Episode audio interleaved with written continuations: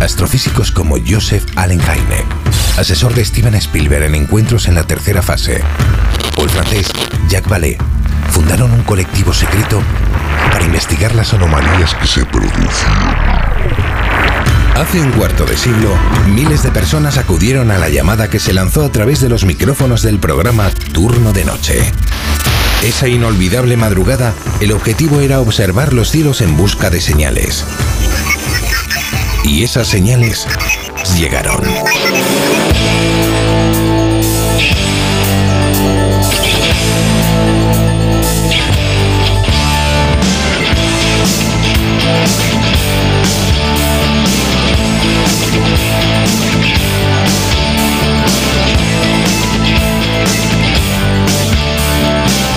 La noche de los cazadores de ovnis en Onda Cero.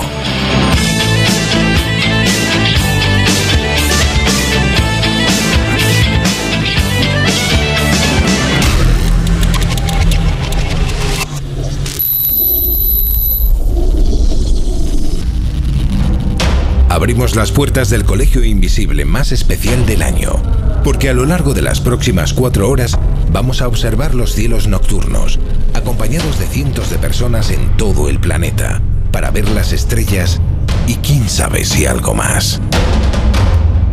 Desde el Salón de Actos de Onda Cero y acompañados de un buen puñado de nuestros queridos invisibles, a lo largo de la noche entraremos en contacto con los diferentes grupos que hay repartidos por España y otros países. Pero también contaremos con la presencia de expertos, investigadores, testigos, historiadores. Y sobre todo vosotros, porque os proponemos que participéis como nunca en esta emisión, con vuestras llamadas, comentarios, aportaciones y ganas de monitorizar la bóveda celeste. Arranca la segunda noche de los cazadores de ovnis. Iniciamos viaje a través de los confines del universo.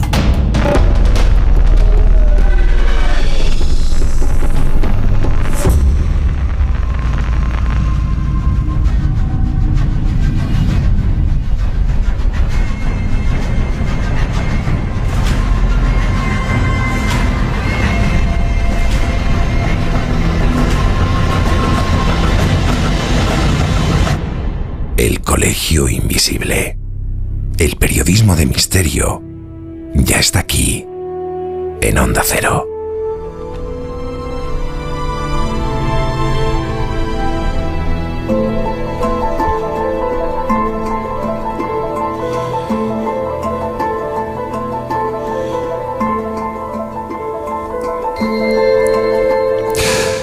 Hola, ¿qué tal? ¿Cómo estáis? Mira, llevamos desde hace meses trabajando en el especial de hoy y os puedo decir que hasta ayer mismo no supe cómo iba a comenzar. Y lo que son las cosas, ayer mismo la actualidad ha vuelto a dar la razón de manera aplastante a las miles de personas que hoy, en completa armonía, y también, bueno, pues desde diferentes partes de España y del planeta, estamos unidos por la curiosidad y también por un poquitín de esperanza, ¿no? Esperanza en que quién sabe si no estamos solos en esta cosa inmensa que es el universo. Bueno, pues en estos mismos instantes podemos decir que una especie de hilo sutil une las almas de todos porque durante unas horas vamos a intentar, por lo menos vamos a intentarlo, aparcar los problemas cotidianos, las crisis mundiales, las fake news, los bloqueos políticos, con el objetivo de lanzar no un grito, sino una mirada a los cielos.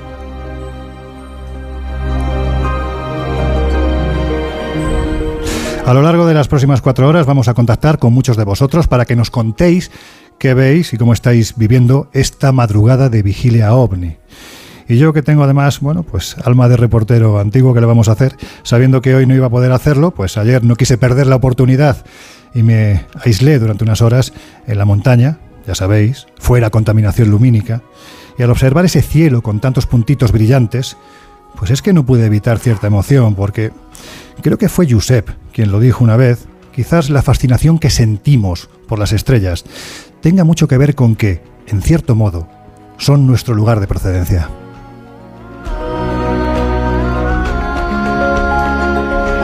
Y en ese instante pensé en lo que iba a ocurrir hoy. Miles de personas repartidas por todo el planeta viendo esas mismas estrellas, regalándonos su tiempo para observar la realidad con los ojos curiosos de un niño. Y tuve claro que la forma de empezar no podía ser otra que enviando a todos y cada uno de vosotros un fuerte abrazo en nombre de este equipo al que en tan poco tiempo le habéis dado tanto cariño. A quienes estáis al otro lado de la tablet, del ordenador, del teléfono móvil, o quién sabe si, bueno, pues de un medio ya clásico, ¿no? Como es un viejo receptor de radio. Sí, a vosotros que ahora mismo miráis al cielo, desde cualquier parte de España y del mundo, os damos las gracias por uniros a esta maravillosa locura.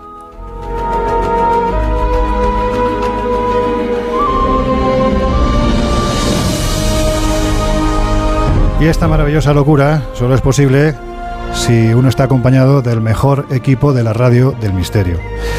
Laura Falcó, buenas noches, ¿cómo estás? Buenas noches, pues la verdad es que muy bien acompañada hoy. Estamos bien acompañados, entre otros tienes ahí al lado tuyo a un señor que tiene mucha barba y, y mucho conocimiento ¿no? de los temas que tocamos, sobre todo esta noche. Por supuesto, pero hay más gente en la mesa. Hay más gente. Tenemos a José Guijarro. ¿Cómo estás, amigo? Pues muy buenas noches. Emocionado. Esa es la palabra. Cuando salí fuera a la puerta de A3 Media y vi la larguísima cola, se me erizó el, pe el vello. Uy, uy. El velo no, el vello, el vello, el vello. Qué patinazo has a ver tenido cómo ahí. vamos a acabar. Eh, Empezamos bien. Y se me erizó el vello porque recordé las colas que el Colegio Invisible Claro, fue es que- capaz de hacer en Sevilla y se han vuelto a repetir esta noche. Una noche mágica, Loren, porque ahora mismo que estoy frente a las redes sociales, he de decirte que de los cuatro hashtags que están siendo trending topic, voy a empezar de abajo arriba, es Rosalía, Pedroche, Marta del Castillo y OVNIS. OVNIS es en estos momentos TT mundial. No es por nosotros, nos hubiera gustado, pero es que cuando ideamos esta historia nadie podía imaginar que el tema de los ovnis, de los WAP, serían hoy trending topic. Bueno, Trending Topic para nosotros son el tema que vamos a abordar a lo largo de estas cuatro horas de emisión en directo, en riguroso directo. Y además lo vamos a hacer gracias a nuestros compañeros técnicos, Óscar Flores, que está con la unidad móvil en el Parque de las Presillas de Alcorcón, acompañado de nuestro compañero Jesús Ortega, que se va a unir a nosotros a partir de finales más o menos de la segunda hora, a Juan Mafrasquet, que está en el control central, y por supuesto a gran José Luis Pérez Pepelu, que está aquí con nosotros en el Salón de Actos de Onda Cero. Y hoy con la inestimable... La palabra, fíjate, me emociono porque tenemos un redactor. tenemos un redactor, un compañero que nos está haciendo la vida más fácil esta noche y que se llama Jordi Oroz. A todos ellos les damos las gracias. Pero es que además, Laura, en esta mesa también tenemos a dos buenos amigos, ¿verdad? Por supuesto, tenemos con nosotros a Miguel Pedrero, para aquellos que no lo conozcan, algo harto difícil. Además de ser gallego, es periodista, autor de 18 libros e investigador de campo. Actualmente es redactor jefe de la revista Año Cero y participa en varios programas radiofónicos como Espacio en Blanco, La Rosa de los Vientos o El Colegio Invisible. Y como no, también tenemos con nosotros al gran Jesús Callejo, escritor, periodista, aunque de formación abogado autor de más de 20 libros e innumerables artículos, colaborador histórico de La Rosa de los Vientos y actual director del programa de radio La Escóbula de la Brújula. Bienvenidos a ambos. Muchas gracias. ¿Qué tal Laura? ¿Qué tal Loren? Y por supuesto mis queridos compañeros invisibles y ya no tan invisibles.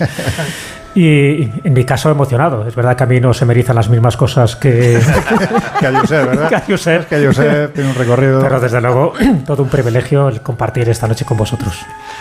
Bueno, pues para mí es todo un placer estar aquí con vosotros, compartir micros con, con los compañeros del Colegio Invisible y con alguien como, como, como Jesús, que, que desde luego es todo, todo un honor. Pero fijaros, os voy a decir una cosa. Uy, Sa- ¿Sabéis? Breve. Sí, sí. Breve, breve, muy breve. Que, que sé que, que es un programa en el que hay muchísimos contenidos. Yo como soy un poco heterodoxo en muchos de estos temas del misterio sobre todo en el fenómeno ovni, yo estoy convencido de algo. a ver.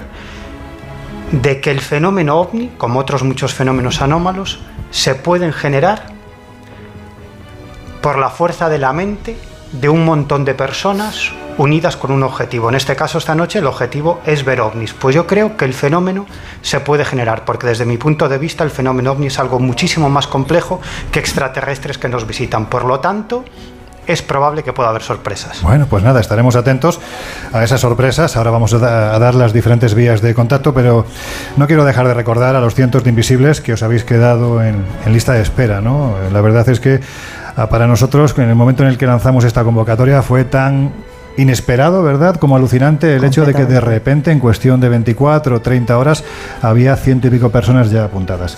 La verdad es que es sorprendente y bueno, y es maravilloso de todas maneras poder tener aquí con nosotros a gran parte de ellos. Claro.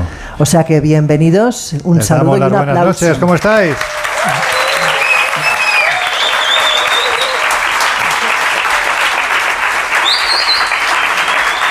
Da gusto, ¿eh? Sí. Yo la verdad es que firmaba cada Podéis, noche podéis así. seguir, ¿eh? Podéis seguir, no hay problema, podéis seguir, claro que sí. La verdad es que, oye, en mi caso no, pero en vuestro caso son aplausos muy merecidos, ¿eh? hay que decirlo, así que muy... por muy qué en bien. tu caso no? No, porque yo soy siempre el chico malo, siempre, en fin, bueno. En fin, que queremos que esta noche participéis más que nunca, que nos enviéis mensajes a nuestro teléfono de WhatsApp. Ahora os vamos a dar también el, el número, que colguéis vuestras fotos, vídeos en nuestras redes sociales y para que, bueno, pues todos este- estemos unidos por algo tan maravilloso como es compartir la información de esta madrugada. Josep, si te parece, vamos a dar nuestras formas de contacto de esta noche. Pues muy fácil, a través del número de WhatsApp 628-985. 161 que centralizará toda la información de esas 30 estaciones oficiales repartidas por el Mapa Mundi y a través de Twitter donde hemos habilitado un hashtag NocheOvnisOC o Cole Invisible OC y he de decirte que las redes están muy activas que nos dice Eteo, Enteos que esta alerta ovni es una oportunidad única para cambiar de visión y tener conciencia de nuestra naturaleza humana y de lo pequeños que somos en la inmensidad cósmica que nos rodea, nos dice Manuel Suárez, esos Ramones, en alusión a tu camiseta, ¿Pero cómo lo sabe? eh, porque he colgado una fotografía Ah, de camiseta de don Lorenzo Fernández Bueno se ven también alienígenas. Sí, bueno, tienen el Algo pelo alien, largo. ¿no? Lo que pasa es que los alienígenas habituales, ¿no, Miguel? Son como eh, más bien rapaditos y Parece- se macrocéfalos. parecen más a Miguel, sí. Hombre, tampoco no era necesario, la verdad. Lo, lo- lo que acaba de decir Lorenzo es que tú serías lo- los extraterrestres, esos buenos, altos, fuertes. Y tú tal, de los y- y yo- malos. Y, yo sería de los malos, pequeñitos, Ay, cabezones, cabezones, sí. Bueno, Bueno, decir un par de cosas muy breves. Venga. Que eh, en Jaén han cambiado de ubicación de Otiñar, se han ido al puerto de Palomares y que el grupo de Navacerrada ya hay allí unas 30 personas que han tenido oportunidad de ver a las 22.30 horas una enorme luz eh, que se ha quedado parada un rato y luego ha seguido. Bueno, pues nada, ya empezamos con los primeros avistamientos. Esas son las vías de contacto. Nos podéis escribir, nos podéis mandar mensajes. Ahí está el número de teléfono de WhatsApp. Si te parece, Josep, vamos a repetirlo porque es la principal vía de contacto tanto para quienes estáis al otro lado de estos micrófonos escuchando el programa de hoy, como para los que estáis liderando los grupos. Vamos a establecer contacto con vosotros a lo largo de la noche, pero si en algún momento ocurriese algo, no dudéis en enviarnos un mensaje porque inmediatamente nos pondríamos en contacto con vosotros. Y que no sea de voz, por favor, que no puedo escuchar, solo leer. Claro. 628-985-161. Repito, 628-985-161. Bueno, pues dicho esto, mm, lo he comentado antes, ¿no? Fuera de micrófono, creo, ¿no? Antes de, empezar con esta emisión en directo, que evidentemente la actualidad ha hecho que hoy todos nos hayamos sobrecogido, ¿no? Porque realmente hacía mucho tiempo que los informativos de todo el mundo no se hacían eco de lo que está ocurriendo en Estados Unidos vinculado al fenómeno ovni. Evidentemente ayer ya se trató el asunto en el Colegio Invisible, eh, bueno, pues que ya sabéis la versión de, de verano que lleva Jesús Ortega, con Juanjo Sánchez Oro, eh, con Juan Gómez a partir de la semana que viene. También, bueno, en fin, con, diferentes invitados, trataron ampliamente el tema, así que ya sabéis, si queréis escucharlo lo tenéis en onda0.es y también en las diferentes plataformas, Google Podcast, Apple Podcast, Evox, pero claro, siendo como es este asunto, no puedo evitar preguntaros a vosotros, Josep, Laura, Jesús, Miguel, bueno, que me hagáis una valoración breve de lo que está ocurriendo con este asunto. Bueno, si quieres empiezo yo. Yo soy el menos ufólogo de los que estáis en esta mesa, pero sabes que me interesa muchísimo el fenómeno ovni, porque entiendo que dentro de los dos misterios más insondables que tiene ahora mismo la humanidad, uno sería qué hay después de la muerte y el otro es qué es lo que nos están ocultando, es decir, si hay vida extraterrestre fuera de, fuera de este planeta. Y bueno, la verdad es que la información, por una parte, me suena rancia, es decir, por una parte es algo que se viene repitiendo continuamente, pero la sensación que me está dando, en función de, varios síntomas, ¿no? no solo de las revelaciones ¿no? de David Grass y de algunos pilotos, sino las sensaciones que hemos o estamos pasando una especie de tránsito de la gran ocultación, es decir, de la gran mentira que nos han ido dando distintos gobiernos, distintas instituciones, distintos en fin, y de muchas personas pues, que han intentado contaminar ¿no? un fenómeno ovni que para mí es real y que para mí pues, tiene un comportamiento inteligente. Otra cosa es lo que está detrás. ¿no? Y entonces me da la sensación de que estamos pasando de la gran ocultación a la gran revelación. De alguna manera se está como caldeando eh, el ambiente, hay un caldo de cultivo para que se produzca pues lo que muchos ya intuíamos y posiblemente algunos ya tienen pruebas definitivas de ello. Y es que no estamos solos y que este tipo de visitas no han ocurrido desde el año 1947, sino desde épocas muy anteriores. Faltan las pruebas, como siempre, y por supuesto no solo se estrellan o solo hay naves en Estados Unidos. Yo estoy convencido, acordaros del informe Cometa, por ejemplo, en Francia, donde quedaba claro, ¿no? Y específico de que también allí tenían ovnis. Por supuesto, muchísimas informaciones eh, desclasificadas tanto de, China como de Rusia, donde demuestran lo mismo. Y bueno, pues llega un momento en que parece que se tiene que dar a conocer esta información. Ojo, para mí tiene dos vertientes. Partiendo de la base de que lo que están diciendo todas estas, estas personas es real, o sea, encima diciéndolo bajo juramento en el Congreso y sabiendo lo que se juegan, porque si mienten es perjurio y el perjurio en Estados Unidos es cárcel. Es decir, habría que ser muy tonto para decir algo que no es verdad. Pero también es verdad que toda esta información que se está revelando poco a poco, acordaros que dentro de un mes la NASA va a dar un informe bastante exhaustivo sobre la verdad o mentira de todo este tipo de informaciones. Vamos a ver si se mojan de verdad, pero dentro de un mes. Es decir, que se están acumulando las noticias con mucha rapidez. Es verdad que pueden ocultar otro tipo de información, es decir, que no olvidemos que puede ser también una especie de cortina de humo para ocultar algo todavía mucho más inquietante. Posiblemente la revelación de que existen ovnis, de que eh, ciertos ovnis eh, se han capturado, que hay ingeniería inversa, a lo mejor es la punta del iceberg de algo mucho más inquietante que nos quieren ocultar. Pero que algo se va a revelar, tengo la sensación de que es así y muy pronto. Miguel.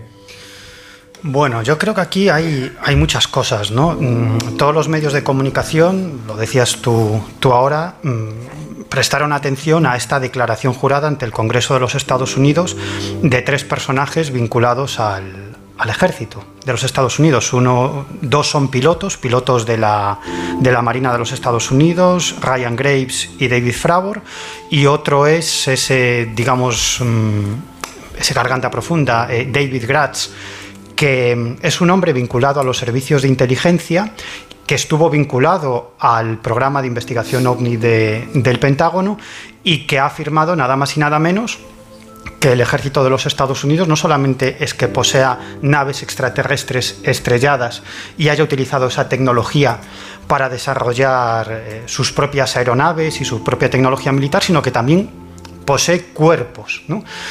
Claro, mm, él lo que declara es que esto mm, no es una información que él conozca de primera mano, sino que es algo que le han comentado personas que están vinculados a esta historia. ¿no?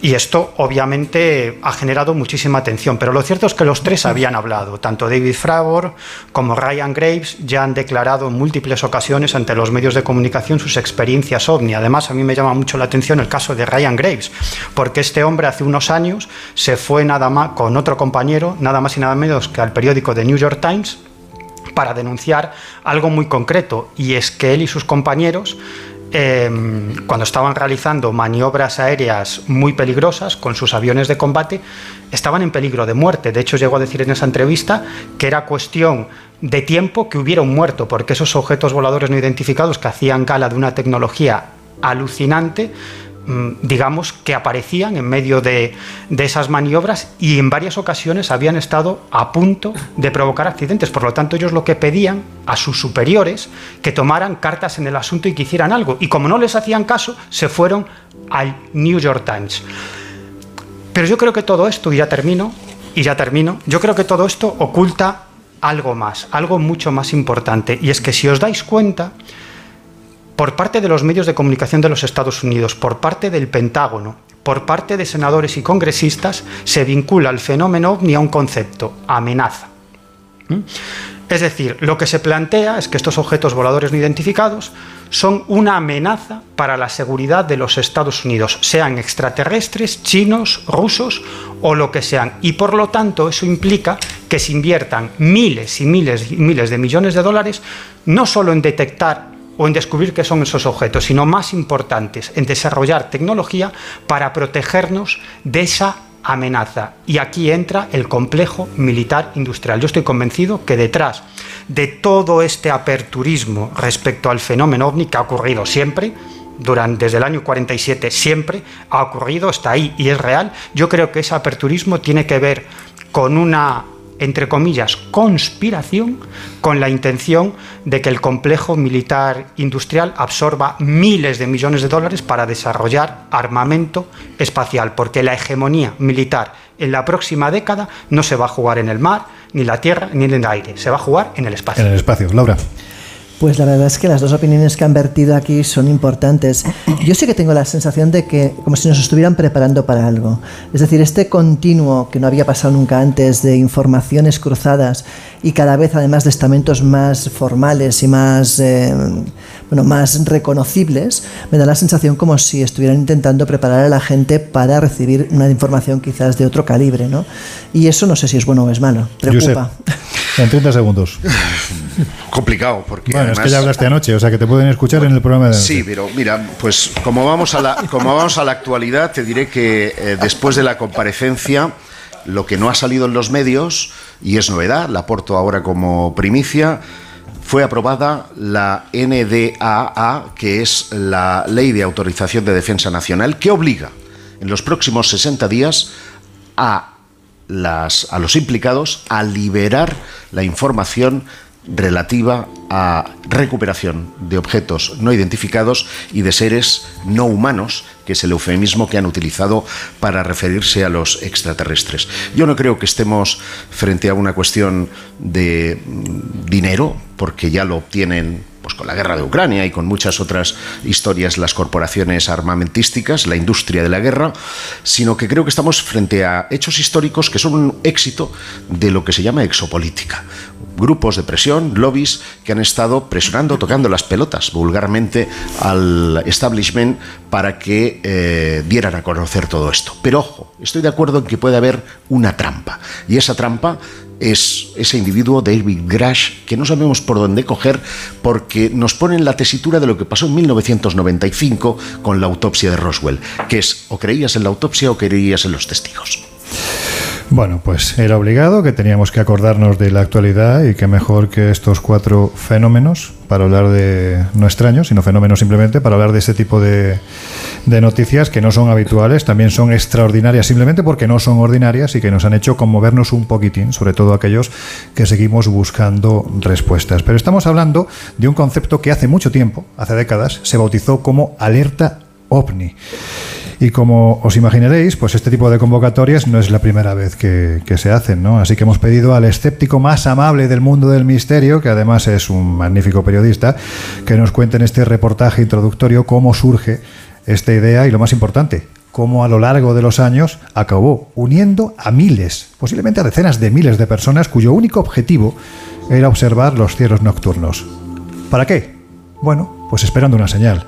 Escuchamos, si os parece, a Jesús Ortega.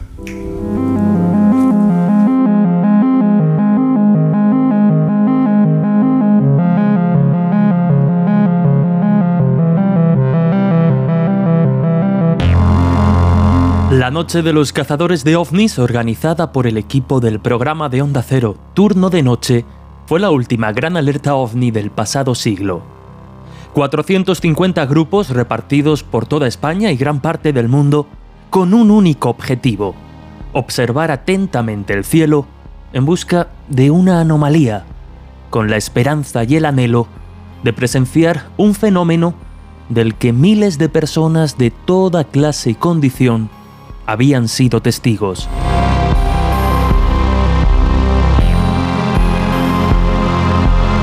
Fue la madrugada del 5 de julio de 1997. El escurridizo y desconcertante fenómeno ovni acababa de cumplir 50 años. Al frente de aquel despliegue de medios estaba, cómo no, Juan Antonio Cebrián. Onda Cero y en colaboración especial con la revista Año Cero te montamos un programa espectacular hasta las 5 de la madrugada, 4 en Canarias. 450 grupos organizados a los que desde aquí saludamos. Ojalá chicos que tengamos suerte esta noche. Aunque casi me atrevería a rezar y pedir que no se vea nada. Que no se vea nada porque si no, sin duda alguna sería la causa, sería la locura. Hasta las 5 de la madrugada, 4 en Canarias, en Onda Cero Radio, en cadena para todo el mundo. Disfrutando de una noche magnífica. La noche de los cazadores de ovnis. Los especialistas en el estudio central de Onda Cero Radio. Nuestras unidades móviles trabajando a pleno pulmón, a pleno rendimiento desde ya hace algunas horas.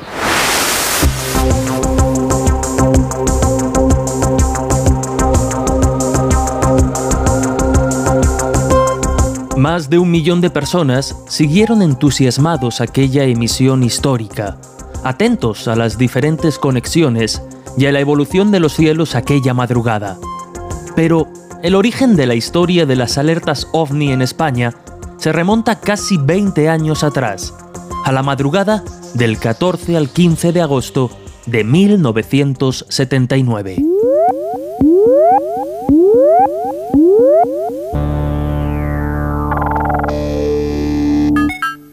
Tras colaborar en varias ocasiones con Fernando Jiménez del Oso en el programa Más Allá de Televisión Española, Antonio José Biosca Díaz, más conocido profesionalmente como Antonio José Alés, inició su andadura en Cadena Ser el 1 de agosto de 1978.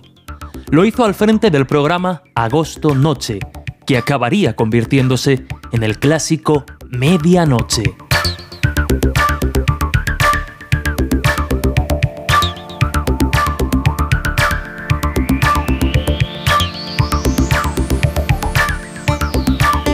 Pues bien, apenas un año después, se celebraba la primera alerta ovni en nuestro país.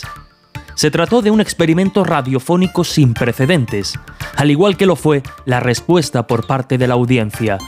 11 millones de oyentes, más de 15.000 cartas recibidas en la redacción del programa y hasta 850 grupos de aficionados al misterio coordinados en casi todos los puntos de la geografía española. Estas son tan solo algunas de las cifras que permiten calibrar el verdadero alcance de la alerta ovni organizada por Antonio José Alés. Y aunque sin duda la historia de las alertas ovni ha ido de la mano de la radio como medio, el origen del concepto lo encontramos en la prensa escrita, en la revista Mundo Desconocido, ya que fue en sus páginas, concretamente en el último trimestre del año 1977, donde el periodista Jesús Beorlegui coordinó la operación Alerta OVNI, con el objetivo de registrar el número de avistamientos que se producían entre los meses de enero y abril de 1978.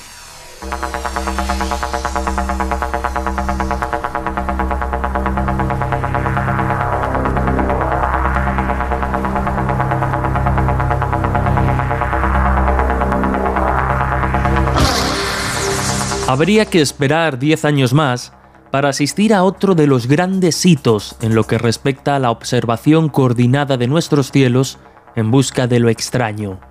En esta ocasión, el programa responsable fue Espacio en Blanco, dirigido por el periodista Miguel Blanco.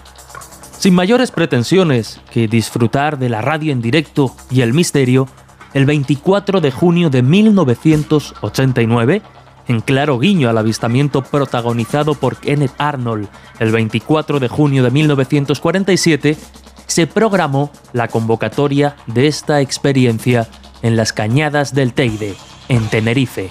De nuevo, la respuesta de los oyentes y aficionados superó todas las expectativas. 10.000 personas se dieron cita en los alrededores de la zona elegida. Tal fue la avalancha de participantes que hubo que organizar un dispositivo especial para gestionar los cerca de 3.000 coches y las decenas de autobuses que se dirigieron al punto de encuentro. Muchos testigos de aquella experiencia recuerdan una escena muy similar a la mostrada por Spielberg en su clásica película Encuentros en la tercera fase.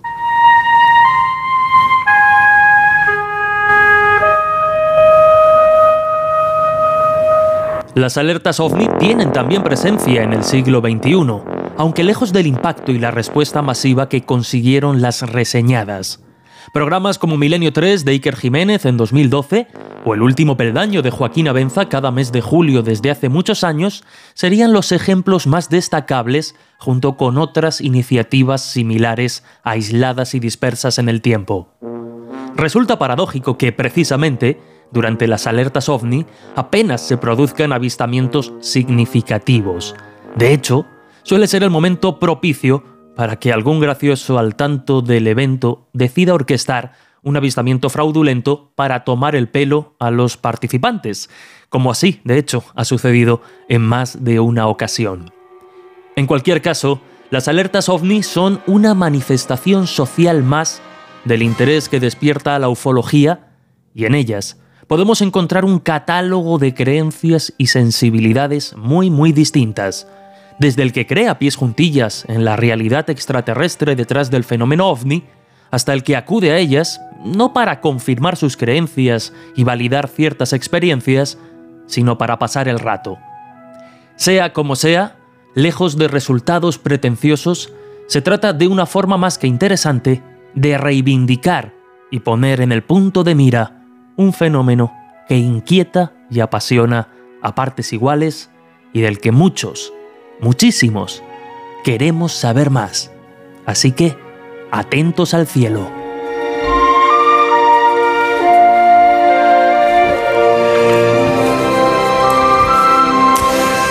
Hay que ver qué bien habla este muchacho, ¿eh? ¿Verdad? Sí, sí, no, no. no, ah, Jesús es que es magnífico. Narrando, conciso. También Jesús Callejo. Jesús, ¿qué tiene este asunto que despierta tantas pasiones? el fenómeno ovni. El fenómeno ovni, el fenómeno extraterrestre, en fin, todo lo que provoca curiosidad, el hecho de que miremos hacia arriba, ¿no? No, yo creo que las causas son múltiples. Primero, es un misterio, evidentemente, por, por, eso todavía seguimos hablando de él, ¿no? Segundo, porque existe como una especie de, de sensación de que no estamos solos. siempre es la clásica idea, ¿no? De, bueno, el universo es tan grande que tiene que haber vida inteligente en alguna parte. Es algo obvio y es algo evidente. Pero cuando esa vida inteligente se va acercando más a nuestro planeta, es como que te genera como una sensación más de pues eso, de, emoción, de saber que puede haber otro tipo de inteligencias y que no corresponde precisamente a una inteligencia humana. Y luego, por la cantidad de testimonios que ha habido en el pasado y por supuesto en el presente, de personas que aseguran, que juran y perjuran que tienen encuentros, contactos o abducciones con este tipo de seres. Entonces eso va alimentando un fenómeno que siempre ha estado ahí. Antes se llamaban dioses, evidentemente. O sea, tú miras cualquier mitología, cualquier tradición de civilizaciones pasadas y no hay ni una que no tenga un panteón de dioses. Eso técnicamente serían extraterrestres, porque ellos mismos incluso se consideran que son los creadores de la humanidad. A partir de ahí toda una teología alrededor de estos seres, que queda plasmada y queda manifestada, o bien en pinturas rupestres, las interpretaciones son muy diversas, pero por ahí van los tiros en, algunos, en algunas ocasiones, y luego, pues en las crónicas de épocas pasadas, fíjate, la de Obsequions, ¿no? por ejemplo, cuando se habla de muchísimos artefactos que sobrevolaban los cielos y que ahí te lo deja pues como cualquier otra circunstancia del momento, ¿no? Y luego las crónicas medievales y por supuesto pues a partir ya de, de la bueno, pues de la edad contemporánea y de la edad moderna, muchísimos testimonios que hacen hincapié en lo mismo, con distintas interpretaciones, por supuesto con distintas palabras. Lo de ovni es una palabra muy moderna, de hecho ya lo de objeto volante identificado se ha eliminado, ahora lo mm. llama fenómenos aéreos eh, o anómalos no identificados, porque es mucho más interesante decir que es un fenómeno que no un objeto, porque muchos de los avistamientos ovnis no son ovnis, o sea, no son objetos como tal ni son volantes. Eso es un poco lo que desconcierta también, porque se piensa, ¿no? De que obedecen a un patrón determinado y muchas veces no obedecen a ese tipo de patrón. Por eso, David Grass y otros utilizan ese término de seres no humanos, es decir, evitan la palabra extraterrestre porque tiene también una connotación bastante peyorativa. Claro que los objetos no identificados han estado siempre eh, pululando en nuestra atmósfera, incluso dejando restos en la Tierra. Yo creo que es más que evidente. Otra cosa es que procedan de Ganímedes, que procedan de la, de la Luna o que procedan de eh, sistemas estelares cercanos al nuestro. Pero desde luego lo hay. Y eso es lo que alimenta el misterio, alimenta la pasión por conocer muchísimas más cosas que desconocemos y y luego identificar lo que hay de verdad y mentira en muchos de esos testimonios, en muchos de lo que dicen los contactados, en muchas de esas abducciones, en muchos de los investigadores que han tenido un contacto directo. Eh, y ese contacto directo puede ser en la primera, la segunda, la tercera, incluso en la cuarta fase, que también hay que, hay que mencionarla. Y ahí está, que a día de hoy todavía nos sigan ocultando, y yo creo que de una forma, en fin, bastante, bastante perversa, que nos sigan ocultando un tipo de información que yo creo que es evidente, que, no estamos solos y que posiblemente este tipo de encuentros y contactos han, han, sido reiterados a lo largo del tiempo, pues muy bien. Los, ojo, los testigos no son siempre pastores, gente por ahí desconectada de la realidad o gente que tiene un nivel cultural muy bajo. Estamos hablando de personas muy creíbles que cuentan cosas increíbles. Es un poco lo que decía Alan Hynek en su momento y tenía más razón que un santo. ¿Qué quiere decir? Que a día de hoy el fenómeno ovni sigue siendo real, sigue teniendo un comportamiento inteligente, sigue interactuando muchas veces con la mente de los testigos y de los investigadores, y de ahí que haya distintas teorías para intentar un misterio. La teoría, en fin, extraterrestre sería una, la teoría dimensional, la teoría de que todo es una especie de, tramoya cósmica, ¿no? Que nos quieren engañar y crear eh, cultos ovni, lo que tú quieras, pero que evidentemente hay una base, hay una base real que se va retroalimentando a medida que va pasando el tiempo y llegará un momento en que la ocultación es tan, tan desorbitante que se tiene que empezar a manifestar y empezar a decir. Y yo creo que ahora estamos en una de esas fases, mm. porque acuérdate cuando, por ejemplo, eh, Lázar comentó lo del Área 51, nadie le creyó, y luego unos años después, pues el ministro, bueno, el presidente en aquel momento de Estados Unidos afirmó perfectamente que había una base de, donde se estaba utilizando un tipo de tecnología no convencional. Evidentemente, ahí estaba también la teoría exógena o alienígena. Cuando poco a poco te van admitiendo este tipo de verdades es porque algo hay. No todo se puede ocultar, no a todos los testigos les puedes matar, no todos pueden sufrir accidentes, en fin, bastante sospechosos y no todos acaban suicidando. Al final, eh, los hombres de negro, los men in black, están utilizando otro tipo de sistemas, que es camuflar verdades con mentiras o con medias verdades, que todavía es mucho más peligroso. La desinformación o la conspiración siempre ha estado presente. Y es evidente, por una parte, de que todos los estados no te pueden comentar lo que sobrevuela los, los cielos, porque, en fin, vulneraría un poco su sistema de seguridad. Pero por otra parte, de vez en cuando se están camuflando informaciones que ya digo que va alimentando lo que antiguamente era un mito, ahora mismo es un hecho real. Y aquellos, fíjate, y aquellos que no creen en el fenómeno ovni, es una cuestión de desinformación. Cuanto más informado está la gente, más se da cuenta que el fenómeno es real. El Área 51 dicen que era la base secreta más conocida del planeta. Bueno, claro. vamos a tener además hoy a lo largo de esta noche a un querido compañero que estuvo precisamente en este Área 51. Es un querido compañero que ha sido piloto bueno, un piloto nunca deja de serlo, ¿no? Sigue siendo piloto y que tuvo allí una experiencia, bueno, que nos va a contar después. Pero donde sí creo que hay vida inteligente es en el Parque de las Presillas de Madrid, en Alcorcón, donde se encuentra nuestro compañero Jesús Ortega con la unidad móvil de Onda Cero. Jesús, manifiéstate. me manifiesto, me manifiesto. Contacto previa cita. sí, ¿no? Bueno, ¿qué tal? ¿Cómo va la noche?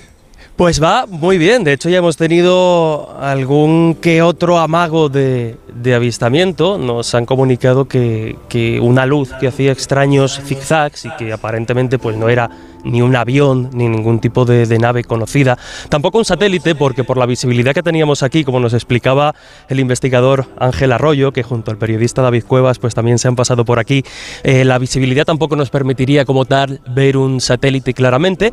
Y bueno, eh, aunque poquito, ya empieza a haber fenómenos, eh, bueno, pues extraños, ¿no? Que, a priori no, no tienen una, explicación. Imagino que será el primero de, muchos. Es lo que tiene, y lo comentábamos con casi las 60 personas que, que por lo que hemos hemos contado por encima, estamos reunidos en el, en el Parque de las Presillas, es lo que tiene esta clase de, de eventos, ¿no? que al final y lo dicen y lo comentan muchos investigadores, ¿no? No es que no haya casos o avistamientos ovni, es que por desgracia muchas veces no estamos mirando el cielo o no dedicamos la atención suficiente a observar. Así que esperamos que, insisto, sea el primero de muchos y no solo en este grupo, sino en todos los que estamos por la geografía española y por el mundo.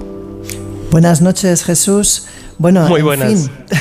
Eh, la verdad es que cuéntanos que se ve en el cielo desde allí. Imagino que estarás bien acompañado, como comentas, con unas 60 personas, no está nada mal. Y cuéntanos lo que habéis visto, si es que habéis visto algo.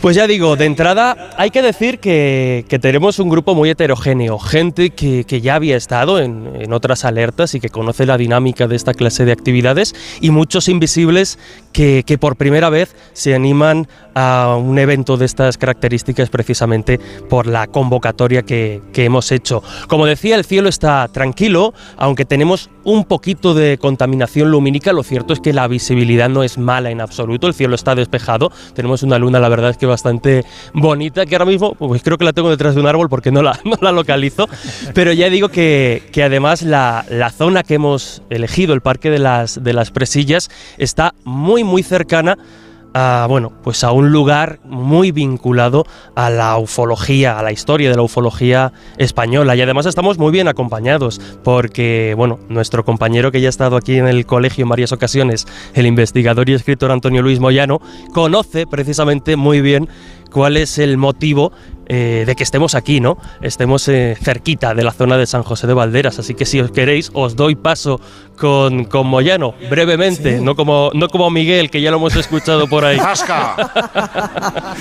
Pues muy brevemente, es una fotografía que aparece en todos los clásicos de, de la literatura ovni, que es ese eh, famoso castillo de San José de Valderas, con aquel platillo volante, con ese logotipo de humo. Eh, creo que sobra explicar la historia de humo porque ya ha trascendido del ámbito ufológico para formar parte de la cultura popular, esas cartas mecanografiadas que venían remitidas por los supuestos extraterrestres de, de este planeta, que detrás pues se encontraba la privilegiadamente de José Luis Jordán Peña, que mmm, se excusaba en que estaba realizando un experimento sociológico. Pues bien, mmm, se trata, como digo, de, del Castillo San José de Valderas, un lugar emblemático por esas fotografías trucadas de ese platillo volante que en el año 67 pues, fue fotografiado por José, eh, Jordán Peña y Vicente Ortuño.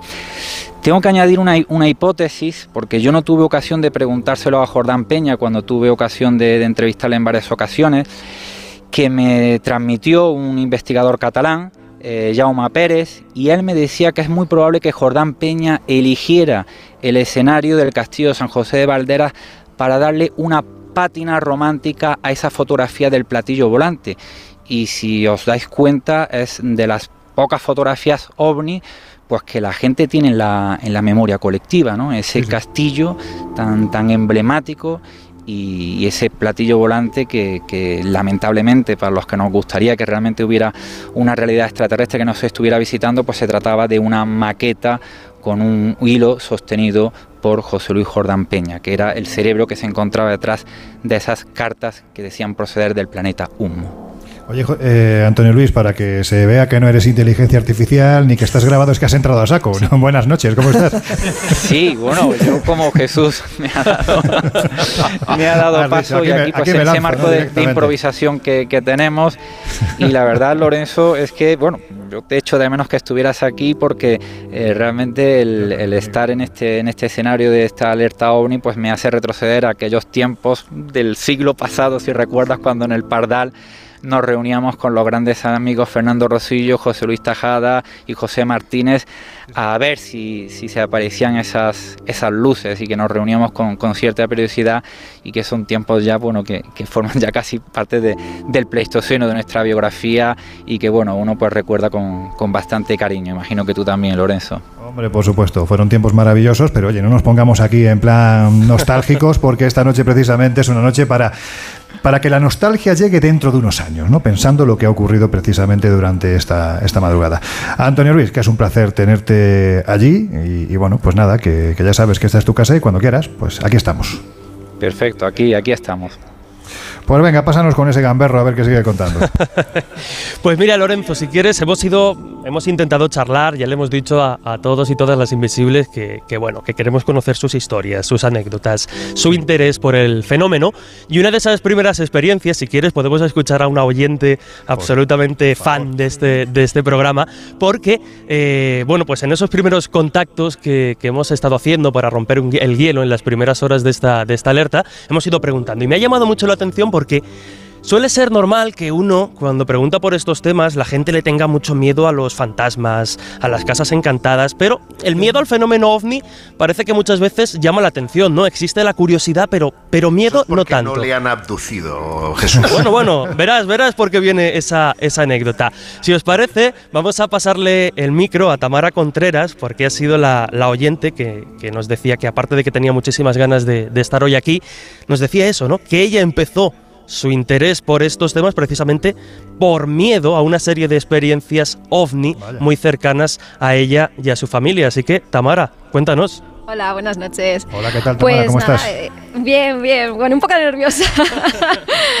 eh, pues nada, os cuento que, a ver, yo era pequeñita, tenía 10 años y estaba en casa, pues lo típico, ¿no? Una niña de 10 años está jugando, su madre recibe una, una visita de una amiga y entonces yo eh, oigo a mi madre como cuenta que, eh, bueno, mi casa, lo que son las habitaciones daban a un patio interior y entonces, bueno, mi madre cuenta que esa noche había estado viendo la televisión y que había entrado una luz muy fuerte por la ventana y que cuando esa luz se fue, pues de repente el, canal de televisión, bueno, pues había cambiado, ella sintió muchísimo miedo y bueno, pues esto se lo está contando a, su amiga, su amiga es mexicana, es una chica que, había venido de, México a Madrid.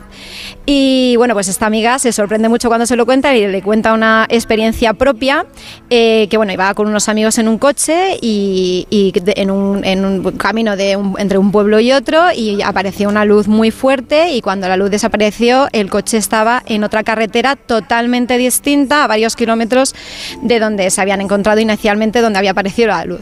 Bueno, yo tenía 10 años y entonces, claro, eh, entré en pánico, me entró muchísimo miedo, me fui corriendo a mi habitación y cogí todas mis cosas preferidas y las metí en una bolsa a la espera de si algo pasaba, yo poder coger esa bolsa y que me lleven con la bolsita, por supuesto.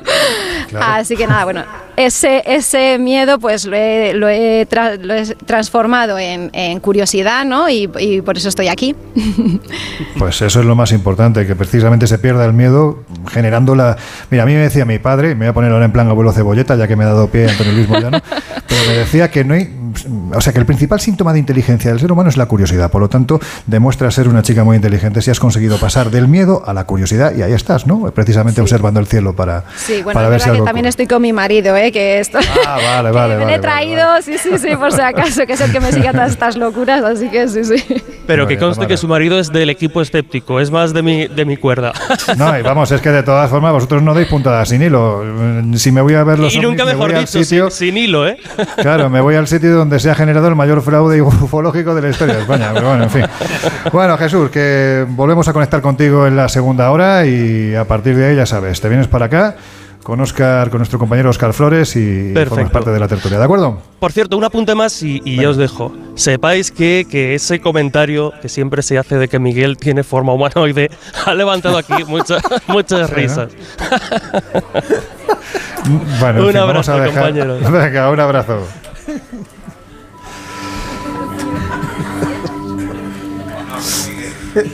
Jesús. Jesús Callejo. ¿Recuerdas, bueno, una de las, evidentemente, la alerta ovni que hizo nuestro querido Juan Antonio Cebrián? Tú estabas con el grupo del Escorial, también estaba allí Javier Sierra. Ah. Fue, en fin, yo creo que ha sido de lo más grande que se ha hecho, no solo en cuanto a la alerta ovni se refiere, sino también en cuanto a una emisión radiofónica. Aquello fue brutal. Fue brutal, sí, sí, yo no estaba en el estudio, estaba ahí coordinando este grupo del Escorial, en concreto en un lugar tan mágico como la silla de Felipe II, que ni es silla ni estuvo nunca Felipe II. Pero bueno, aparte de eso, es cierto que es uno de esos centros telúricos, en fin, de poder, de un magnetismo tremendo. Y cuando me lo propuso Juan Antonio Cebrián, estamos hablando de turno de noche, todavía no quedaba un año para, para esa Rosa de los Vientos, pues yo le propuse eso, ¿no? Porque en su momento estaba escribiendo un libro que era el Madrid Insólito y quería evidentemente tocar ¿no? este, este lugar, el Escorial. Dije, pues ya está, mato dos pájaros de un tiro, me voy claro. ya por la tarde, hago ya mis investigaciones, mis entrevistas y ya me quedo el resto de la noche. Práctico eres, Jesús. Muy práctico, ¿no? Pero claro, lo que no calculé es que a esas horas, y yo cuando entré además en emisión fue a las 2 de la madrugada, hacía un frío del carajo. ¿no? Como el de aquí, más o menos. más o menos, sí. con este aire acondicionado, sobre todo. Bueno.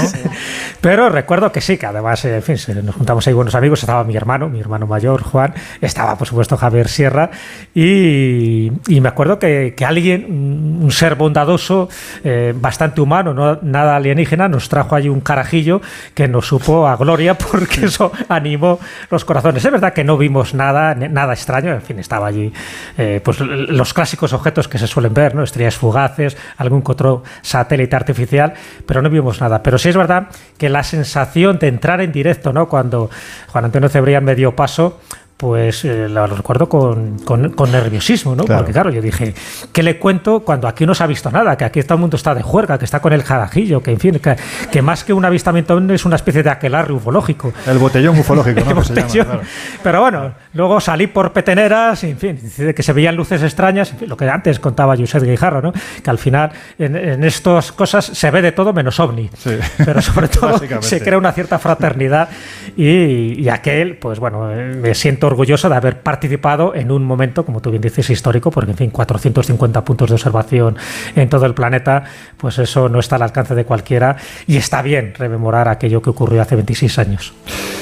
Pues creo que fueron unos 7 u 8 años antes, se celebró otro evento de estas características mm, bueno, fue absolutamente brutal, masivo. Eh, fueron más de 40.000 personas las que se reunieron en las cañadas del Teide, en Tenerife, yo creo que nadie se esperaba que aquello ocurriese y todos bajo el paraguas del legendario programa Espacio en Blanco de Miguel Blanco, que es una persona a la que nosotros, pues qué deciros, le tenemos un cariño muy especial. Miguel Blanco, buenas noches. Buenas noches, un cariño correspondido. Buenas noches. Pues este aplauso para ti porque te lo mereces.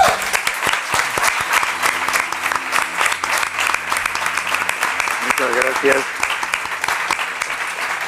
mis felicitaciones por hacer de nuevo soñar y por volver a poner a la gente mirando a los cielos y no a esas pantallas que nos están quitando la vida. Y si me permites una matización a Jesús, eh, en cuanto a los vehículos que decía que habían entrado en el parque, decía que 3.000, certificado por la Guardia Civil, 15.000 vehículos entraron en el parque del TEI de esa famosa noche.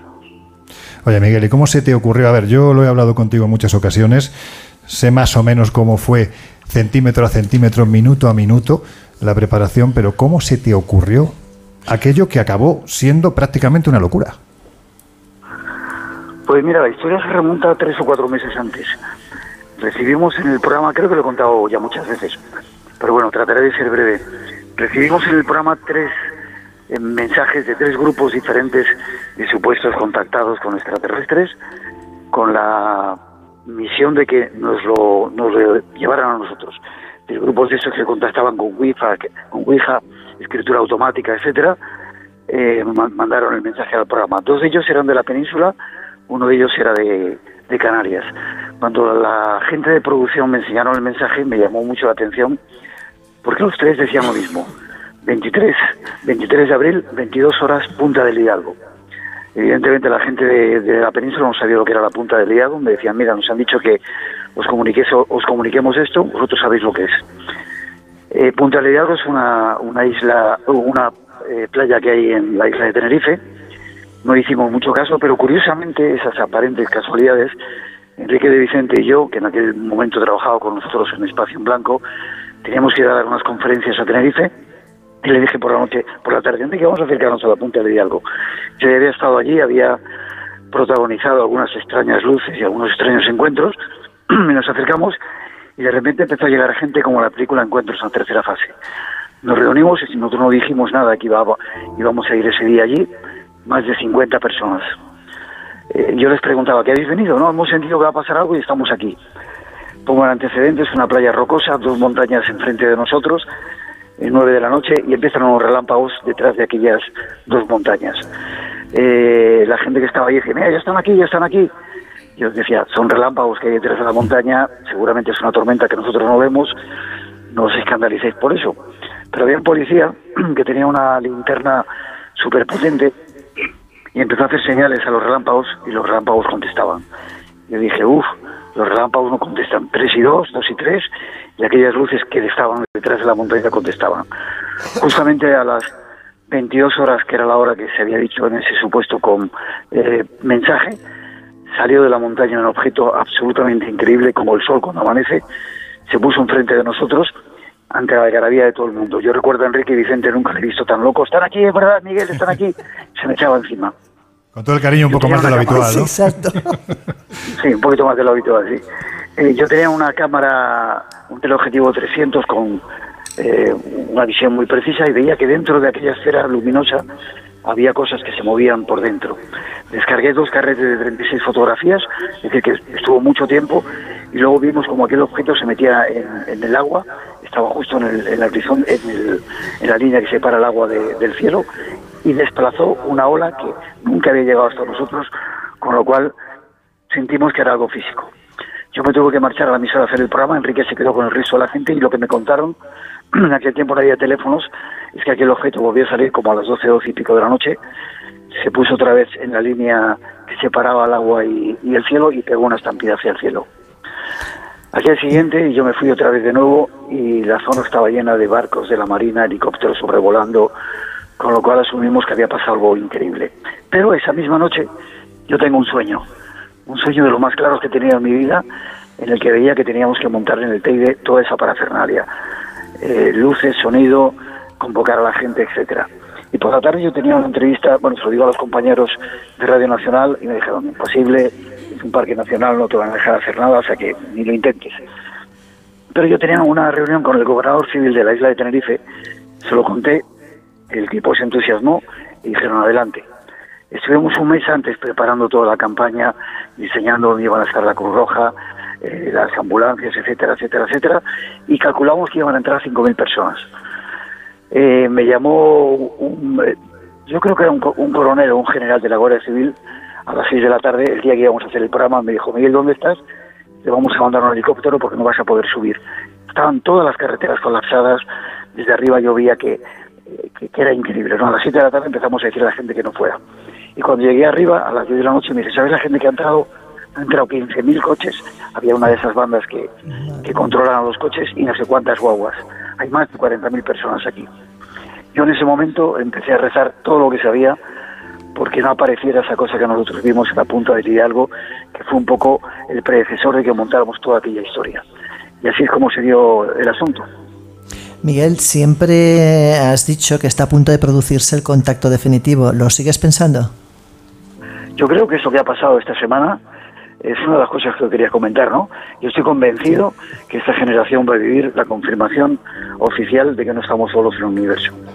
Estas informaciones, esos tres, eh, iba a decir una, una, cosa muy fea, no puedo decirlo en la radio, eh, precursores o altavoces que están diciendo que Estados Unidos tiene naves e incluso restos de alienígenas, eh, es un paso más en esa confirmación que nos van a tener que dar mucho más temprano que tarde. Estoy absolutamente convencido que no estamos solos, que hay pruebas de ello, que ha habido varios contactos y van a tener que asumir las autoridades o informar a toda la opinión pública de que eso está ahí y que es una evidencia.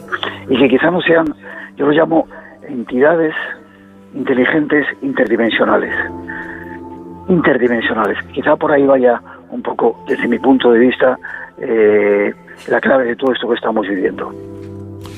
Miguel, no te vamos a entretener más porque, bueno, pues eh, como diría nuestro querido José Luis Salas, no son horas, pero queríamos tener esta visión de alguien que para nosotros es parte de, la familia. Eh, en fin, profesionalmente eres una leyenda, todos hemos salido prácticamente de tu lado, hemos trabajado contigo y hemos disfrutado. Fíjate, esta noche además te, doy la, sorpresa que está con nosotros aquí manejando los hilos del Colegio Invisible en la técnica, José Luis Pérez Pepelu, que tú conoces perfectamente bien, porque mando un fuertísimo abrazo.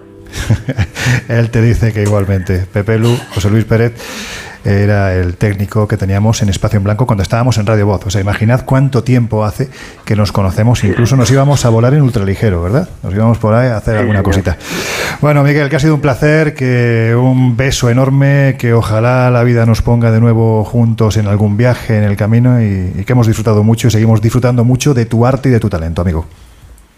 Muchas gracias y déjame que os dé la enhorabuena a todos de nuevo por esta iniciativa, por haberos acordado de Antonio José Alés, que pensaba nombrarlo, pero Allá estado Jesús Ortega muy, muy acertado al decir que fue el de los primeros por el que mantuve una lucha. Me quería siempre denunciar porque yo también utilizaba de alerta OVNI.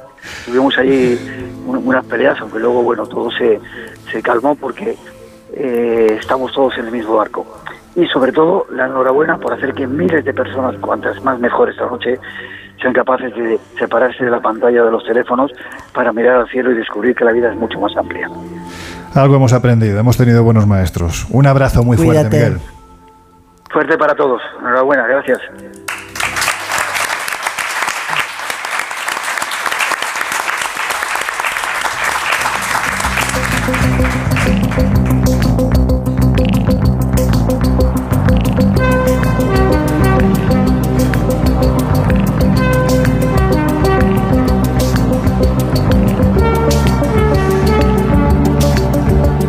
Bueno, bueno, pues empezamos. Esta música lo que indica es que empezamos ya con las conexiones y vamos a hacer una primera aproximación a los lugares en los que se está reuniendo la gente en esta segunda noche de los cazadores de ovnis.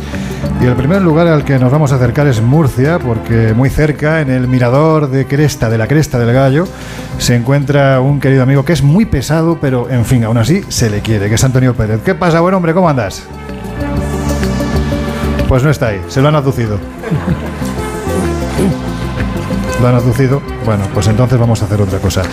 Si quieres te puedo reportar algunas cosas, Lorenzo, porque las redes están que se salen. He subido algunos vídeos, algunas fotografías de los grupos que están reportando avistamientos, porque se confirma también en Barcelona a la misma hora, a las 10.30, eh, Javier Roldán dice que han visto una bola bastante grande mientras estaban con unos amigos eh, de las estrellas y estaban haciendo una meditación. Y en su vertical han visto otros dos objetos pequeñitos, uno de izquierda a derecha y luego de derecha a izquierda, y luego otro que realizaba lo mismo de izquierda derecha y se detenía a algún que otro orb y bastantes satélites. Hablando de satélites, he subido también algunas fotografías de grupos que están fotografiando satélites Starlink. Cuidado, cuando veáis ristras de objetos luminosos, no son ovnis, no son ventanillas, se trata de esos famosos satélites que eh, facilitan las conexiones a través de la telefonía en lugares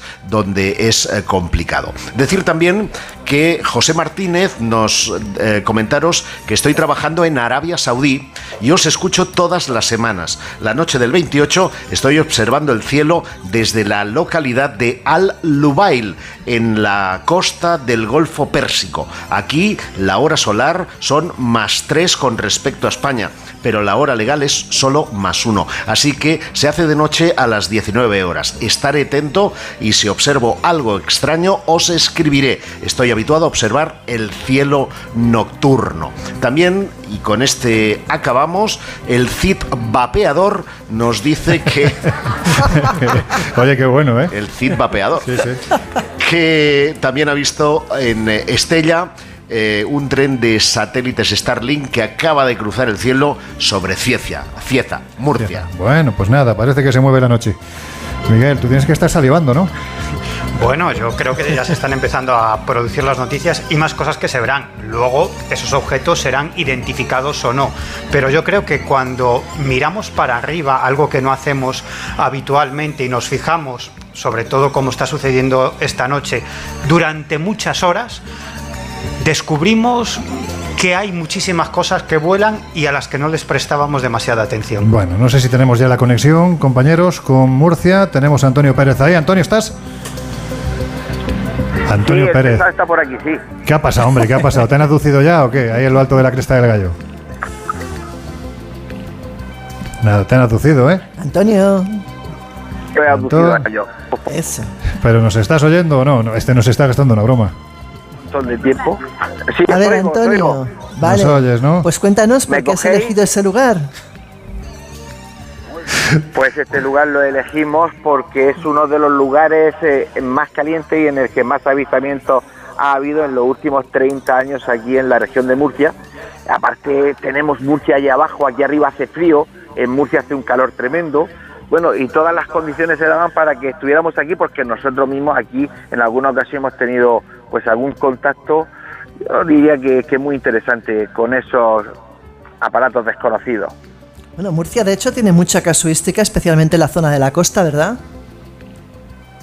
Claro, tú piensas, donde nosotros nos encontramos ahora mismo, yo estoy mirando, a, tengo Murcia al frente, lo tengo justo debajo de mí, pero si me giro, eh, tengo una pequeña cordillera montañosa que da a un valle que es, conocido como el paisaje lunar y justo detrás del valle está el Mar Menor. Como bien sabéis, hace muchísimos años que aquí eh, hay avistamientos de ovnis, sobre todo por las bases militares aéreas, en el Mar Menor, incluso algunos ovnis de estos submarinos, que hay pescadores que dicen haber visto estas luces por el fondo de, no tiene más de 7 metros eh, de profundidad, el Mar Menor, y cómo sale a mar abierto y se pierden en el cielo, es decir, hay casuística de este caso, de este tipo aquí en Murcia hace muchísimos años. Bueno, y cuéntanos, ¿os habéis juntado muchos allí para observar el cielo? Pues sí, eh, creo que te, he enviado alguna foto. Desde las 10 de la noche hay aquí un montón de gente, ahora quedamos un puñado de valientes, aproximadamente unos 20, 25, y bueno, nos hemos estado entreteniendo viendo el trenecito este de satélites que pasó sobre ah, las 10 y pico. Luego desde aquí lo que se ve mucho es el aeropuerto, el Alter de Alicante, y ¿sabes lo que sabéis lo que pasa? Que la gente que no, que no conoce esta zona eh, ve una luz que, es casi cegadora, muy fuerte, y mira, a ver a un ovni, digo, sí, eso es porque el avión está de frente, cuando gire para aterrizar se pierde, porque esa es la característica, ves una luz allí en el fondo de la zona de Alicante que es muy brillante y de repente desaparece, al rato aparece otra, y son ni más ni más ni menos que los aviones que cuando va a hacer la maniobra de aterrizaje giran y nosotros dejamos de ver la luz. Bueno, pues es importante advertir que no todo lo que se ve no es ovni, ¿no? Todo lo que reluce y agradecerte que hayas aguantado hasta estas horas en este lugar y que hayas participado con tu gente, con la buena gente de Murcia en este en esta noche de los cazadores de ovnis. Antonio, un abrazo muy fuerte, amigo. Besos. Un abrazo muy fuerte para mí, ya sabéis que es un placer. Aquí estamos para para lo que necesite, aunque me llames pesado, que te he oído. Nada, pero te quiero mucho, lo sabes. Oye, Yo pensaba que, no me había oído. José Antonio, Ana y todo el equipo de todo el equipo de la radio y todo el equipo del Congreso dice que, que os mande que os mande un recuerdo de ellos que están por aquí. Muchos besos para todos, que sois todos unos valientes. Hasta pronto, compañeros. Venga. Bueno, que seguimos, seguimos viajando a través de las ondas por nuestro país y nuestra segunda parada. Ay, nuestra segunda parada, el Monte Corona en Cantabria. Juan Gómez, compañero, ¿cómo va todo? ¿Qué se plantea? ¿Cómo se ha planteado la bueno tarde porque ya vais desde las 7 de la tarde por allí? Pues desde las 7 de la tarde, fíjate, aquí disfrutando de un paisaje y sobre todo unas vistas excepcionales en la ermita de San Esteban, donde se puede ver el mar. Así que estábamos, fíjate, elucubrando ante la posibilidad de no solo ver ovnis, sino llegar a ver OSNI, objetos submarinos ah, identificados, lo cual, bueno, pues también tiene un puntito de, bueno, pues de, esa, de esa cosa que, lógicamente envuelve todas estas eh, reuniones. Así que aquí disfrutando y, haciéndolo con un montón de gente que yo creo que lo mejor es que antes que decir yo que hay aquí un montón de gente, es que ese montón de gente os demuestre que están aquí. Así que yo voy a pedir a todos los que están con nosotros que des un fortísimo aplauso para que se os escuche, se os vea bien. medio centenar de personas que estamos aquí disfrutando, Lorenzo. oye, ¿nos estáis escuchando todos? ¿Sí? Sí. ¿Sí nos estáis escuchando, Juan? ¿Os están escuchando? Bien, pues mira, vamos a nosotros, por esto de que, como diría Josep, que le encanta la frase de que nosotros la tenemos más grande, venga, el aplauso vamos a dárselo nosotros. Venga.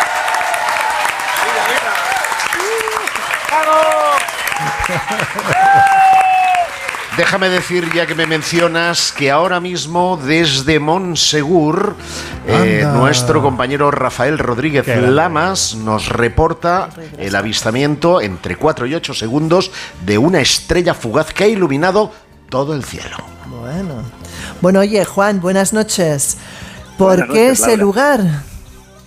Pues porque es un lugar, eh, yo creo que sagrado desde, desde tiempos muy remotos. Fíjate, estamos hablando del Monte Corona, un monte donde, eh, yo creo que esto lo hemos comentado en una ocasión, eh, el hecho de que en la cristiandad, ya sabemos que siempre colocaban pues, ermitas o iglesias en lugares que antiguamente ya sí ya formaban parte de, de, las culturas y sobre todo de los rituales y de los enclaves sagrados de los pueblos antiguos. Bueno, pues en este monte no solo hay una, no solo hay dos, sino hay hasta cuatro ermitas, por lo cual nos indica que desde luego este lugar es absolutamente eh, bueno lleno de, de, de ese enigma o lleno de esa magia ancestral. Y además, fíjate, porque hemos descubierto, hoy he descubierto una, una historia, y es que hace relativamente unos poquitos años, aquí se formó un, lo que podría denominarse un, círculo de las cosechas, en este mismo lugar donde nos encontramos, en donde me comentaban que los árboles se habían partido al medio como si fueran palillos, creando un círculo completo y en donde nadie supo dar una explicación a este fenómeno. Así que bueno, estamos ante un lugar que desde luego parece que está dándonos muchas sorpresas y también en el cielo porque hemos visto varias estrellas fugaces, algún bólido realmente alucinante que ha arrancado, y decirlo así, casi con emoción, los aplausos de, del medio centenar de personas que estábamos aquí y bueno, de alguna manera nos ha hecho no sé si decir eso de soñar con quizá lo siguiente que viéramos fuera algo mucho más extraño, pero en cualquier caso nos hace, fíjate, eh, poner los pelos de punta ante algo que ilumine el cielo en la noche estrellada y que nos parezca realmente sorprendente y sobre todo que lo rasgue, ¿no? Como es un bólido o una estrella fugaz. Pues querido Juan, que disfrutéis mucho de lo que queda de madrugada. Mm, ya sabes que a mí me encantaría estar allí con vosotros. Sabes que le tengo un cariño muy especial a Cantabria y para allá van estos abrazos y estos besos y sobre todo estos agradecimientos. Gracias, amigo. Gracias a vosotros, un placer. Un abrazo.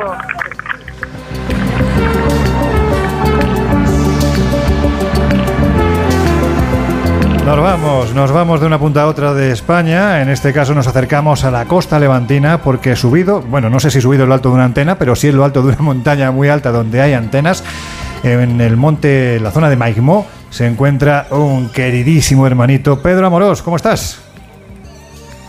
Hola hermano, ¿cómo estás? ¿Qué tal, hombre? ¿Cómo va la noche? Qué bien, pues estábamos aquí escuchándoos y súper interesante el programa pues con toda la gente y la verdad es que helados de frío. Yo llevo tres chaquetas. ¿En serio? Yo, yo aquí también. Estábamos eh, Copérnico García y yo, eh, junto con un montón de gente que ha subido hasta las antenas, que no sé cómo se han enterado de que estábamos aquí. Y bueno, esto es... esto es un criterio total. Pero bueno, eh, deciros que hemos visto cosas. ¿eh? ¿eh? Yo no me lo esperaba, pero hemos visto cosas muy raras, pero muy raras. Pedro, habéis elegido este lugar. Bueno, cuando hablé contigo me dijiste, vamos a este sitio en concreto, pero ¿por qué? ¿Tiene algún tipo de vinculación con el fenómeno ovni? ¿Hay tradición allí? Bueno, la verdad es que ya sabes que mm, todo lo que es la zona de Alicante eh, siempre ha estado muy, muy, muy en entredicho en el tema ovni, sobre todo desde la base Aitana, que es visible desde donde nosotros nos encontramos, la base militar de Aitana. Eh, y sobre todo el punto eh, del Maimós, un punto a 1.200 metros de altura aproximadamente, que bueno pues siempre ha tenido muchísima tradición de bueno fenomenología aérea anómala desde un punto de vista eh, ilógico se han visto muchísimas cosas y el punto donde estamos son unas antenas de la Generalitat Valenciana que tiene para el control de toda la zona imaginaos un perímetro eh, hemos enviado alguna fotografía en la que se observa todo el alrededor que se ve prácticamente de firmamento. Y ciertamente he de deciros que yo no me lo esperaba, no me lo esperaba, pero a través de un visor eh, de estos militares eh, de segunda generación, eh, que bueno, pues ven una franja infrarroja muy, muy, muy, muy intensa, bueno, pues se veía todo el cielo, hemos visto cosas bastante curiosas, pero son estrellas fugaces, un bólido, es decir, un, posible meteorito en el suelo que lo, hemos visto caer y tal. Pero de repente, cuando nos hemos dado cuenta, mm, y, lo he informado al, grupo de WhatsApp, eh, en dirección a las, a las 12 y 45 minutos, en dirección eh, noroeste hacia el sureste, eh, hemos visto un objeto muy, muy, muy extraño, no visible a simple vista, pero sí a través del visor infrarrojo, que no se trataba del satélite Iridium, de estos que sabéis que tiene unos espejos, que va rotando y que da unos flashes, unos destellos, y que se desplazaba oblicuamente, con una trayectoria no rectilínea. Y yo que no soy ufólogo, pero bueno, me encanta, eh, te puedo decir que, bueno, estoy seguro que, eh, no sé, mm, cualquiera que tenga dos dedos de cabeza, si no rectilíneo y que aquello vaya haciendo zigzag, eh, apareciendo en un lado y desapareciendo en otro y tal, y no siendo un avión aproximadamente, mm, no sé a qué altura estaría aquello, pero bueno, estaba muy alto, muy alto, y lo hemos, lo hemos podido observar todos a través del visor nocturno. Y bueno, ha sido algo verdaderamente curioso, muy extraño y a una velocidad irregular, sobre todo eso que es importante. Pues sabiendo, Pedro, que además tú eres un auténtico experto en la investigación de fenómenos paranormales, todo el mundo te conoce, eres el presidente de la Sociedad Española de Investigaciones Parapsicológicas, serías clave eh, que estuviera, vamos, para nosotros sería importantísimo que estuvieras aquí porque tenemos a Yusek Jarro que está provocando todo tipo de fenómenos paranormales. Ya, ya te contaré porque, bueno, en fin, la radio lo bueno que tiene es que no se ve, solo se oye, porque si se viera, en fin. Pedro, que ha sido un placer contactar contigo, muchísimas gracias por participar esta, esta madrugada y un aviso, si os encontráis con alguien que hable inglés, cuidado, porque los americanos andan buscando cositas por todo el mundo, así que cuidadín, amigo. un abrazo fuerte para todos. Hasta pronto, familia Alicante. Un abrazo. Adiós, adiós, adiós.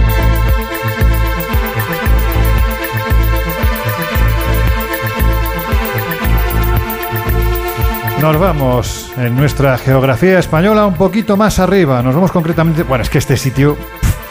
qué barbaridad. Es una pasada porque tiene todos los elementos que se pueden requerir de un punto, ufológicamente hablando, clásico en todo el planeta. Can Masana, Montserrat, Javier Roldán, amigo, ¿cómo estás? Muy buenas noches, Lorenzo. Eso te pregunto yo. Eso te pregunto yo. ¿Están siendo buenas noches? Estamos viendo muy, muy muchas cositas, estamos con mucha gente, estamos disfrutando. Y lo último, lo, eh, lo que hemos visto después de lo que le ha pasado a Josep, a la 1 y 41, dirección norte, ha sido algo espectacular. Verde-azul.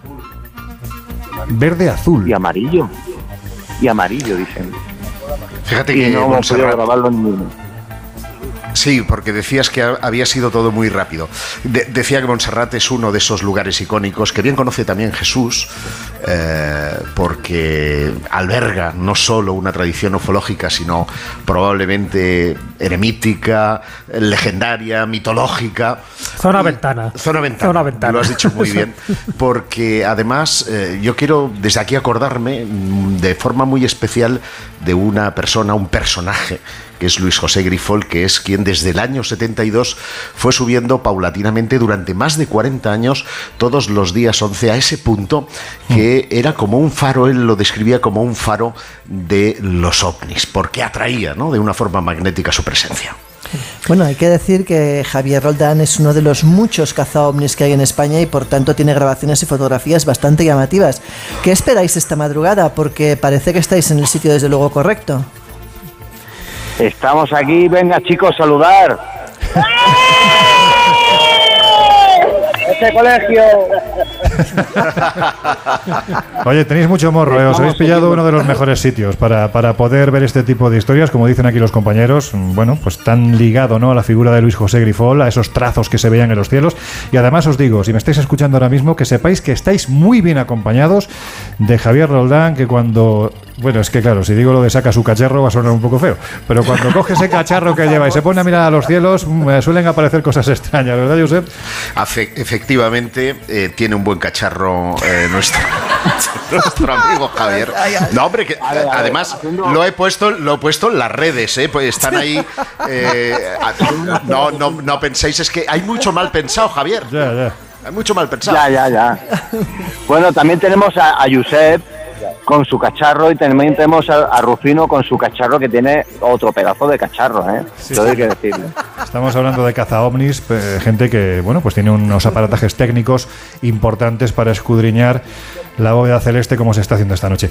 Mm, Javier, decirte que dejamos los micrófonos abiertos, que si ocurre cualquier cosa no dudes en ponerte en contacto con nosotros y, y seguimos adelante con esta noche de los cazadores de ovnis. Muchísimas gracias y un abrazo enorme a todos. Un saludazo. Igualmente, familia de Monserrat. Un abrazo muy fuerte.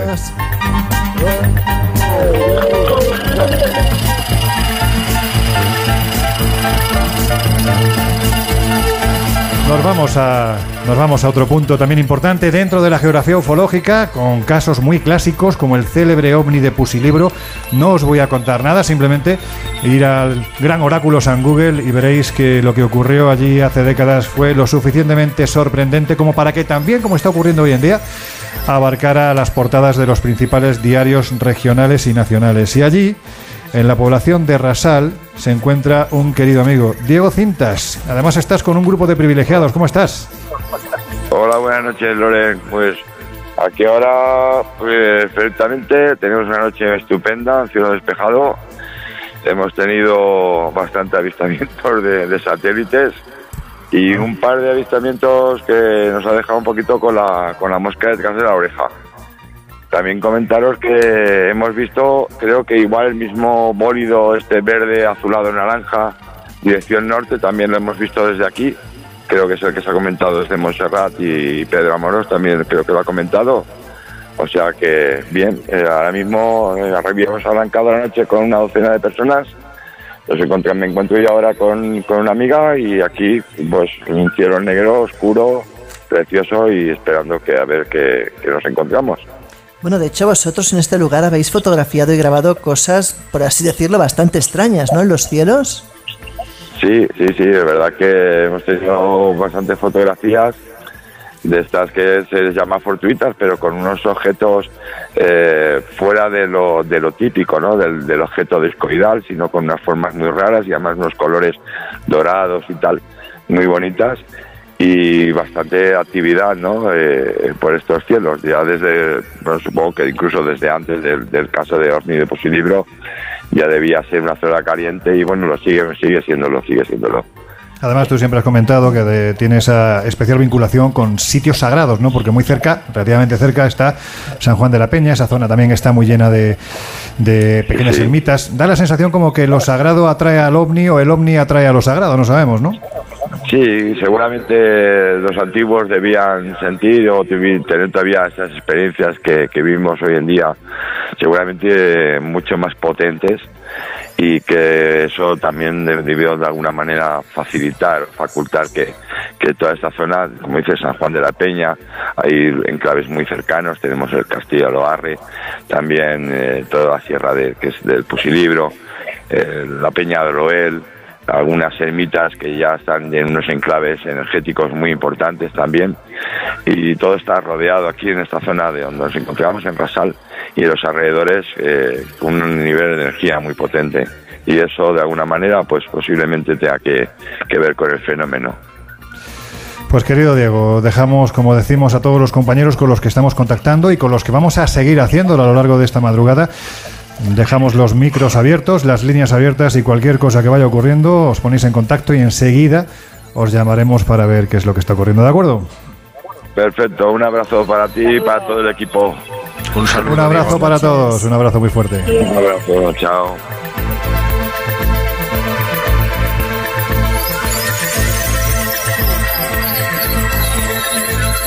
Bueno, como era, como era previsible, eh, pues eh, los tiempos nos saltan siempre por los aires, ¿verdad? Pero vamos a intentar acelerar ahora en el tiempo este que nos queda. Ya al que por desgracia ya no nos queda más tiempo para compartir es con nuestro querido Jesús Callejo, Creo que hay un señor montado en un taxi en la puerta que está pegando con el claxon, que venga ya, que venga ya. Además, creo que está escuchando el programa, con lo cual ahora de camino para casa le puede seguir contando historias. Bueno, pues mira, tengo tertulia entonces con él. Se me va a hacer mucho más ameno el viaje. Nada, solo agradeceros, eh, pues eso, el estar en este momento, que yo sé que es un momento muy especial para todos vosotros y para todos, en general los que nos gusta esta fenomenología y sobre todo este misterio que está más vivo que nunca y sobre todo por la cantidad de testimonios y de gente que sigue mirando al cielo para eso, para darnos cuenta de que muchas de las respuestas y muchas de las claves están precisamente en las estrellas. Así que nada, eh, me alegro muchísimo de que esto sea un éxito, que lo, realmente se esté fraguando pues otro de esos programas míticos, que ya lo está siendo, y sobre todo lo que se decía antes, ¿no? la vinculación que hay muchas veces del fenómeno fenómeno ovni con los lugares sagrados, con nuestra España mágica, donde al final todo está relacionado y donde yo creo que hay que tener una visión holística. Es muy difícil estudiar el fenómeno ovni si no estudiamos también la historia, si no estudiamos también las tradiciones, el folclore y sobre todo pues un poco esa visión que nos dio en su momento eh, Ballet, eh, donde nos comentó que todo al final tiene una razón de ser y esa razón de ser es que cuando hay una luz que se manifiesta nos está indicando algo. Sencillamente tenemos que indicar o saber por lo menos que lo que nos está indicando tiene que ver o bien con un misterio terrestre o bien con un misterio celeste, pero siempre con un misterio que nos reconduce a conocernos un poco más a nosotros como seres humanos. Así que agradeceros compañeros el estar aquí presente. Es verdad que el taxista me está esperando posiblemente con un carajillo y me voy raudo veloz y nada, que la noche os sea leve y por supuesto que el aire acondicionado sea un poco más bajo para que podáis ¿eh? sobrevivir a esta experiencia. Jesús, que como siempre es un placer, te podría decir que da gusto contigo compartir todo tipo de cosas, pero la más importante es que da gusto compartir vida, amigo. Un aplauso enorme para este auténtico genio.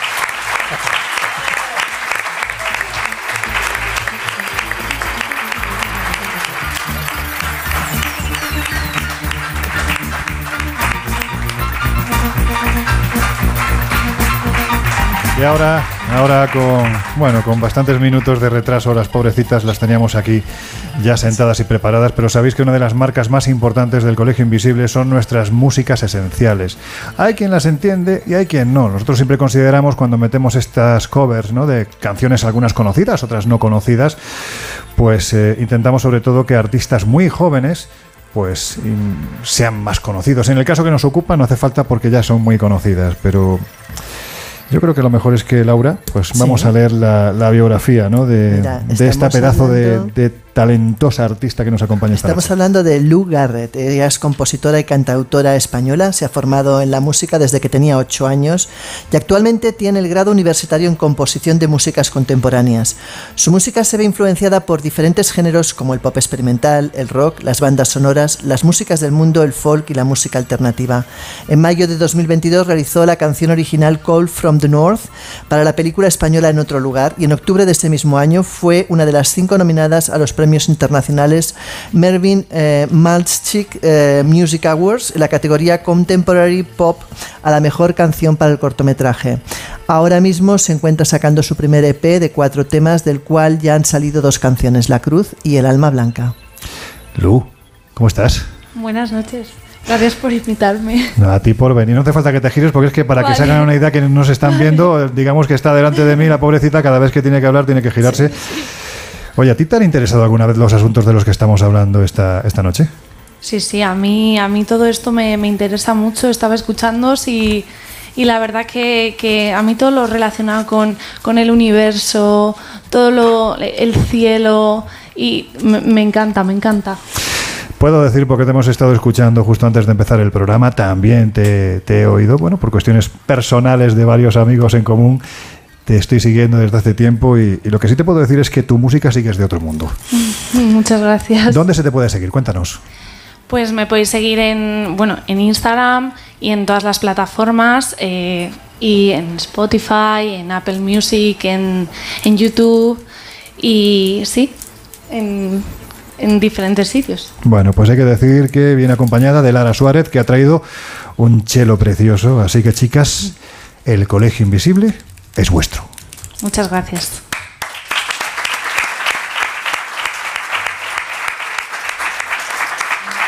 Vamos a tocar mi tema que se llama La Cruz. Espero que os guste mucho.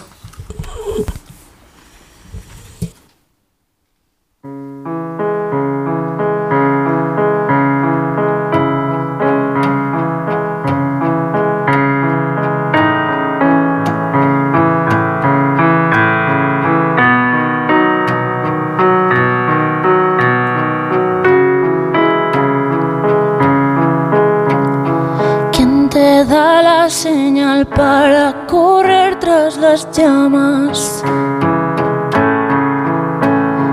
¿Quién te regala espaldas de otro una sola espada? ¿Quién te mostró el hogar? ¿Quién debilidad? ¿Quién te deja vivir sin sentir ásperas garras. Mientras no están, no estarán, no yacieron en nada. Tú ocultas tu nombre y te tapas la cara.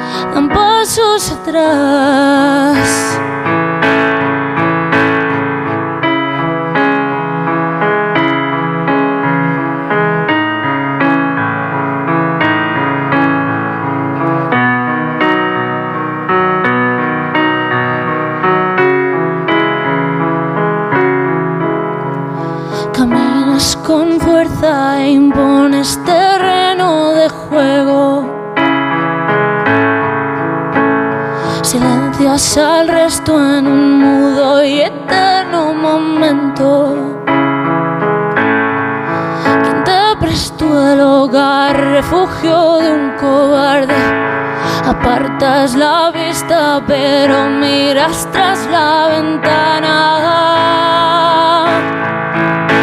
Mientras otros no están, no estarán, no yacieron en nada. Tú ocultas tu nombre y te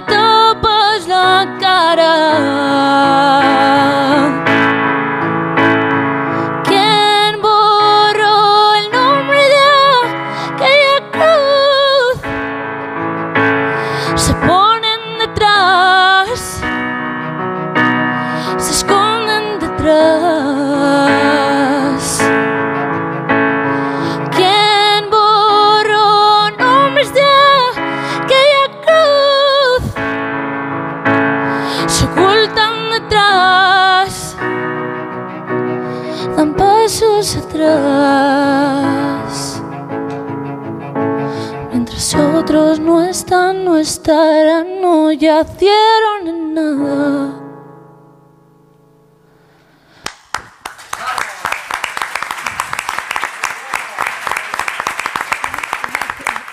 El Colegio Invisible. En Onda Cero. Soy Juanjo Benítez. Envío un saludo muy cordial para todos los oyentes del Colegio Invisible.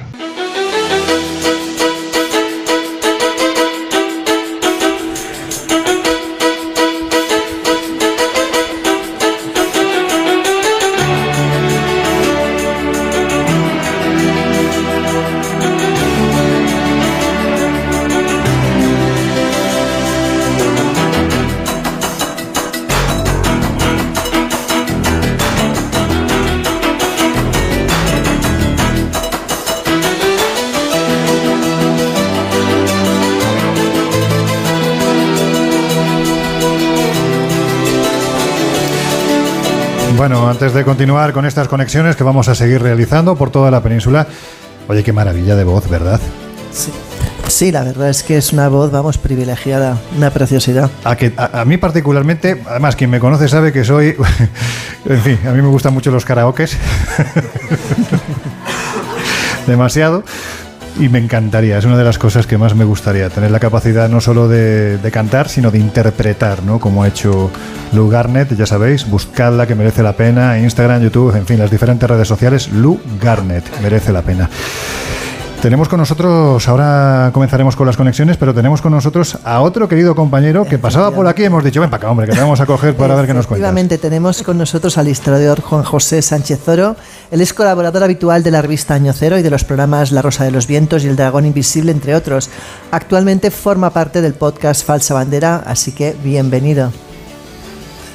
Muchas gracias. Uy, te Muchas da miedo, gracias. ¿qué te, qué te ha Sí, pasado? Sí, sí, no, no, estoy aquí emocionado también con todos vosotros, encantadísimo, me siento muy privilegiado de estar aquí en esta fecha tan especial, en esta cita tan especial, encantadísimo, de verdad.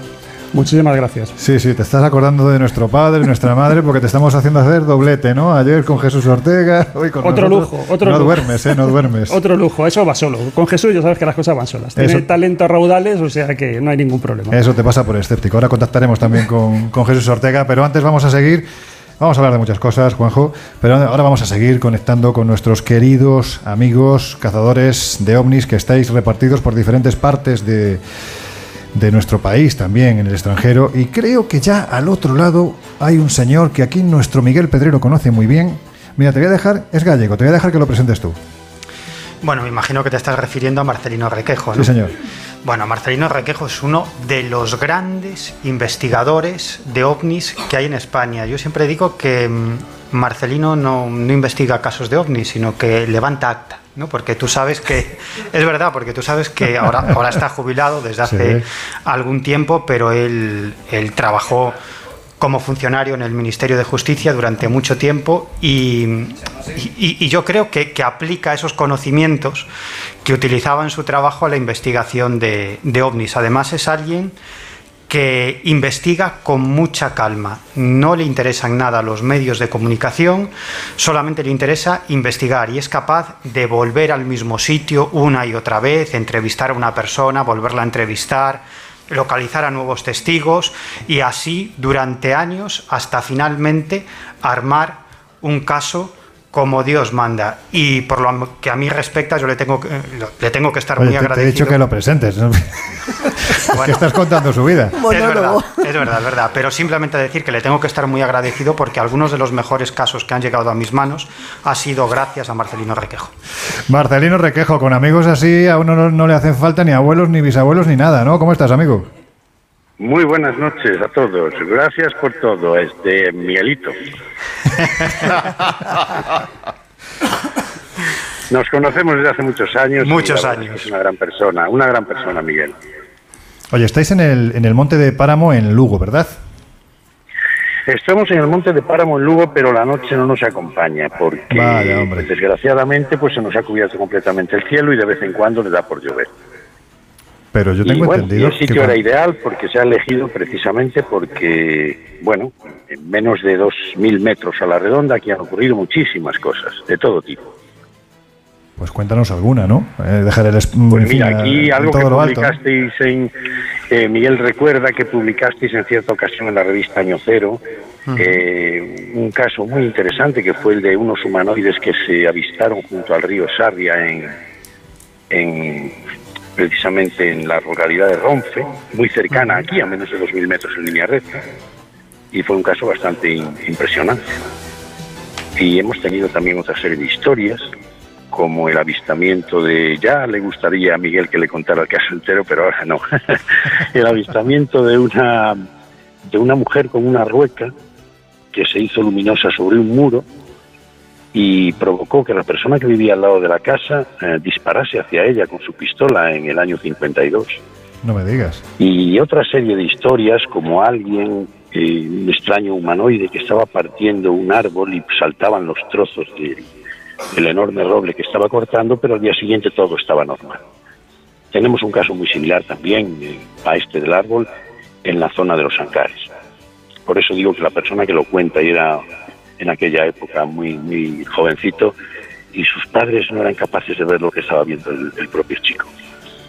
Y hay muchos más casos, el de una moto perseguida por un ovni en la localidad de Celtios durante la oleada gallega del 96. Pero alguien llevaba la Eh, moto, ¿no? Porque si no era más misterioso que el ovni. el, el hombre que llevaba la moto tuvo que parar y, Ah, y gracias a que, según él, la esfera se separó del camino y le dejó y le dejó espacio para pasar y aún así le persiguió hasta el pueblo.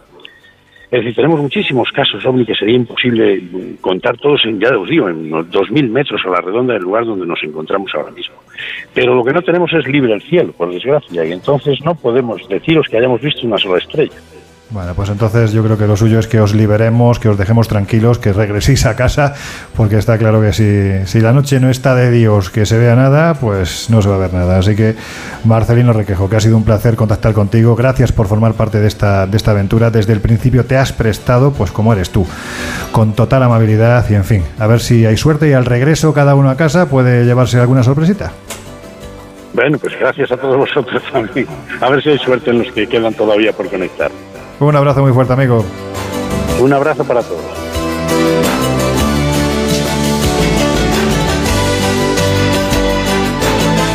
Bueno, pues otro de esos puntos importantes en esta geografía misteriosa es la Sierra de la Tramontana, especialmente la costa de Sóller en Mallorca, ¿verdad? Vosotros dos que estáis, eh, bueno, nos tenemos un poquito callados esta noche, a Miguel sobre todo.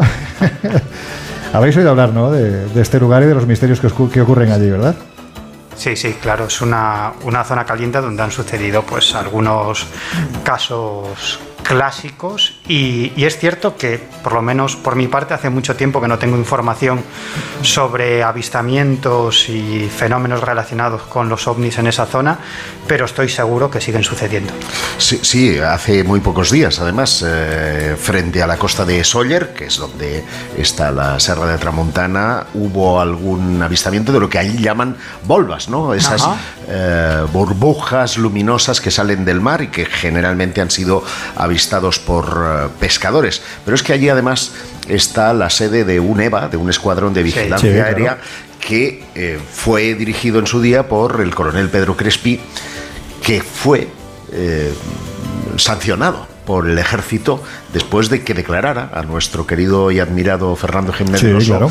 la presencia de objetos no identificados. Y yo recuerdo una anécdota muy divertida de Pedro Crespi hace algunos años, cuando le invitamos a un congreso de Expediente X en Barcelona, que se trajo una cinta de radar, como si la pudiéramos reproducir No en un radiocassette. Era una bobina así de gorda y traía ahí a los ovnis. Y digo, bueno, pues es una anécdota.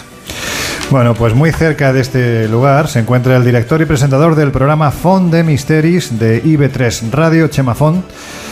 Mm, En fin, se han subido a un sitio muy alto y además ufológicamente muy importante. Chema, ¿estás ahí? Aquí estamos, efectivamente. Buenas noches. ¿Qué tal? ¿Cómo estáis? ¿Qué tal, compañeros? ¿Cómo va la noche? Pues de momento muy tranquila, eh, verdaderamente sorprendidos por, por la afluencia que, que hemos encontrado al, al llegar y muy bien, pero muy tranquila respecto a, avistamientos. Y hemos visto varias estrellas fugaces impresionantes porque la noche está espectacular. Hay una, una bóveda celeste perfecta, ahora acaba de atravesar otra vez otra estrella fugaz hacia el norte, impresionante. Pero avistamiento extraño, inexplicable, lamentablemente no. Y efectivamente, como comentaba ahora Josep, estamos cerca del EVA 7, muy cerca, estamos en el, en el corazón de la SR de Tramuntana, donde en los años 70 eh, se organizaban estas otras especies de eh, encuentros para tratar de cazar ovnis, pues aquí mismo estamos, pero no, no estamos, no estamos cazando ovnis, pero no perdemos la esperanza. Aquí sabemos que eres sanamente escéptico, pero ¿qué piensas que sucede en este lugar? Porque los testimonios son muchos y variados y sobre todo de bastante peso.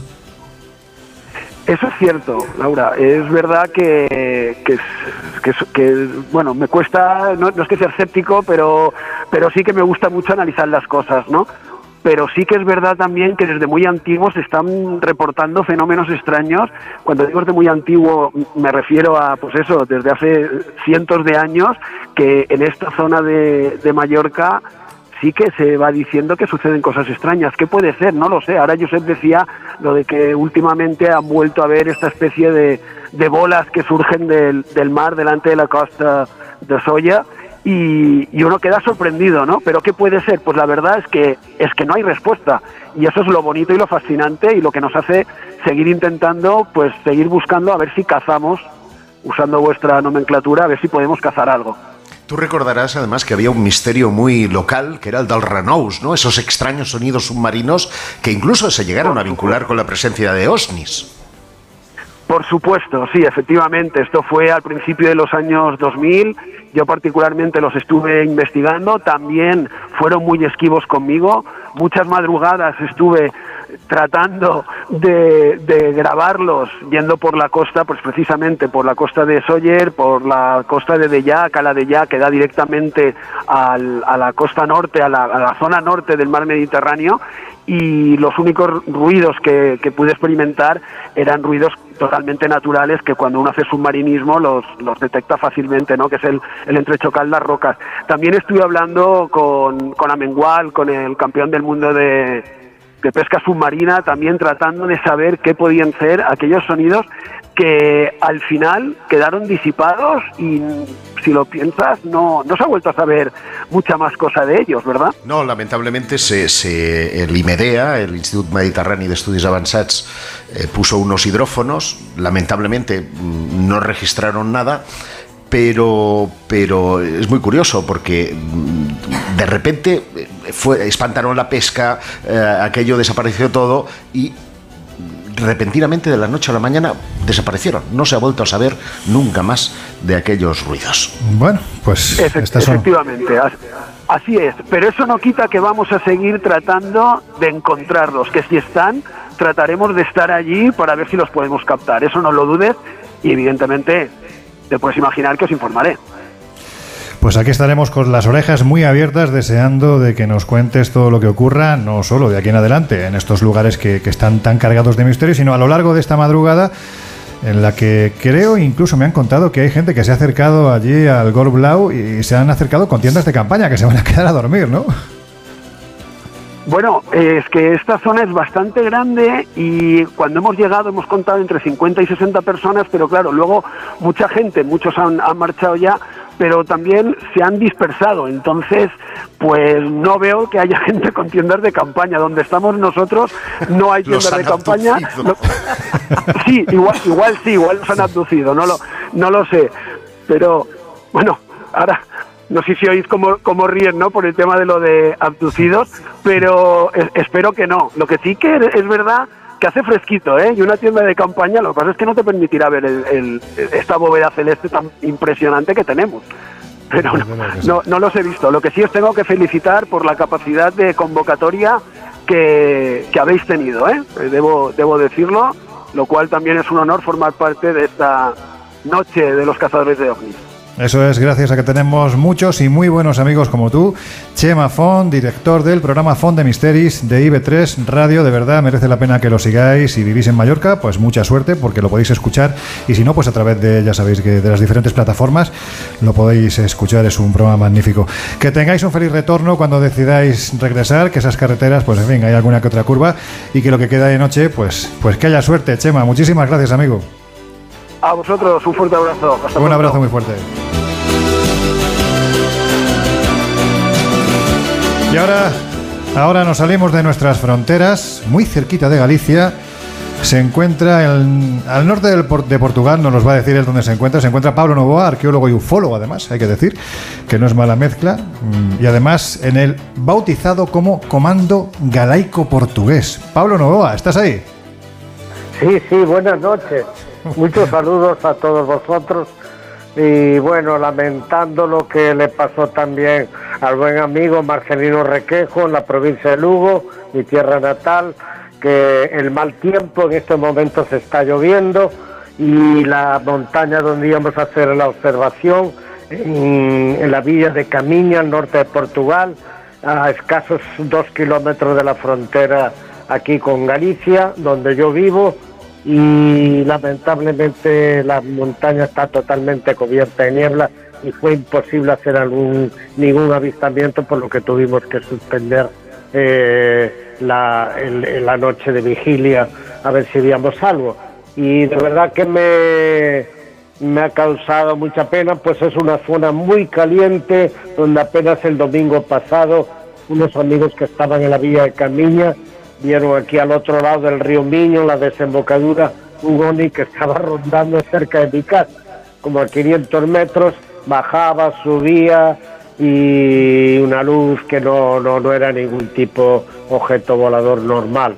Y bueno, una zona que hemos tenido muchas filmaciones de ovnis en esa montaña, concretamente donde se encuentran los, los autogeneradores de, y que esta zona es muy rica en avistamientos. Aquí ha estado Annette Asencia, la famosa aducida portuguesa, con nosotros, donde tuviéramos una gran experiencia de filmación, de ovnis de, naves nodrizas cilíndricas en forma de cigarro de hasta 100, 150 metros que eh, eh, pasan por estas montañas y van a- a introducirse dentro del mar, en lo que creemos nosotros que puede haber una, una eh, base submarina extraterrestre, porque no le podemos llamar de otro nombre, pues tengo noticias de un del abuelo de un famoso pintor portugués que eh, dice que vía en, la década del 1920 al 1930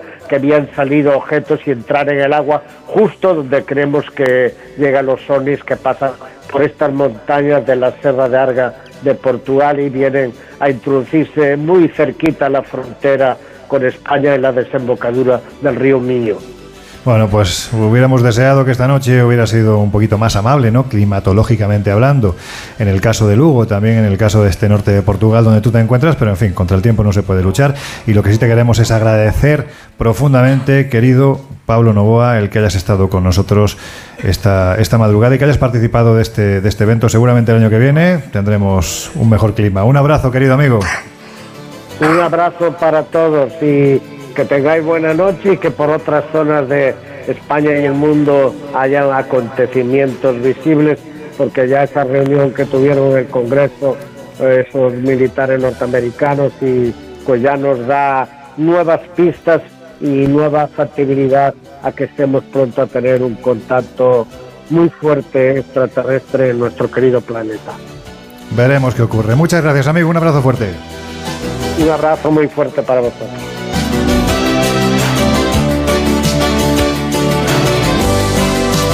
Josep, querías. Sí, que- no, iba al hilo de esta despedida de nuestro querido amigo Pablo Novoa, porque desde las redes Eddie nos dice eh, que mi familia y yo os escuchamos desde el triángulo de Falkirk, más concretamente desde Bonnie Bridge, Escocia, el Oh. lugar con más avistamientos ovni del mundo, unos 300 al año. Esperamos que tengamos suerte esta noche y veamos algo para cualquier cosa. Por aquí estamos, nos dicen desde el WhatsApp, recordemos, 628 985 161. Dos más. Hola, eh, soy Sergio Infante de Huelva, camionero. Os escucho siempre y estaré toda la noche en carretera muy atento. Y es que los camioneros, ahí en la soledad de la carretera, fueron los primeros en tener avistamientos de ovnis. Y Jaime Maussan, desde México, periodista muy reconocido, nos dice, España y varias partes del mundo en este momento se encuentran en un gran ejercicio de observar el cielo para captar objetos anómalos no identificados.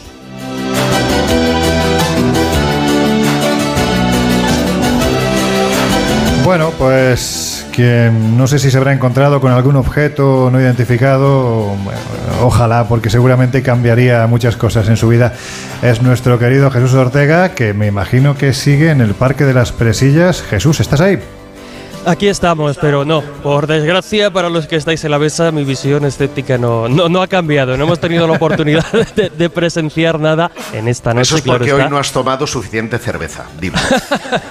Es verdad. Mira que algún oyente lo ha dicho, que conviene que, que me tome algún chupito de más antes de intervenir en el Uh. colegio, que, que entro más simpático. Yo, yo puedo decir que doy fe, pero vamos, tampoco. tampoco, tampoco estás en la mejor, en la mejor posición. bueno, cuéntanos, ¿qué tal va la noche? Pues la noche por aquí sigue tranquilita, hemos visto algunas estrellas fugaces como en otros puntos de, España, pero sí que nos hemos encontrado, bueno, pues con las experiencias de algunos invisibles bastante llamativas. Por ejemplo, un grupo de, de- chavales, la verdad es que eran jovencitos, que habían venido aquí a pasar la noche, pues a tomar un- una cerveza, a estar tranquilitos, observando el cielo, pero sin tener ni idea que aquí se iba a organizar un grupo de, observación de- del cielo.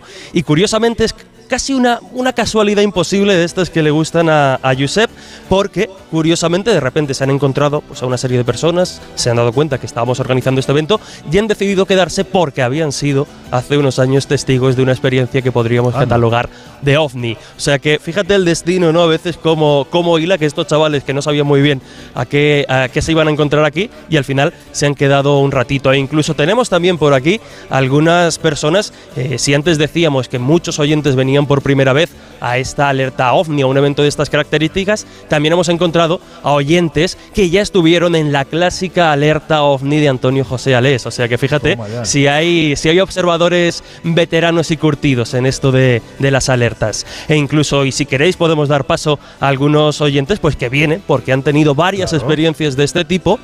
Y, y bueno, pues su interés viene precisamente por haberlo observado. Pues que nos cuenten, claro.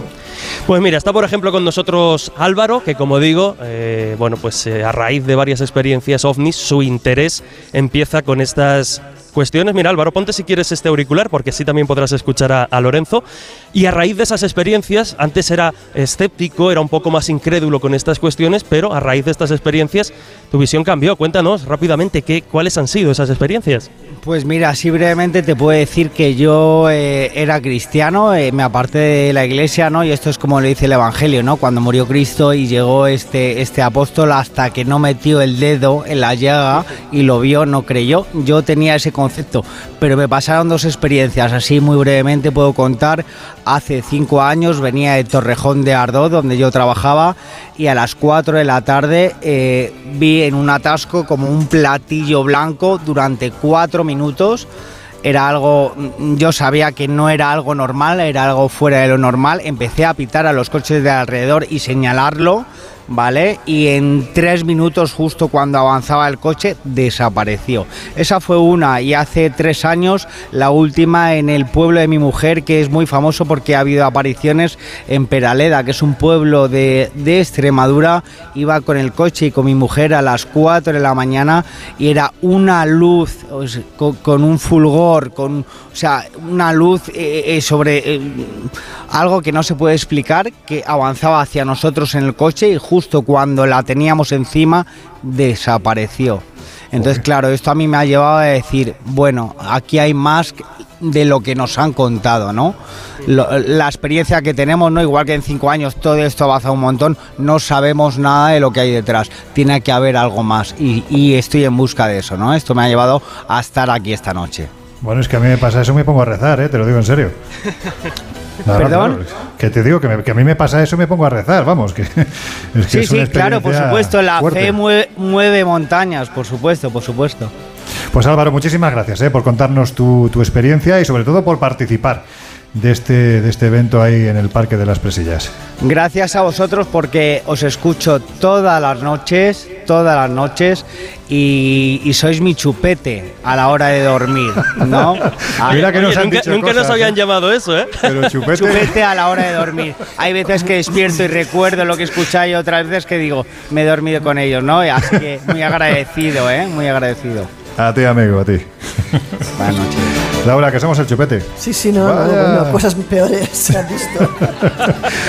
Bueno, Jesús, que yo creo que lo suyo es que te vayas viniendo ya para acá. Muy bien, muy bien. Pues enseguida estamos allí, compañeros. Un fuerte Venga, abrazo. Un abrazo, gracias.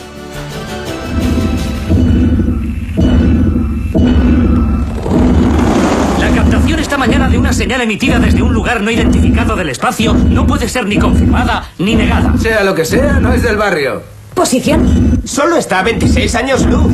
Haberlo anunciado al mundo puede constituir una violación de la seguridad nacional. No es una llamada de persona a persona. Puede ser un modo de atraer nuestra atención. El presidente ha convocado una reunión. Recomendaría al presidente militarizar este proyecto. No hay razón para creer que sus intenciones sean hostiles. No tenemos prueba de eso. ¿Por qué no hablan nuestra lengua? Creemos que el mensaje contiene instrucciones para la construcción de un medio de transporte. ¿Transporte?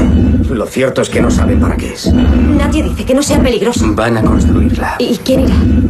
¿Estás dispuesta a arriesgar tu vida? ¿Estás dispuesta a morir por esto? ¿Por qué?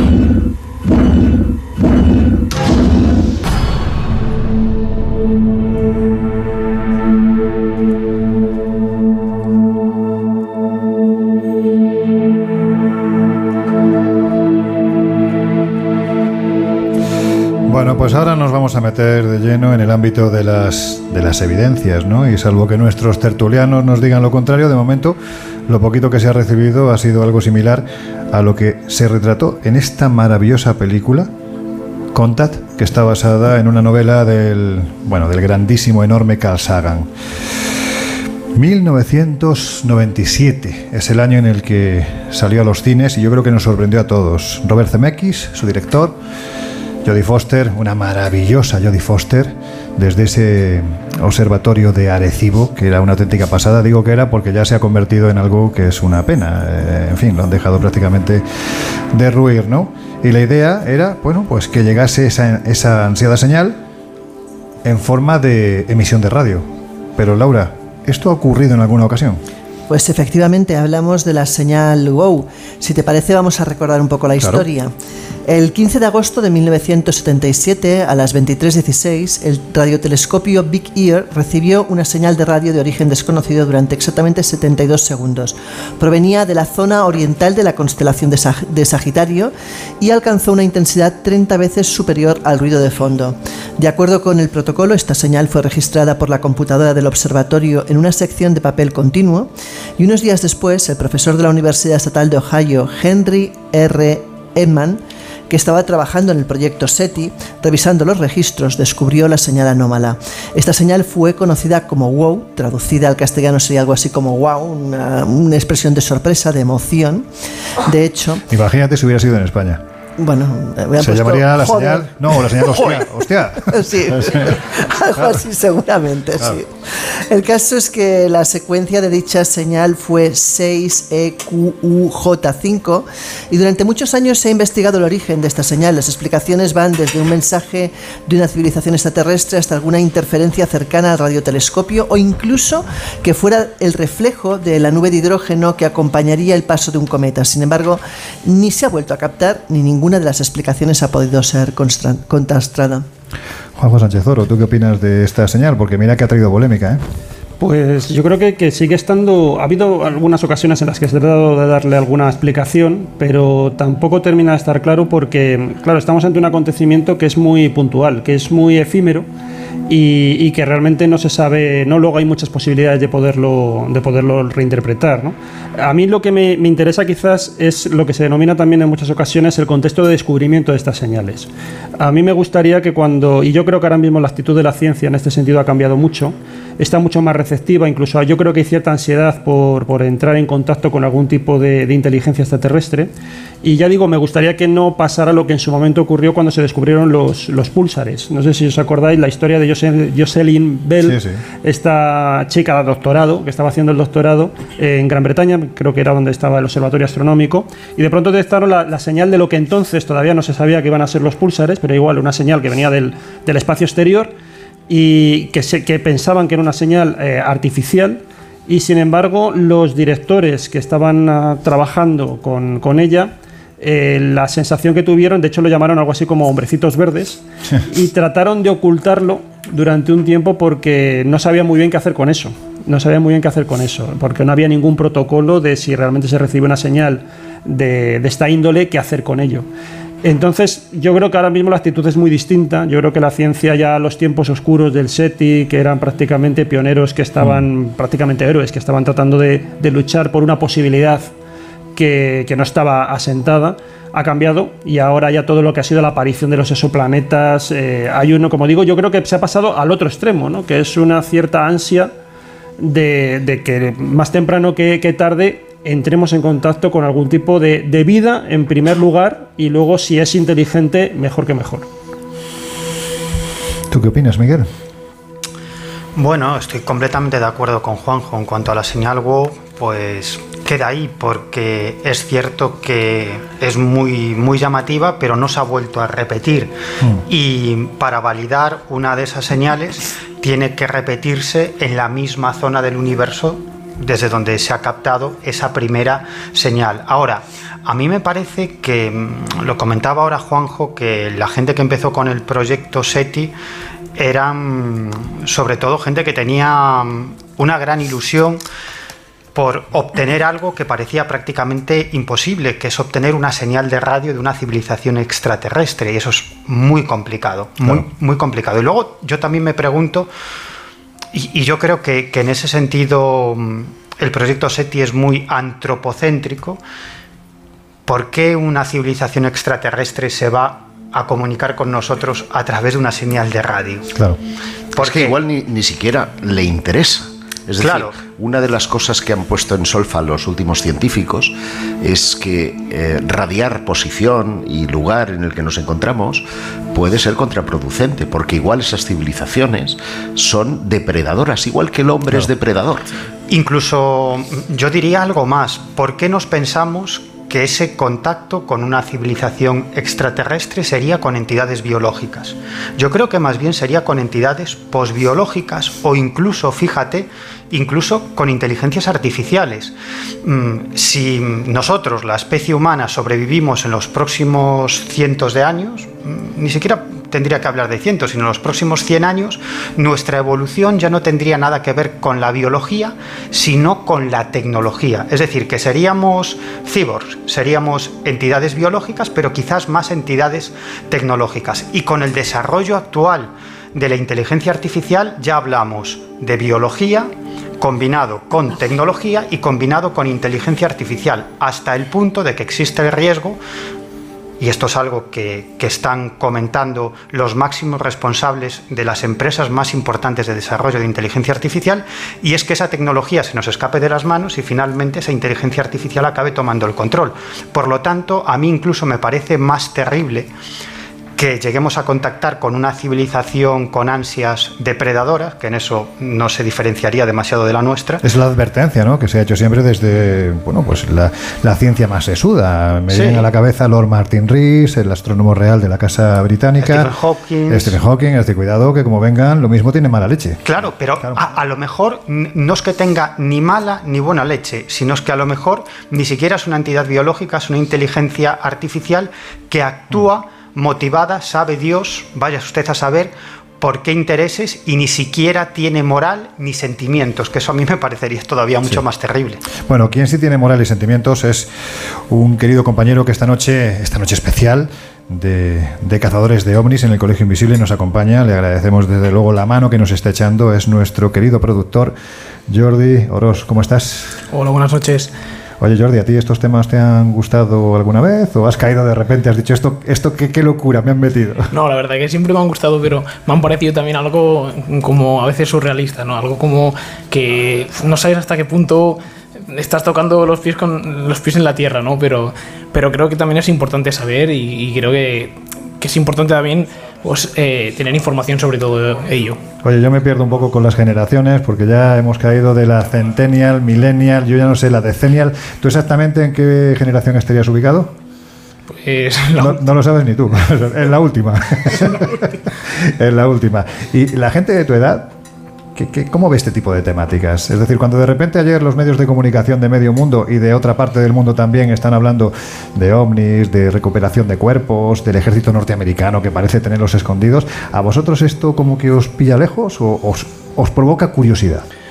Bueno, quizá no que nos pille lejos. A mí, eh, la verdad que no he tampoco tenido muchas eh, conversaciones con un amigo sobre esto. Sí que es verdad que un, un youtuber, un creador de contenido hace pocos años estuvo bueno, subió un vídeo eh, como yendo a la área 51, entonces se creó como un poco de convulsión, ¿no? Y, mm. entonces las redes sociales fue como, ostras, eh, ha vuelto este tema como mucho y estuvimos pues ahí hablando y eso, pero tampoco no hemos sacado mucho, no lo hemos hablado mucho en las bueno, conversaciones. Pues estate atento porque precisamente en unos minutos vas a escuchar a alguien que estuvo en el área 51 y le pasa una cosa muy rara. En unos minutos, pero de momento vamos a acercarnos, hemos intentado contactar con nuestro compañero Saturnino Mendoza en Mérida. ¿Tú has hablado con él? ¿Qué te ha contado? Sí, eh, estaba, he hablado con él que está en Mérida, en la zona norte, y me ha dicho que bueno, la noche muy tranquila hasta llegar la una de la mañana, que ya han llegado más cosas. Eh, hemos podido ver, bueno, han podido ver una forma de unos ojitos de color anaranjado, pero sin muchas luces. Ha hecho un movimiento y al poco se ha, se ha marchado. La luna al estar en cuarto da mucha luminosidad y a su vez quita algo de visión, eso nos ha comentado. Y la noche por lo demás, pues dice que bastante tranquila desde el principio, sí. Bueno, pues nada, también estamos intentando contactar con nuestro compañero José Manuel García Bautista. Si le puedes dar un toque y en un ratito vienes y nos cuentas qué te ha dicho, Perfecto, Muchas gracias. Gracias, amigo. Un aplauso para él.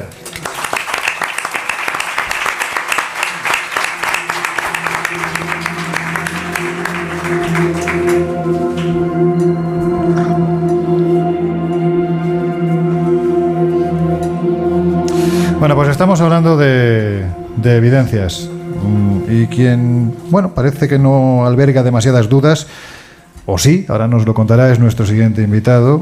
Digo que no tiene duda de que lo que le ocurrió era humano porque estaba donde estaba. De lo contrario, esta es una conversación que hemos tenido en muchas ocasiones. Si no hubiese sido por ese importante detalle de estar donde estaba, mm, yo creo que habría barajado posibilidades más alienígenas.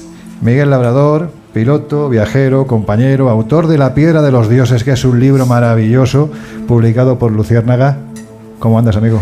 ¿Qué tal? Muy buenas noches. Pues nada, yo encantado de estar aquí entre los principales guapólogos de, de España. Guapos, guapos. Sí, sí, guapólogos. Esto de que le pongan tantos nombres, WAP, Fanny, OVNI, UFO, yo qué sé, es que, bueno, en fin.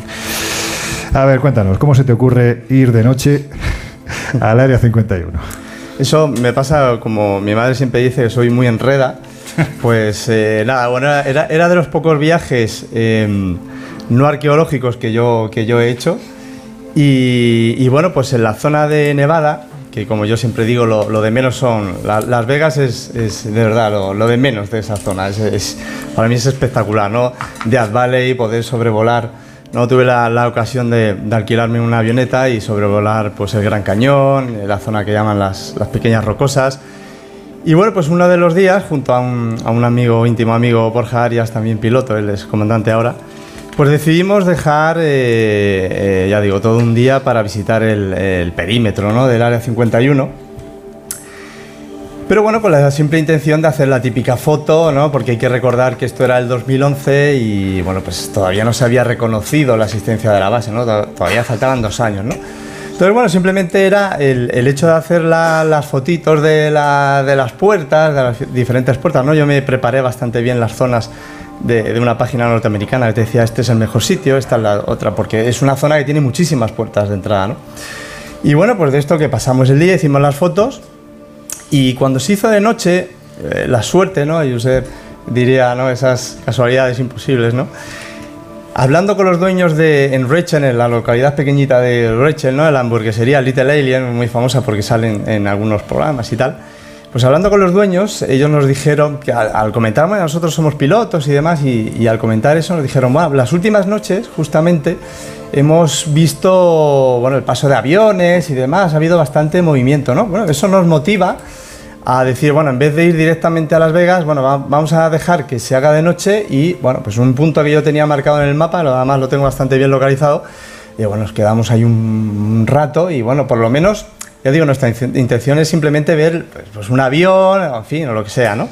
¿Y cuál fue el primer aviso de que algo raro estaba empezando a ocurrir? Pues fue, mira, fue hacerse de noche y yo calculo que a unos 15 minutos, o sea, no, no pasó nada de tiempo de que se hizo de noche. eh, yo recuerdo, iba de copiloto y a mi derecha vi, pero nada, fue como un refilón, una luz eh, que bajaba muy rápido. Ya digo, mi, mi- mi amigo apenas vio nada, yo justo de refilón y ahí vimos como se ocultaba detrás de la montaña, que ya estaba dentro del perímetro de- del área 51. Y, y claro, y ahí nos quedó, nos, nos sobresaltó, ¿no? Y lo que pasa es que la, la mente racional, yo creo que siempre, ¿no? Pues va mirando una explicación lo más plausible, ¿no? Y, y nosotros no tuvimos ninguna duda en decir que, bueno, pues seguramente aquello era un caza con una aproximación, bueno, pues un poquito más rápida de lo que estamos acostumbrados, pero nada más raro, ¿no? A mí lo único que sí que se se me hizo una- un- el tipo de luces eh, que antes había salido ¿no? Eh, de, un avistamiento. Esas luces se llaman landing lights, ¿no? las luces de aterrizaje, tienen un gran alcance. Y a mí se me hizo que, que ese, ese, ese tipo de luz era, era una landing light. ¿no? Lo único que normalmente ese tipo de luz siempre son, son blancas, tanto si son militares como avionetas, es igual. ¿no?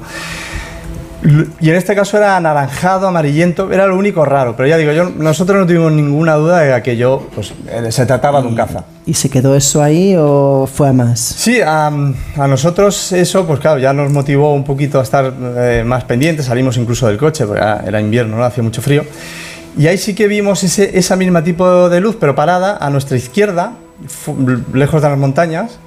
Y ahí lo que pasa, al estar parada, pues lo mismo, ¿no? Eh, ahí ha- había, no había luna, con lo cual el cielo era espectacular, en Death Valley, ¿no? El desierto. Y claro, ahí te empiezas a pensar que puede ser, a lo mejor lo estamos confundiendo con, con algún astro y tal, no sé qué, porque aquello no se movía, o a lo mejor es eso, ¿no? Un avión que está a lo lejos, que lo ves de frente y hasta que no haga el viraje final, pues no lo vamos a perder. Hasta que aquello empieza a moverse de una forma mm, ya que fue espectacular y eso bueno, nos empezó a, a asustar un poco. Aquello de repente dura muy poco, ¿no? Y, y- y se apaga o desaparece, ¿no? Porque no sabemos realmente qué, qué es lo que pasó. Y, y ya digo, vuelven a pasar otros 15 minutos aproximadamente y ya justo enfrente nuestra, encima de las montañas que teníamos, calculé aproximadamente a unos 10 kilómetros, ahí apareció algo, bueno, una luz gigantesca que iluminó todo y por eso no me extraña que aquella carretera, eh, carretera la llaman Extraterrestrial Highway, ¿no? La, la carretera de los extraterrestres, porque lo iluminó absolutamente todo y hizo como tres fogonazos, ¿no? Un pum, pum, pum, en, en nada de segundos. Yo calculé que cada salto eran de 5 kilómetros y no era ni de un segundo.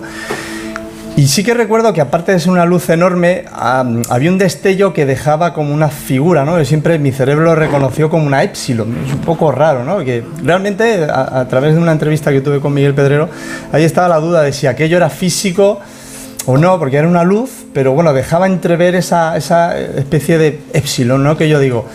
Y ya digo, pues eso fue absolutamente espectacular.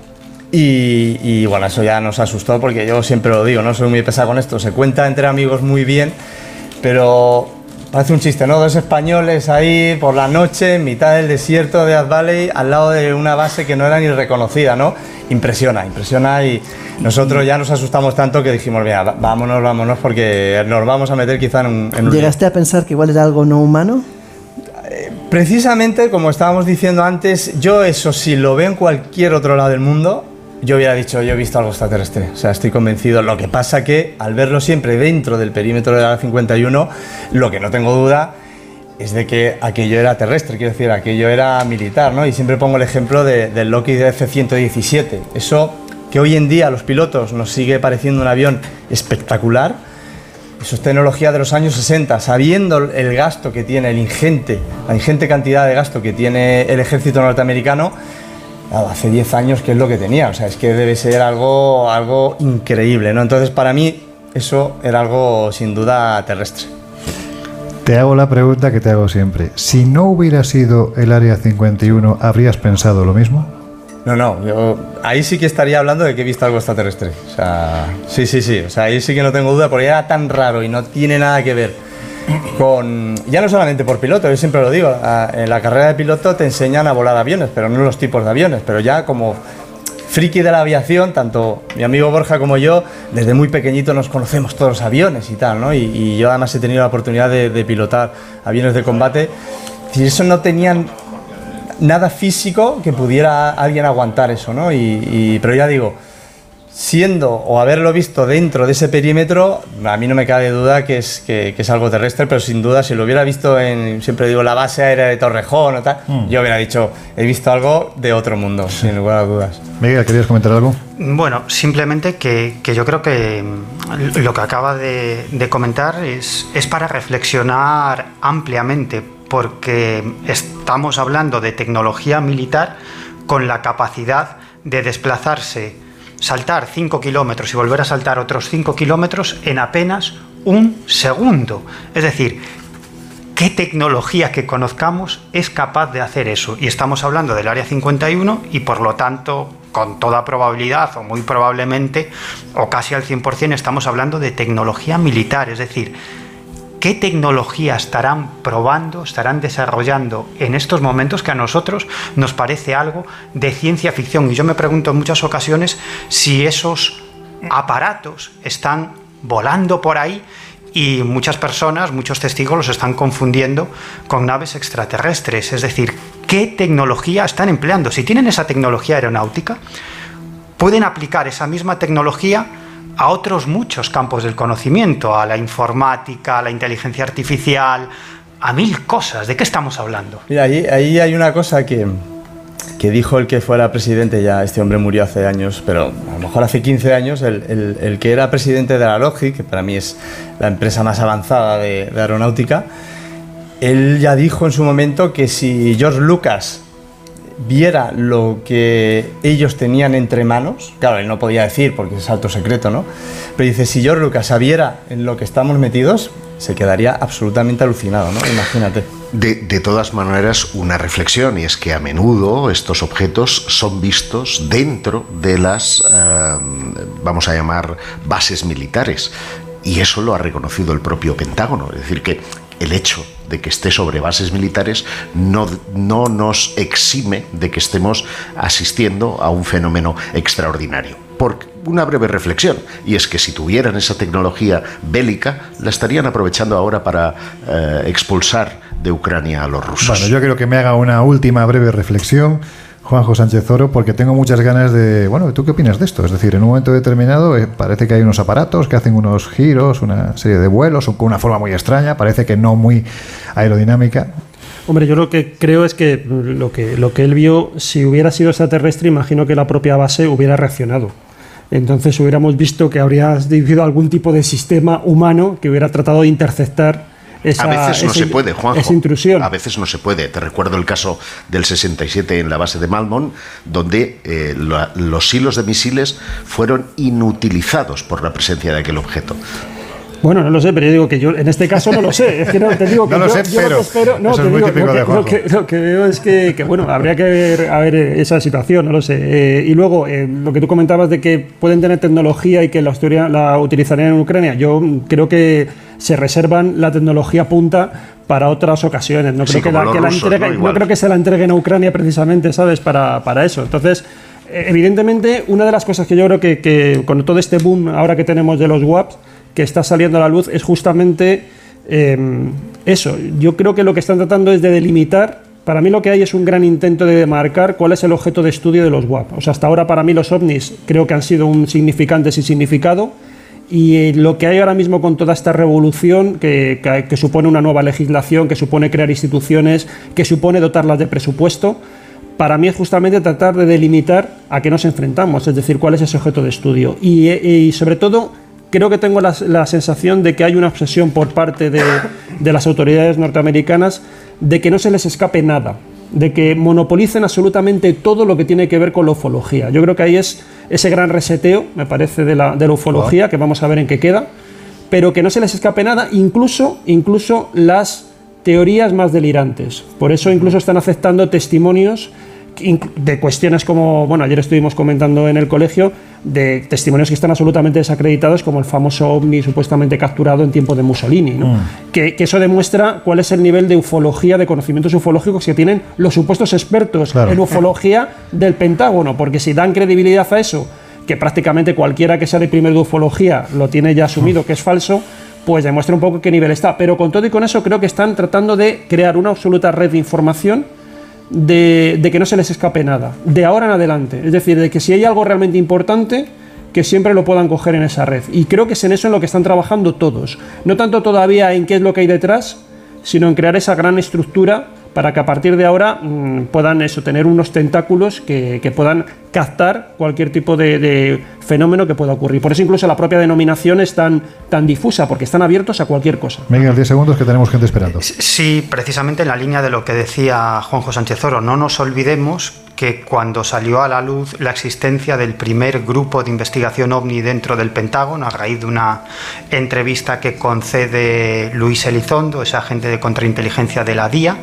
del Servicio de Inteligencia del Departamento de Defensa de los Estados Unidos, bueno, pues luego descubrimos que en realidad ese programa de investigación ovni del Pentágono era no un proyecto, sino un subproyecto dentro de un proyecto más amplio del Pentágono que consistía y que consiste en la investigación de toda clase de tecnología exótica, incluidos los viajes espaciotemporales, la invisibilidad, la antigravedad, todo eso lo que indica, y es algo en lo que ha, que ha apuntado también Luis Elizondo, es que el interés del Pentágono en los ovnis no era conocer el origen del fenómeno ovni o qué hay detrás del fenómeno ovni, sino que su interés es conocer qué tipo de tecnología emplean esos objetos para luego eh, copiarla e intentar aplicarla a esos desarrollos, digamos, muy heterodoxos o muy exóticos o muy futuristas en los que está trabajando el Pentágono. Es decir, que ese programa ovni del Pentágono en realidad era un subproyecto no demasiado importante dentro de un programa más amplio de toda clase de tecnología futurista. Bueno, pues con esta reflexión nos vamos a quedar y os vamos a dejar unos minutos, como decimos siempre, en compañía de una de nuestras esenciales. Porque para eso tenemos aquí a Lu Lugarnet y a Lara Suárez, que tienen un talento extraordinario como si no habéis comprobado en las horas anteriores, porque no nos estabais escuchando, escuchad que merece mucho la pena.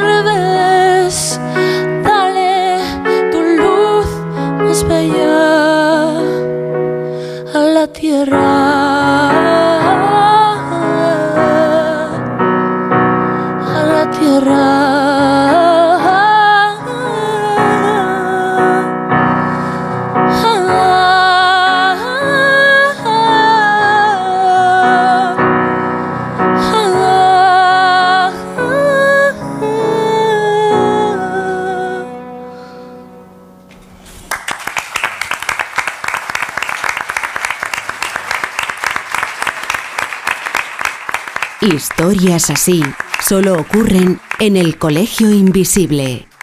Juan es una persona con discapacidad física. Trabaja de repartidor conduciendo una furgoneta. Y tiene un mensaje que entregar a todos los que jugáis a los rascas de la 11. Bien jugado. Porque cuando juegas a los rascas de la 11, además de poder ganar miles de premios, haces que las personas con discapacidad sean capaces de todo. A todos los que jugáis a la 11, bien jugado. Juega responsablemente y solo si eres mayor de edad. Alquiler, acción de alquilar, negocio por el que se cede una cosa a una persona durante un tiempo a cambio de una rentabilidad. Seguro, objetivo, es cierto, libre y exento de todo peligro o riesgo. Si piensas en alquilar, ya sabes, alquiler seguro. Llama ahora al 910-775-775. Alquiler seguro, protección a propietarios.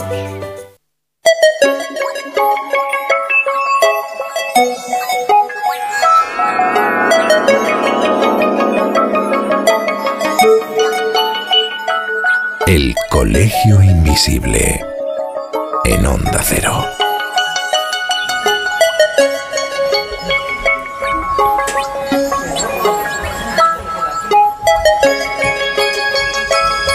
Bueno, bueno, bueno, bueno. Se ha montado cierto revuelo después de que Lou Garnett y Lara Suárez nos hayan regalado, nos hayan hecho este regalo en forma de composición musical. Qué maravilla, de verdad.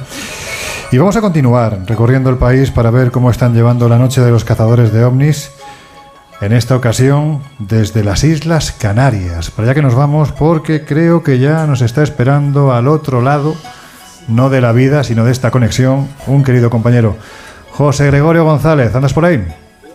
Buenas noches, Lorenzo, y buenas noches a todo el equipo. Casi, casi eh, al otro lado de la vida también, ¿eh? no te vayas a creer. Esa es una queja, ¿no? De la hora a la que os estamos llamando. Oye, Nah, de tapadillo, de tapadillo, no, no, está Pero muy si, bien, no- si es una hora menos, no Sí, te sí. quejes. Nada, nada, siempre. Efectivamente, sí, sí, sí, sí. O sea, Digo que ustedes cuando acaben el programa, nosotros seguiremos una hora más para, para compensar. Ah, mira. Vale, vale. Muy bien. Digo que os habéis Que buscado no, un hombre, sitio. que no. Lo- Mira, lo hemos pasado muy bien. No hay forma, no hay el forma. programa, Y estamos en un lugar increíble. O sea, que muy agradable la noche aquí en, en la playa de la Tejita, con una temperatura fantástica y con. Bueno, hemos, hemos estado reunidos hasta hace nada, pues, eh, cerca de 40 personas en el entorno del, del camping de Montaña Roja.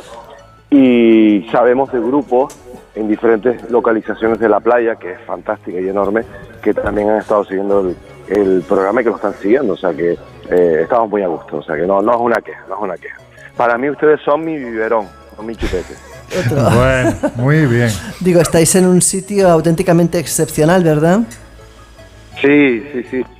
Es un sitio histórico desde el punto de vista de- del fenómeno ovni, evidentemente, porque eh, uno de los casos, o varios de los casos más espectaculares, más llamativos de la ufología española, los protagonizó Paco Padrón y sus compañeros en este entorno. Pero ya era un sitio, con anterioridad a esas experiencias de los años 70, ya era un sitio que arrastraba una, una fama de, de- de lugar encantado, de lugar mágico, donde se veían, bueno, pues luminarias que entraban y salían del mar y a unos mm, pocos cientos de metros de, de donde nos encontramos, pues se halla también un lugar que Loren conoce muy bien, que es la cueva del hermano Pedro, que es un, un espacio sagrado de corte Muy cristiano. En- y claro, es, es un sitio donde eh, un cabrero, eh, eh, Pedro Betancourt, pues tuvo una, una mm, bueno, vivió una experiencia de iluminación religiosa y al final se termina convirtiendo en santo, es decir, eh, haciendo una obra social espectacular en, en Latinoamérica y es el primer santo canario. Bueno, pues esa transformación eh, espiritual pues se dio en un espacio que invita precisamente al recogimiento, a la contemplación, en una cueva que hoy es un santuario, eh, iba a decir pagano, pero no, realmente no es pagano, es un santuario popular, donde además te sobrecoge al encontrar todo tipo de votos y el testimonio por escrito de, de centenares, yo diría que de miles de personas que se creen pues eh, bendecidas o favorecidas por la intercesión de este personaje. Bueno, total, que no me quiero salir del tema ovni, pero que, que todo eso forma parte de la misma, del mismo espacio, de la misma geografía, del mismo entorno de la montaña de la Tejita. Oye, salvando las distancias, lo que estáis haciendo, en cierto modo, tiene mucho de, revival, ¿no? Porque, como decimos, allí décadas atrás se llegaron a reunir. Estamos hablando de miles de personas esperando ni más ni menos que contactar con los hermanos del cosmos. Sí, bueno, ya sabes que, mm, las alertas, las noches de cazadores, bueno, los encuentros donde la gente se reúne para, mm, para intentar, bueno, escudriñar el cielo y ser testigos de lo misterioso, pues tienen una gran pegada en las Islas Canarias, porque entre otras cosas tenemos espacios naturales, tenemos una calidad del cielo ambiental que favorece la observación nocturna y las buenas temperaturas también, eso hay que decirlo. Entonces, bueno, pues este tipo de, de citas de convocatorias mm, son bastante llevaderas y agradecidas en, en tiempo de verano. Entonces, bueno, pues ya desde los años 70, eh, con la, la Operación Unidad Planetaria, eh, en la que estuvo involucrado Paco Padrón, un histórico de, la ufología, de la divulgación de- y pionero de todas estas temáticas, bueno, pues ya desde esa época esas operaciones unidad planetaria eh, intentaban enviar, con la excusa de enviar eh, energía positiva al planeta, bueno, pues de forma complementaria o de forma civilina, lo que pretendían también era facilitar un contacto con lo que se creía que eran los tripulantes de, de los ovnis, ¿no? Y, y eso terminó evolucionando pues a convocatorias como Alertas OVNI, que han tenido, como digo, una gran pegada, eh, con encuentros multitudinarios en las cañadas del Teide, con miles de personas, en fin, que es, digamos que forma parte casi de la cultura del misterio en las islas. Bueno, y esta noche, ¿alguna anécdota, algo que destacar? Bueno, desde el punto de vista de lo misterioso, eh, honestamente ninguna. Hemos tenido ahí un- una falsa alarma con la observación de, satélites que gracias a los, afortunadamente a los programas de seguimiento y al apoyo de, de los radioaficionados que han estado distribuidos por diferentes puntos de la isla, pues eh, inmediatamente eh, se le encontró la, la explicación de la aparente anomalía, eh, pero más allá de eso lo que hemos tenido es una velada eh, bastante fraternal de compartir experiencias, anécdotas eh, y bueno, de, también de mm, ser consciente de que estamos viviendo una época, yo diría que histórica, dentro del fenómeno OVNI. No sé hacia dónde nos va a conducir esta época histórica, eh, que encontraremos cuando pasemos la página, pero desde luego estamos viviendo unos momentos en los que, mm, bueno, mm, ah, lo comentaba hace un momento, ¿no? Yo no me los habría imaginado nunca, ¿no? Eh, que se abriesen de nuevo informativos, eh, que, que las páginas de los periódicos se llenasen de noticias relacionadas con interés gubernamental con respecto al tema OVNI. ¿Hacia dónde vamos? Si es intoxicación o no, bueno, en fin, qué intereses hay detrás.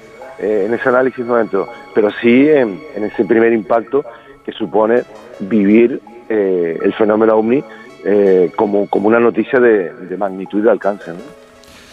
José Gregorio González, siempre es un placer escucharte y además quien quiera puede hacerlo. Mm, creo que es los viernes, ¿verdad? Cuando se emite Crónicas de San Borondón en la Autonómica de Canarias. De 12 Efectivamente, la- ¿De 10 a 12 o de 12 a 2? Cuéntame tú. De 10, de 10 a 12, sí. Ahora 10 a estamos de, de- de descanso estival, pero bueno, regresaremos en, en septiembre, bueno, con nuestra particular forma de contar eh, los misterios, no solo de Canarias, sino otros misterios que se nos cruzan por el, por el camino.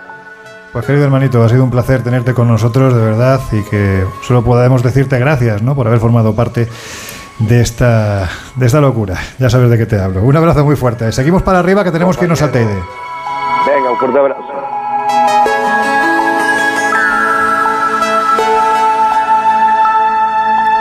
Antes de que se, que se hielen un poquito más de frío nuestros amigos que se encuentran en lo alto, en el Teide, pero antes de continuar, eh, Juanjo, Miguel, Laura, Josep, esa ufología de aquellos tiempos en los que de repente la tejita se llenaba de miles de personas porque había tres personas, Emilio Burgón, Paco Padrón y Suso Santos, que aseguraban haber tenido contactos mediante la Ouija con inteligencias extraterrestres, con una especie de robot que estaba orbitando el planeta. Puede que a ojos del siglo XXI resulten increíbles, pero es que eran románticas estas historias como, como pocas, ¿verdad? A mí ese caso me, me- fascina porque, a ver, yo también veo la ufología desde un punto de vista cultural y creo que las cosas eh, evolucionan también de una determinada. Es decir, al final, no sé muy bien por qué o sí, eh, hay determinados fenómenos que quedan acotados a, a determinados posibles orígenes. ¿no? Y por ejemplo, es muy raro que alguien piense que las psicofonías sirven para captar voces extraterrestres, pensamos Mm. que son voces del más allá que también pensamos que la Ouija sirve para comunicarse con el más allá, pero no para comunicarse con extraterrestres, aunque también hay casos, pero son los, los menos. Y, y entonces, eh, curiosamente, este yo creo que justamente nace en el momento en el que también es el boom de la informática, el boom, porque además la historia era que también, si no recuerdo mal, también había un extraterrestre difunto por medio, ¿no? Con el que Sí. contactaba, ¿no? Sí, que sí, se había estrellado en París y no... Aquello era una fiesta, vamos. Era, era, sí, por eso digo que es tan, tan, tan surrealista también, como decía antes, pero, pero es un caso que me parece maravilloso por eso, por, por esa, esa complejidad que tiene. ¿no? A mí hay otro también caso que me alucina, que es el caso este también que se dio en Tendilla, el de Miguel Hierro, ¿no? Me parece que Sí, es. Miguel Hierro. Miguel Hierro en los 70 también, finales de los 70, Qué década. que es alucinante cuando se supone que se, se enfrenta a un alienígena que es él en negativo y que no lo Sí, puede tocar sí, sí, porque sí. desaparece, ¿no? Bueno, eso- esas historias a mí me parecen eh, que se salen justamente de la pauta habitual y son las que para mí me, me despiertan más interés. Mira, brevemente, porque, porque ya nos están esperando en lo alto del Teide, ahora, ahora te toca a ti, Miguel, pero brevemente yo recuerdo una historia que me tocó escuchar en, una tierra que me encanta, Las Urdes, al norte de Cáceres, donde un señor pues, nos estaba contando que había sobrevolado su terreno, un terreno muy pequeñito, eh, donde tenía cultivadas, creo que eran vides, creo que eran. Decía, él decía que había visto un manastro volador. Un manastro era pues, pues las cestas donde están las abejas, lo que él identificaba como lo más parecido a un, manastro volador que había aterrizado en su campo. Y claro, yo le pregunté, ¿y usted qué hizo? Dice, pues yo me acerqué para allá, a ver aquel cacharro, a ver lo que era. Digo, ¿qué pasó? Dice, pues que se bajó un señor y empezó a, pisarme el sembrado. Y digo, ¿y usted qué hizo? Dice, yo cogí el pan y empecé a pegarle. Dice, aquel señor se montó en el manastro volador y ya no lo he vuelto a ver. Digo, claro. Lo que se llama relaciones interplanetarias. Miguel. No, eh, pu- pues fíjate, iba a colación de lo que tú acabas de contar, que tanto el caso protagonizado por, por Paco Padrón de Contacto como el que tú acabas de relatar ahora son absolutamente surrealistas.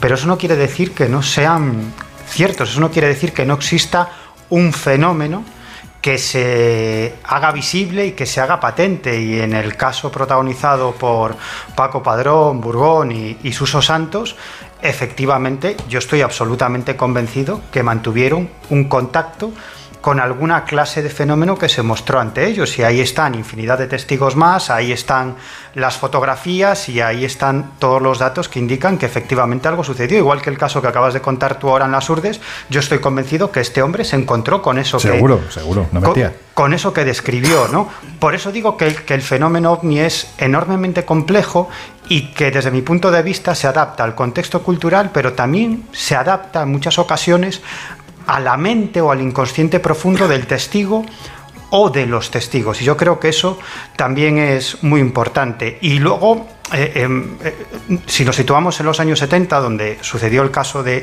Paco Padrón, yo creo que, es irrepetible miles de personas buscando ese contacto en la playa de la Tejita.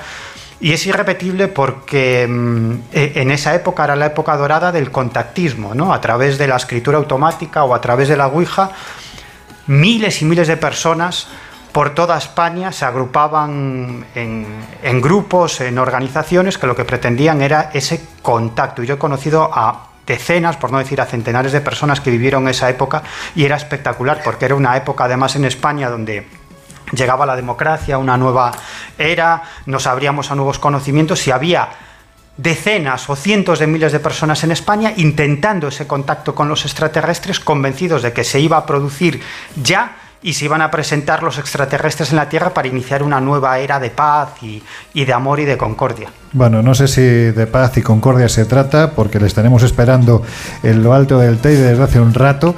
Pero en fin, seguro que el ambiente es lo suficientemente cálido como para que no hayan pasado mucho frío. Carlos Jesús Pérez y Mancas, ¿estás por ahí?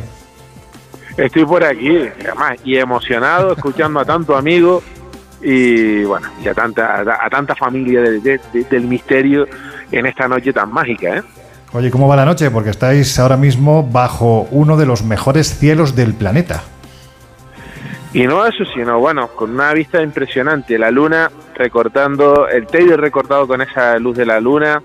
Hemos visto, pues, bueno, la de la falsa alarma que, que hablaba José Gregorio, fuimos nosotros que aquí hubo un júbilo, nos hemos reunido en torno a, un poquito más de la veintena de personas y estuvimos viendo, pues, eh, una, un, va- un vaivén de luces hasta que el grupo de, de José Gregorio, a través de, del grupo de aficionados, nos confirmaba que era el Starlight. Ojo, que también fue un verdadero espectáculo en el cielo de cómo, de cómo en bucle iban apareciendo estas luces. Eh, hemos visto también la, el, paso de va- varias veces de la estación espacial china y ha sido, pues bueno, una noche eh, maravillosa en la que hemos hablado, pues del caso de Paco Padrón, hemos hablado del caso del, eh, del caso Galdar, del famoso ovni de marzo de 1979, de 5 en el que mi abuelo, eh, Cito Simanca, fue testigo de aquella noche.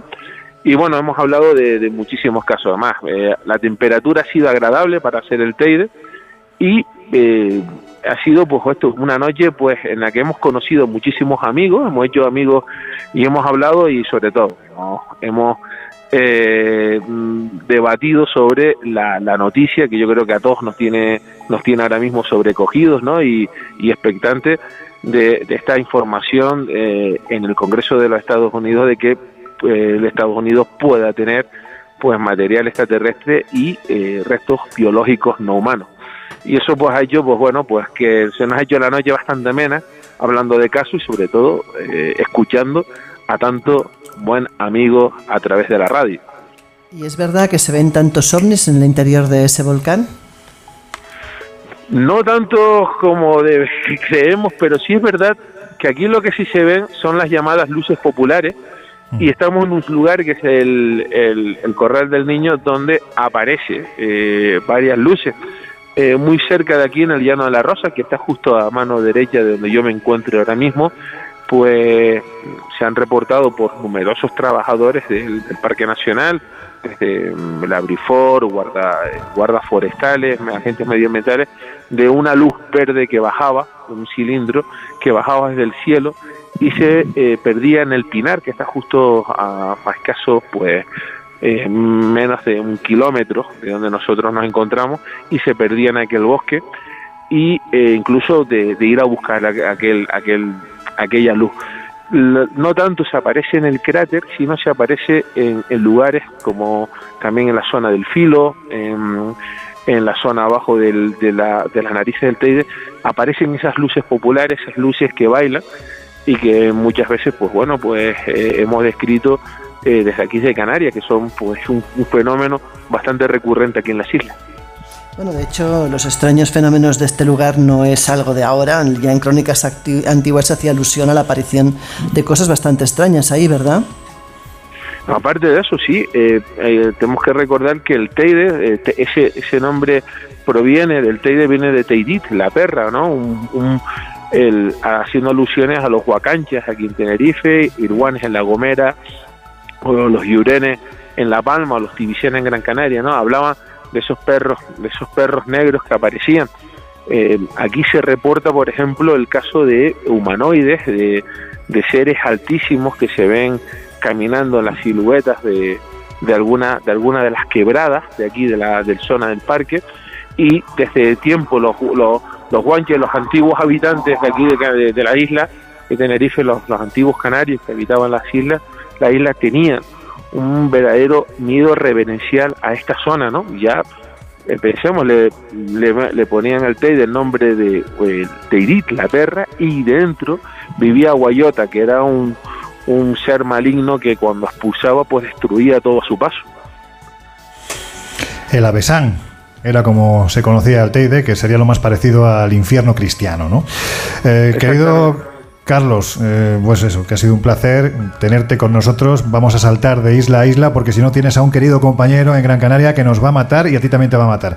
Así que nada, oye, un placer tenerte con nosotros en esta aventura. Esperamos que hayáis pasado un buen rato y de verdad reparte besos y abrazos a todos los que os habéis juntado en este sitio tan absolutamente fascinante.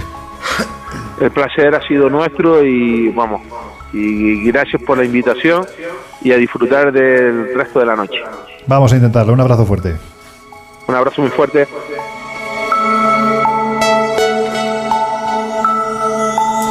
Bueno, pues en otro de esos puntos calientes, como decimos, en la isla de Gran Canaria, concretamente en el faro de la Sardina de Galdar, se encuentra otro querido compañero, Luis Javier Velasco, hermanito, ¿cómo va todo? Buenas noches, Lorenzo. Buenas noches, Laura, Miguel, José Manuel y, y Josep disfrutando aquí de la noche. Es verdad que como estamos en el componente noroeste de la isla, pues tenemos el alisio, eh, hay panza de burro ahora, es decir, eh, cielo encapotado. Vemos todo Tenerife luminoso y bueno, ha, ha, hecho frío, bueno, más bien fresco y humedad. Pero lo que me ha interesado es la valentía de las personas que hemos estado aquí, ¿sabes? La pegada que tiene la convocatoria que has hecho. Entonces, eso es lo que ha dulcificado la experiencia entre todos. entre todos y la verdad es que lo estamos pasando genial. Tú eres gran canario y investigador, es decir, que has recogido muchos casos a lo largo de tu vida. ¿Qué tienen las islas que son tan propensas para la manifestación de ese tipo de fenómenos?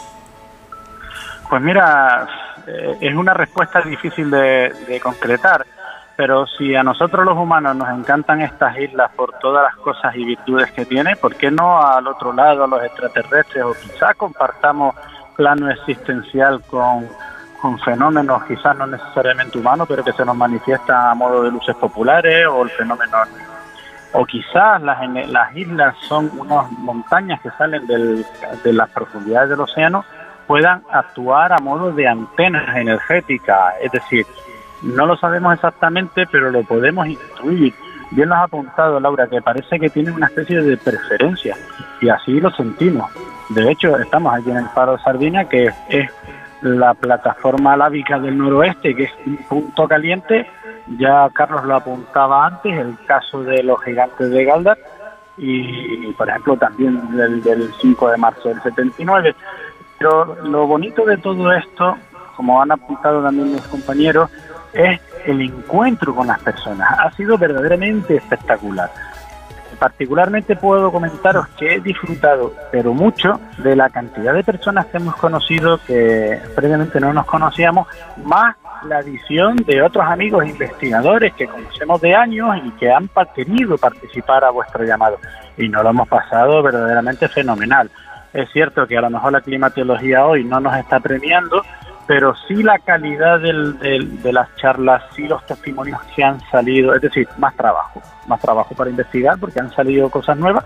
Es cierto que, que por el momento la noche no nos ha reparado nada, un par de ecos falsos de, de percepciones de luces, pero que con las aplicaciones hemos podido ver que son helicópteros o aeronaves, o un fenómeno muy curioso, puesto que estamos al lado del faro, los dedos luminosos que evolucionan en el sentido de las agujas de reloj a veces dan con pardelas, que son unos pájaros marinos y nocturnos, y tú ves pequeños destellos de luz blanca, pero es el lomo de abajo de- del pájaro, llevo un rato viéndolos, y bueno, disfrutando aquí y muy contento de compartir con, con el Colegio Invisible esta, esta iniciativa pues que acapa, acapara todo el país, disfrutando.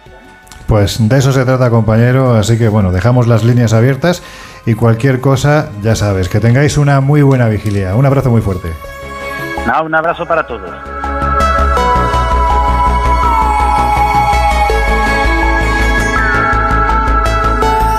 El Colegio Invisible.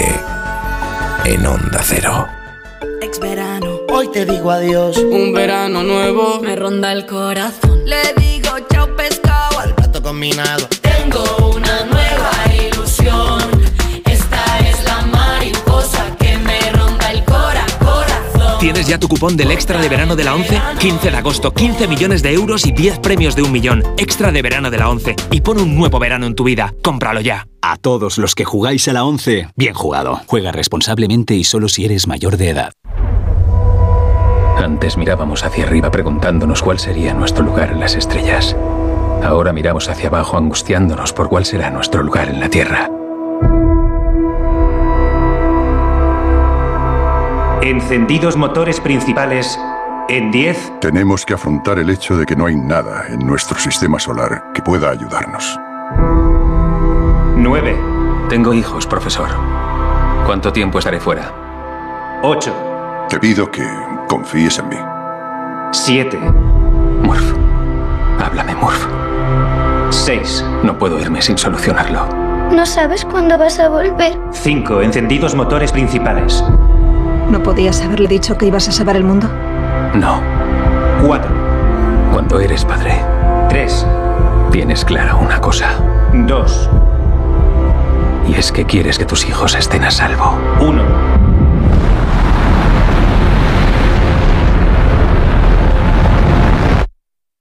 Volveré.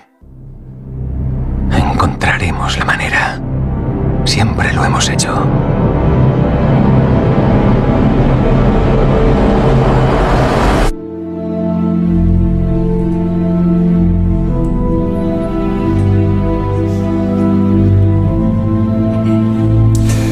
En 2014, Christopher Nolan, con esta música maravillosa de Hans Zimmer y la extraordinaria actuación de Matthew McConaughey, de ¿Qué, qué apellido más difícil tiene este hombre de pronunciar? eh? McConaughey, sí, pues eso. De Anne Hathaway y de Jessica Chastain. Bueno, pues es una auténtica pasada. Yo sé, Miguel, que es una de tus películas favoritas, ¿verdad? Sí, efectivamente. Interestelar. Y la mía. ¿También? Sí.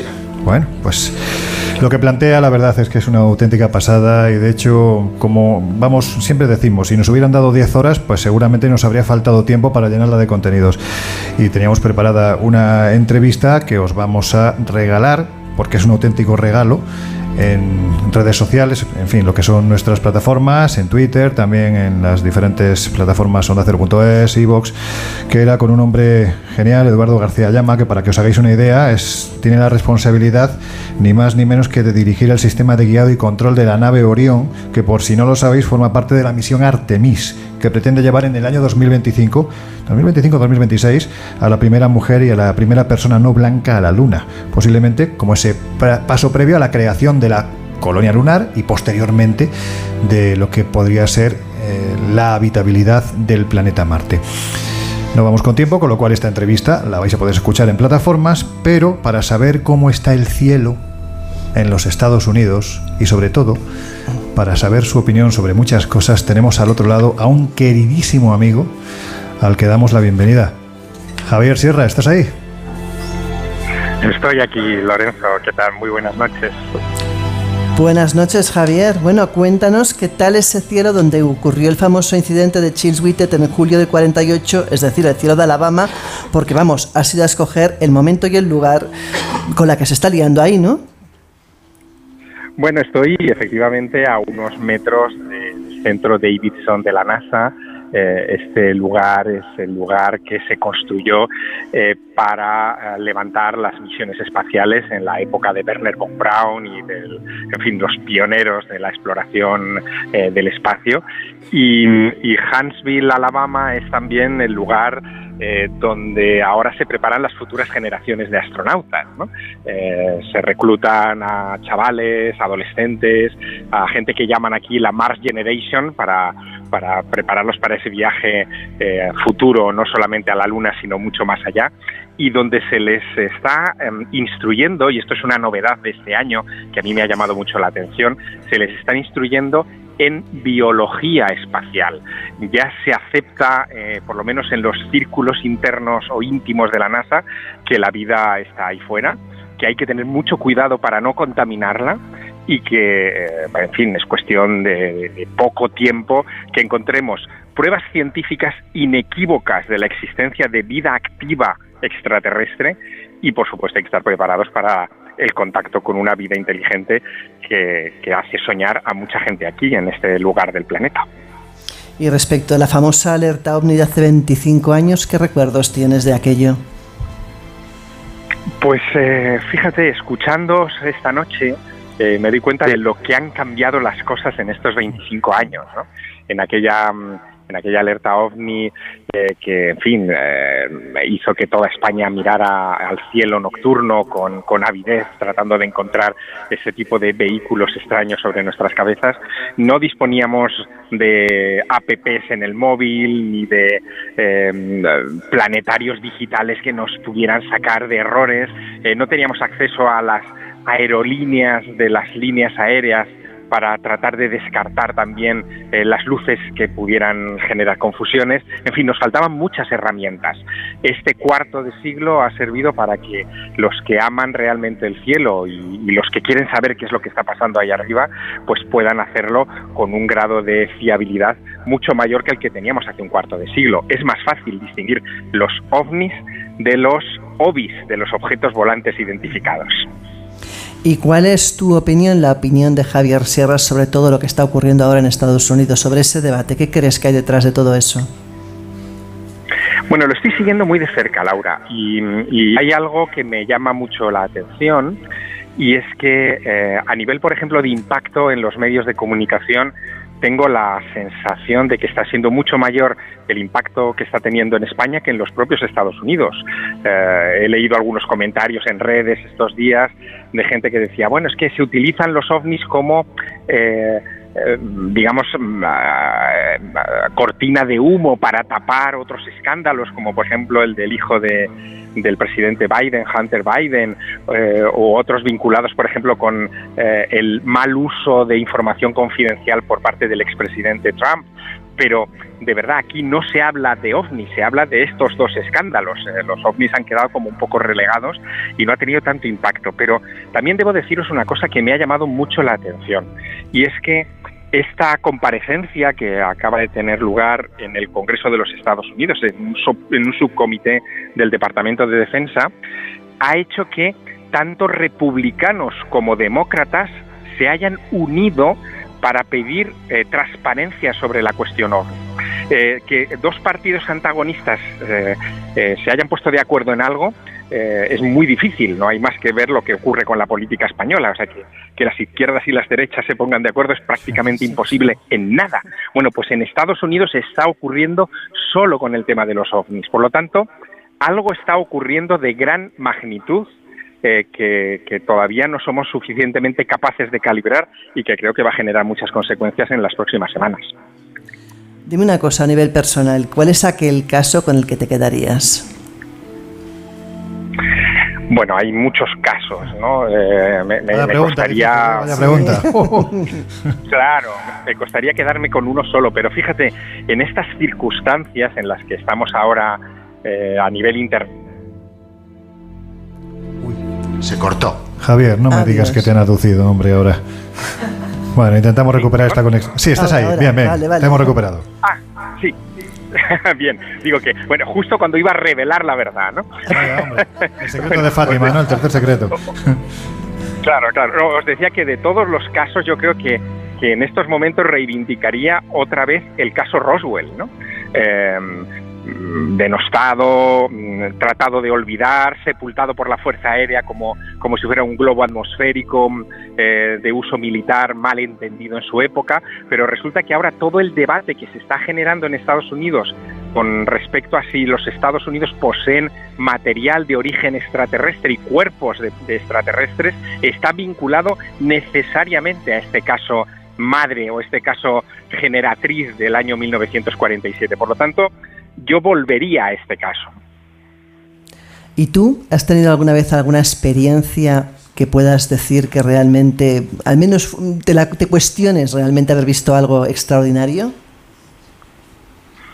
Mm, sí, eh, la tuve eh, pues con 16 años eh, en compañía de Manuel Carballal, al que conocéis muy bien, en la montaña de Montserrat en, 1987. Los dos pasamos mucho miedo una noche de julio parecida a esta, en compañía de Luis José Grifol, cuando encima de la montaña nos nos sobrevoló durante unos segundos un gran, una gran masa luminosa, no puedo decir objeto, una gran masa luminosa que, nos dejó enmudecidos durante un buen rato y que, y que todavía a fecha de hoy no le hemos encontrado ninguna explicación. Eh, para mí ese fue eh, un encuentro muy particular porque yo sí creía ya en los ovnis y por eso estaba metido en estas historias y había ido con Carballal a la montaña de Montserrat a investigar este asunto. Pero al, el haberme tropezado cara a cara con el misterio, con, el propio fenómeno, eh, me confirmó no solo que los ovnis existen y que nadie me iba ya a sacar de, de esa, de esa certeza absoluta, sino que también empecé a comprender mucho mejor a los testigos cuando me me explicaban en, mis interrogatorios, en mis, en mis entrevistas, que llegaba un momento en que les daba igual que les creyeras o no, que el caso lo habían vivido y que eso lo tenían dentro. Y, esa actitud la entendí muchísimo mejor a raíz de mi propia experiencia en 1987, eh, en un mes de julio, como os digo, como este. Javier, para terminar, sí te quería preguntar, porque sé que creo que estás con, tu hijo Martín, ¿no? En, Estados Unidos. Sí. y sabiendo que a Martín le encantan estos temas y sobre todo el fenómeno ovni, vamos, no te voy a decir eso que debe de estar disfrutando como un niño pequeño, pero con todo lo que está pasando, vamos, como en un parque de atracciones, ¿no? Pues mira, Martín ha completado eh, el segundo curso, es el segundo año que viene a Alabama a, estudiar en el Space Camp, que son unos campamentos que organiza la NASA eh, para jóvenes adolescentes de, su edad. Es la segunda vez que lo hace y, y es el que me ha estado contando todas estas cosas de, del interés que tiene la Agencia Norteamericana del Espacio en la vida extraterrestre, que a él le ha llamado también la atención muchísimo, porque eh, en otras ediciones no se hablaba de este asunto y ahora parece que es el tema de moda, lo cual me permite conectarlo con la actualidad, porque el propio eh, administrador de la NASA anunciaba hace, hace muy, poco, muy pocas horas en Argentina que este mes de agosto que, al que nos dirigimos eh, van a hacer público por fin su informe definitivo sobre el fenómeno ovni, que es algo que no había hecho la NASA desde que fue fundada en 1958. Nunca se había pronunciado oficialmente sobre los ovnis y lo va a hacer también en el mes de agosto. Es decir, que aquí efectivamente en Estados Unidos hay un magma, hay algo que, que está muy vibrante, está en un momento muy vibrante y que hasta, hasta en un campamento de adolescentes se percibe, ¿no? Pues con esa idea nos quedamos, Javier, que sigas disfrutando de tu viaje por este país y sobre todo de las informaciones que van surgiendo cada día. Y bueno, a la vuelta, cuando regreses, nos cuentas. Perfecto, feliz noche de observación. Un abrazo. muy fuerte.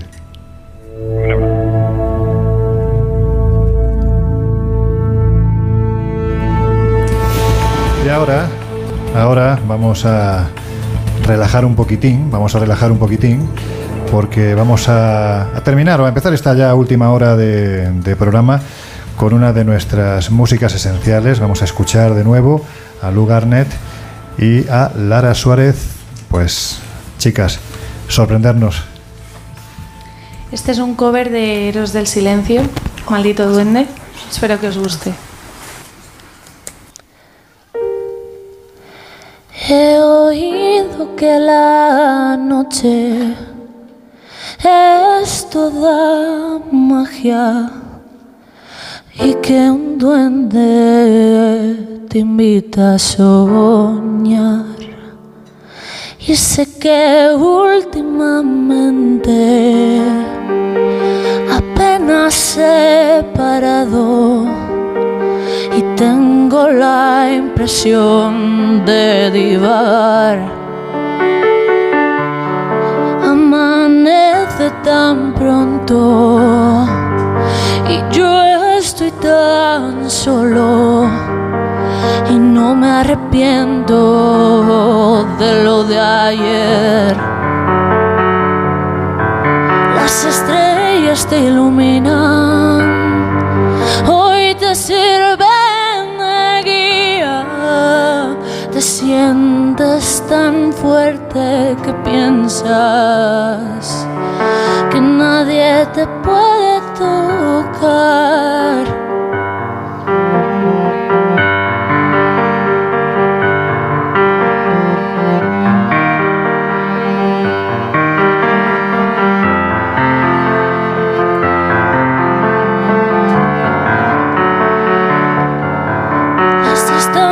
Se hacen cortas, pasan rápidas las horas y este cuarto no para de menguar.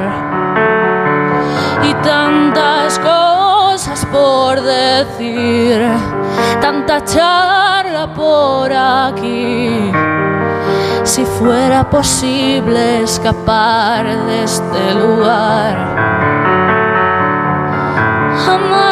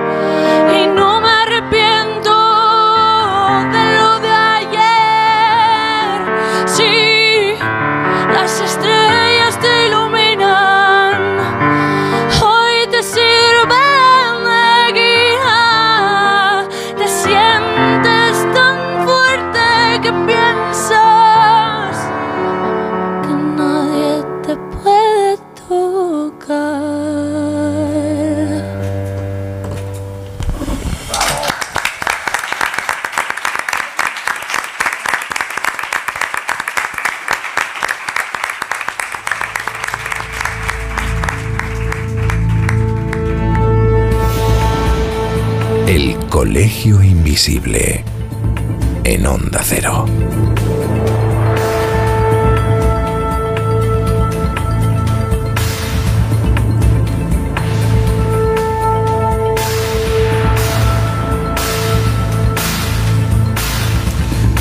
Pues seguimos, seguimos con esta noche de los cazadores de ovnis, disfrutando no solo del buen cielo, sino también de la buena música.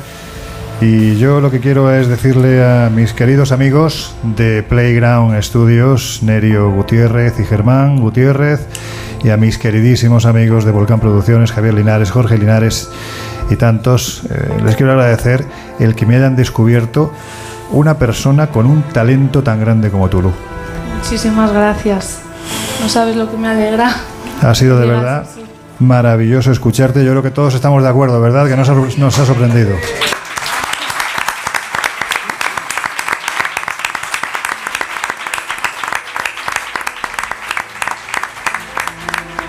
Aplauso que comparte con Lara Su- Suárez, que también otro talento aquí del que hemos disfrutado. Y mira, como es la última canción que vamos a escuchar esta noche, cuéntanos dónde te podemos localizar, dónde la gente puede disfrutar de lo que estás haciendo. Bueno, en Spotify, mm, lo primero, ahí es donde estoy empezando ahora a sacar mi EP. Estoy empezando, pues ahora tengo tres temas, pero poco a poco voy a ir subiendo más, más temas a la plataforma. Por supuesto, en el resto de plataformas también. Y en Instagram eh, podéis seguirme, soy lu.garnetoficial. Y, y en YouTube, por supuesto, me podéis seguir también. Pues a ver, no perdáis la, la oportunidad de seguirla porque dice que ha subido solo tres canciones, pero ella va a subir mucho más alto que ese cielo que estamos observando ahora. Gracias de nuevo. Muchísimas gracias, de verdad.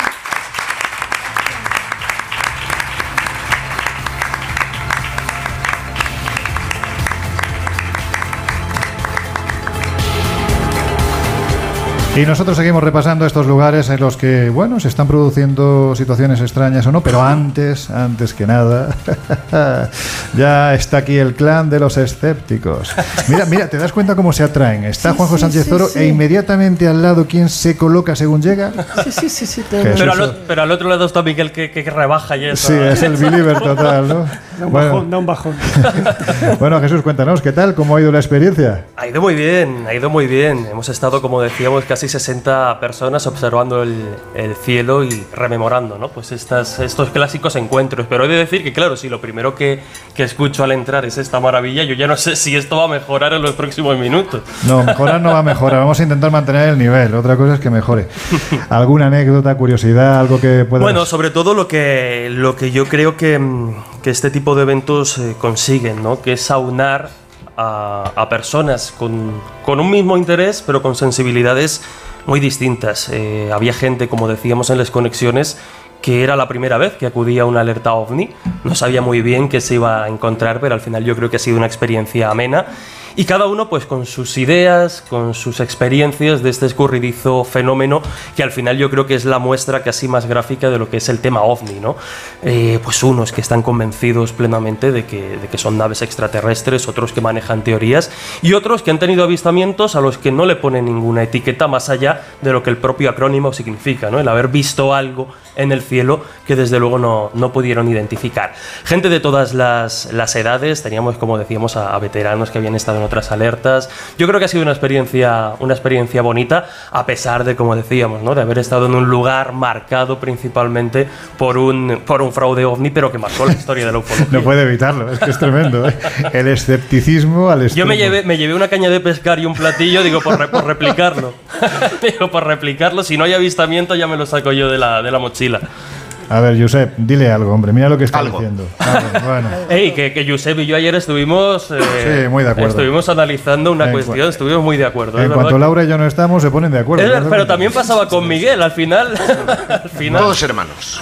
Todos hermanos. Bueno, Laura, ¿tú crees en los lugares donde, bueno, lugares que tienen más posibilidad de que se produzcan este tipo de fenómenos? ¿Tú crees que existen lugares propensos a la, a la manifestación de este tipo de fenómenos? Bueno, yo lo que creo que hay lugares que invitan, es decir, primero porque estos fenómenos suelen ocurrir muchos muchas veces en soledad, no son fenómenos que suelen ocurrir ante masas, sino que escogen a, muy bien a- delante de quién quieren mostrarse y además escoge muy bien el sitio. Y nuevamente pues son sitios, eh, muchos son montañas, sitios que además parecen ya sitios de poder por muchos otros motivos, no únicamente por el tema ovni.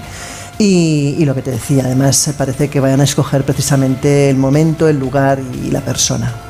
Miguel, tú siempre que has hablado sobre todo de apariciones ovni en el pasado, siempre haces referencia a que parece que están tremendamente vinculadas a las montañas, precisamente. Sí, y, y esto es algo que viene desde el principio de los tiempos, porque en realidad esos objetos voladores no identificados o esas luces en los cielos se han visto desde siempre, porque la mayoría de los, de los pueblos que, que existieron en este planeta consideraban que los dioses vivían en lo alto.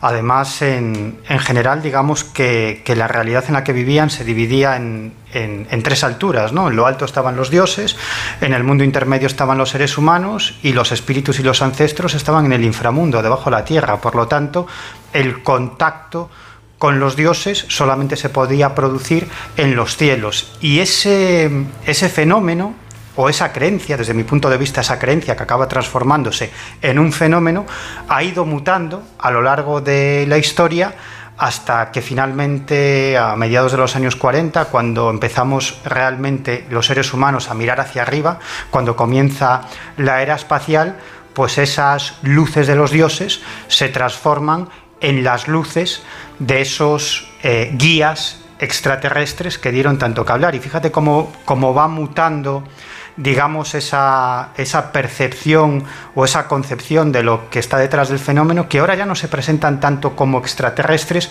sino como entidades de otras dimensiones, o viajeros de universos paralelos, o viajeros del tiempo, etc. En el fondo lo que hace el fenómeno desde mi humilde punto de vista, es adaptarse al contexto cultural de la época. Por eso a mí cuando me preguntan qué son los ovnis, yo siempre digo que son carros de brujas, porque yo creo que tanta razón tienen esos pueblos que piensan que esos objetos extraños que se ven en los cielos y se acercan a sus poblados son carros de brujas, como yo que en un momento de mi vida defendí que eran viajeros de universos paralelos. En el fondo lo que estamos haciendo es interpretar el fenómeno en base a lo que sabemos en nuestra cultura y en nuestro contexto sociocultural. Pero aparte de eso, lo que, yo lo que pienso también es que el fenómeno se adapta a ese contexto. Pues yo no puedo estar en más desacuerdo con Bueno. Sí, porque eh, a, a, a, fe de repetir siempre las mismas cosas y de meter en el mismo saco abducciones, mutilaciones de ganado, círculos de las cosechas, apariciones marianas, hemos terminado por autoconvencernos de que todo tiene que ver con los ovnis. Y si algo he aprendido ya casi 40 años y llevo en esto, es que mmm, hay que deconstruir la ufología. Hemos metido en el mismo saco muchas cosas cuando no lo son. Y muy probablemente esos dioses del pasado nada tengan que ver con los ovnis. Aquellos bajaban, hablaban, se manifestaban, compartían con los terrestres todas sus cosas, incluso les instruían. Estos ovnis tienen entre 8 o 10 segundos de promedio de visión. ¿Qué relación Pero- tienes? Ah, sí, es que era una- un, Eh, un momento, polvo rápido. Un momento, un momento. O sea, no os liéis porque va a ser verdad que al final se enzarzan cuando, cuando estamos nosotros. Además, quiero preguntarle precisamente, oye, ya que tenemos aquí un historiador en la mesa, pues quiero preguntarle, mm, Juanjo, cuando tú lees las crónicas del pasado, ¿no? Por ejemplo, vámonos a la antigua Roma. Y se hablaba de un concepto que yo creo que en nuestros temas se ha repetido muchísimo, muchísimo como el de los clipei ardentes, ¿no? Esos escudos voladores que ya se veían en la antigua Roma.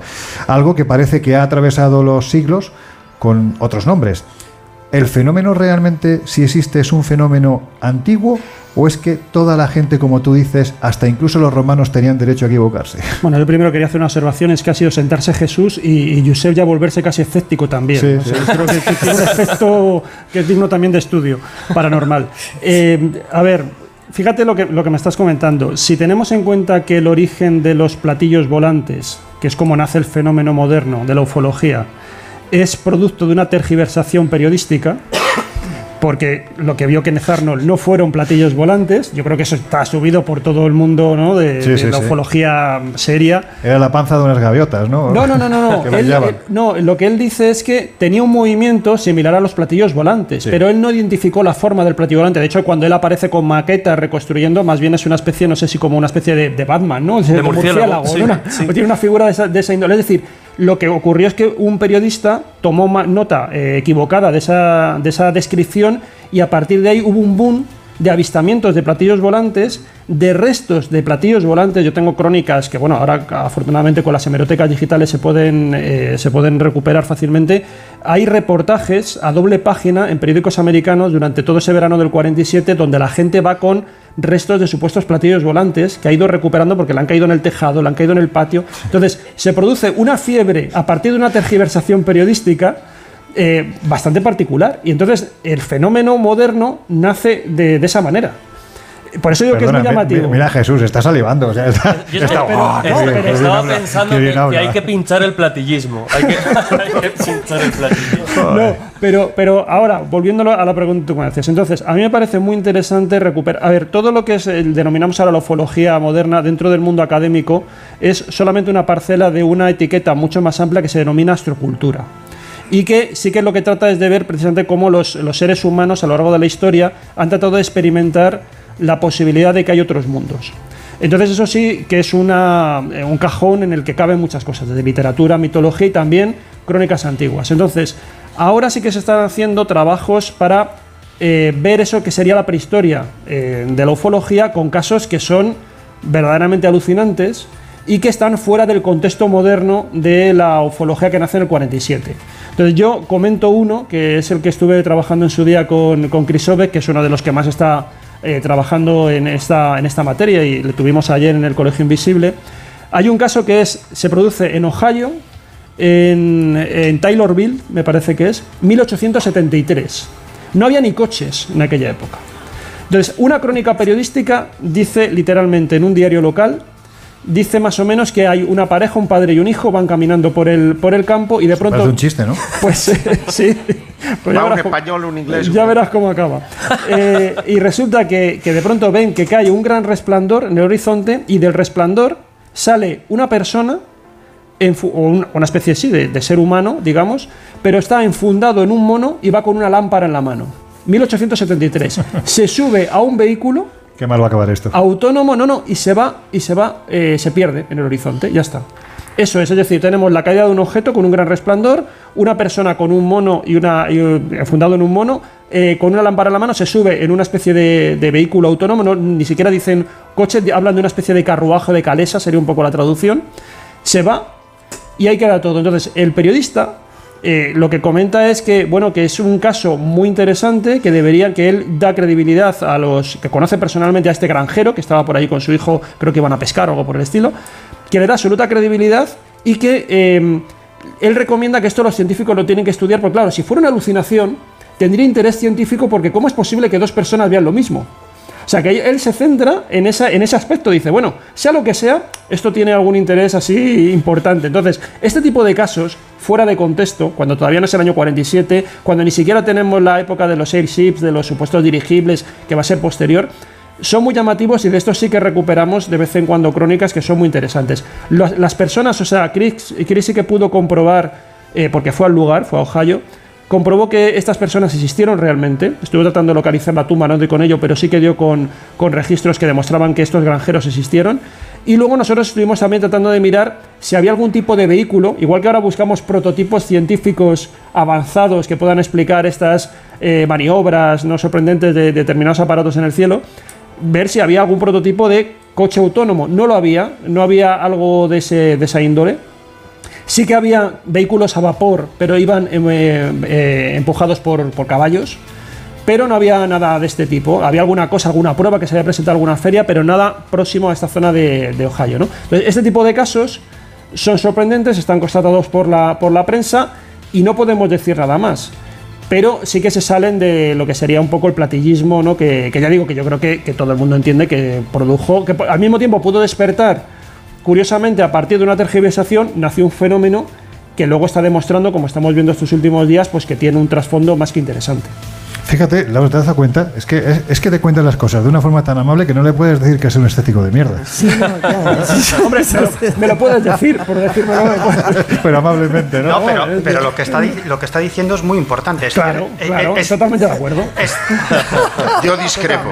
Totalmente, Miguel. es, Te lo agradezco. eh, es- es cierto que la era Pon una moderna pantalla aquí en medio. que la era, la era moderna del fenómeno ovni y sobre todo la vinculación de ovni con platillo volante comienza a partir de una tergiversación, una equivocación, un error. Pero lo interesante de esto, y que para mí es la clave del fenómeno ovni, es que esos platillos volantes comienzan a verse, pero de verdad, comienzan a aterrizar y dejar huellas, comienzan a ser fotografiados.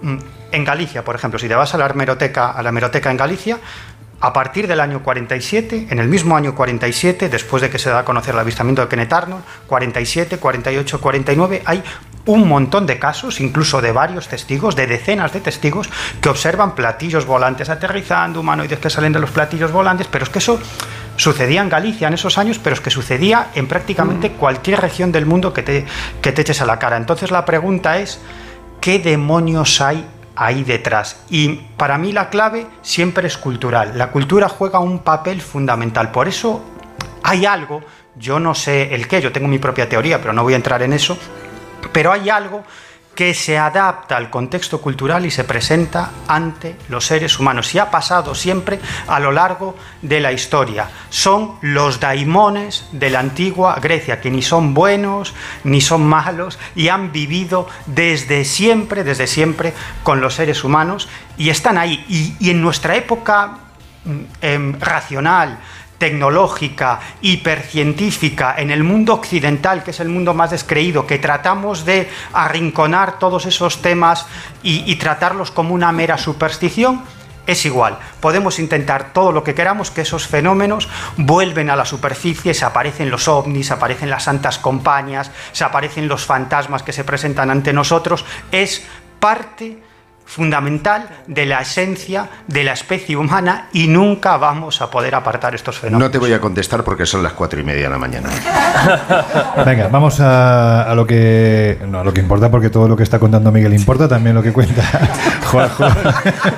Bueno, lo que dice importa menos. Vale, vale. pero- si te parece, antes de contactar con, con el otro lado del Atlántico, vamos a lo que están diciendo nuestros oyentes a través de las redes sociales. Sí, antes WhatsApp deciros que mm, se han producido Paco Quevedo y eh, María José nos han mandado un par de vídeos interesantísimos del Torcal, donde han tenido un par de experiencias eh, sobresalientes. Y eh, con respecto a las redes sociales, es verdad que ya han bajado bastante de intensidad, muchos han despedido para decir que se iban a descansar en, en los lugares en los que estaban destinados, pero aún así siguen habiendo reacciones. Por ejemplo, Manuel Navarro nos dice buenas noches, me llamo Manuel, os oigo todas las noches, soy vigilante de seguridad y estoy en el Playa Blanca, en la isla de Lanzarote, mirando el cielo por si pasa algo. Os contaré. Buenas noches. Eh, Cristina y Juan, buenas noches desde el Tabo, Valparaíso, Chile. Dos madrileños oteando el cielo madrileños en Chile. Eh, nos hemos, eh, nosotros hemos visto en dos oportunidades luces inexplicables. Kiko Coto, hola, buenas noches amigos. Soy, eh, estoy orgulloso o soy orgulloso seguidor del Colegio Invisible y pienso sobre los ovnis que no estamos suficientemente preparados como para encontrarnos con ellos. Y si quieres, si tenemos tiempo de una más, os leo también a, eh, Juan Carlos. No creo que sean ovnis, pero aquí en el cielo de Extremadura se ven fugaces que iluminan toda la noche. Bueno, pues con este último mensaje nos vamos a las, también valga la redundancia, últimas conexiones.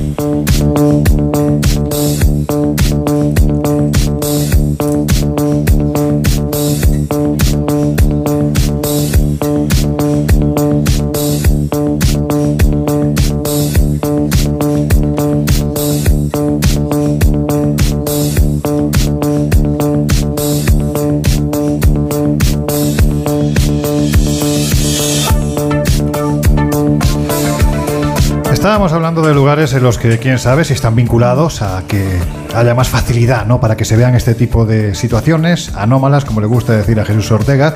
Y es posible que uno de esos sitios más importantes se encuentre en México, concretamente en las cercanías de las increíbles ruinas de la ciudad de los dioses, Teotihuacán. Y allí, acompañados de un buen puñado de amigos, nos aguardan Johanan Díaz y Lourdes Gómez, directores y presentadores del programa de éxito en YouTube Insólita Experiencia. Familia, ¿qué tal estáis? Buenas noches desde la ciudad en la que los hombres se convierten en dioses. Buenas noches desde Teotihuacán.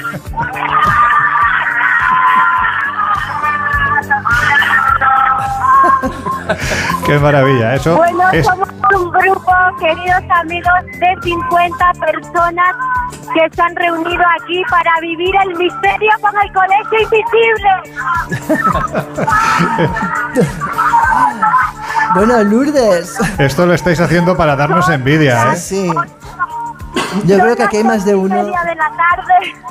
Tiempo Aquí hay más de uno. estamos en la espalda de la pirámide del Sol. Hemos estado aquí desde las 3 de la tarde hora local en la que habéis iniciado la transmisión en vivo para tratar de descubrir alguna anomalía en el cielo.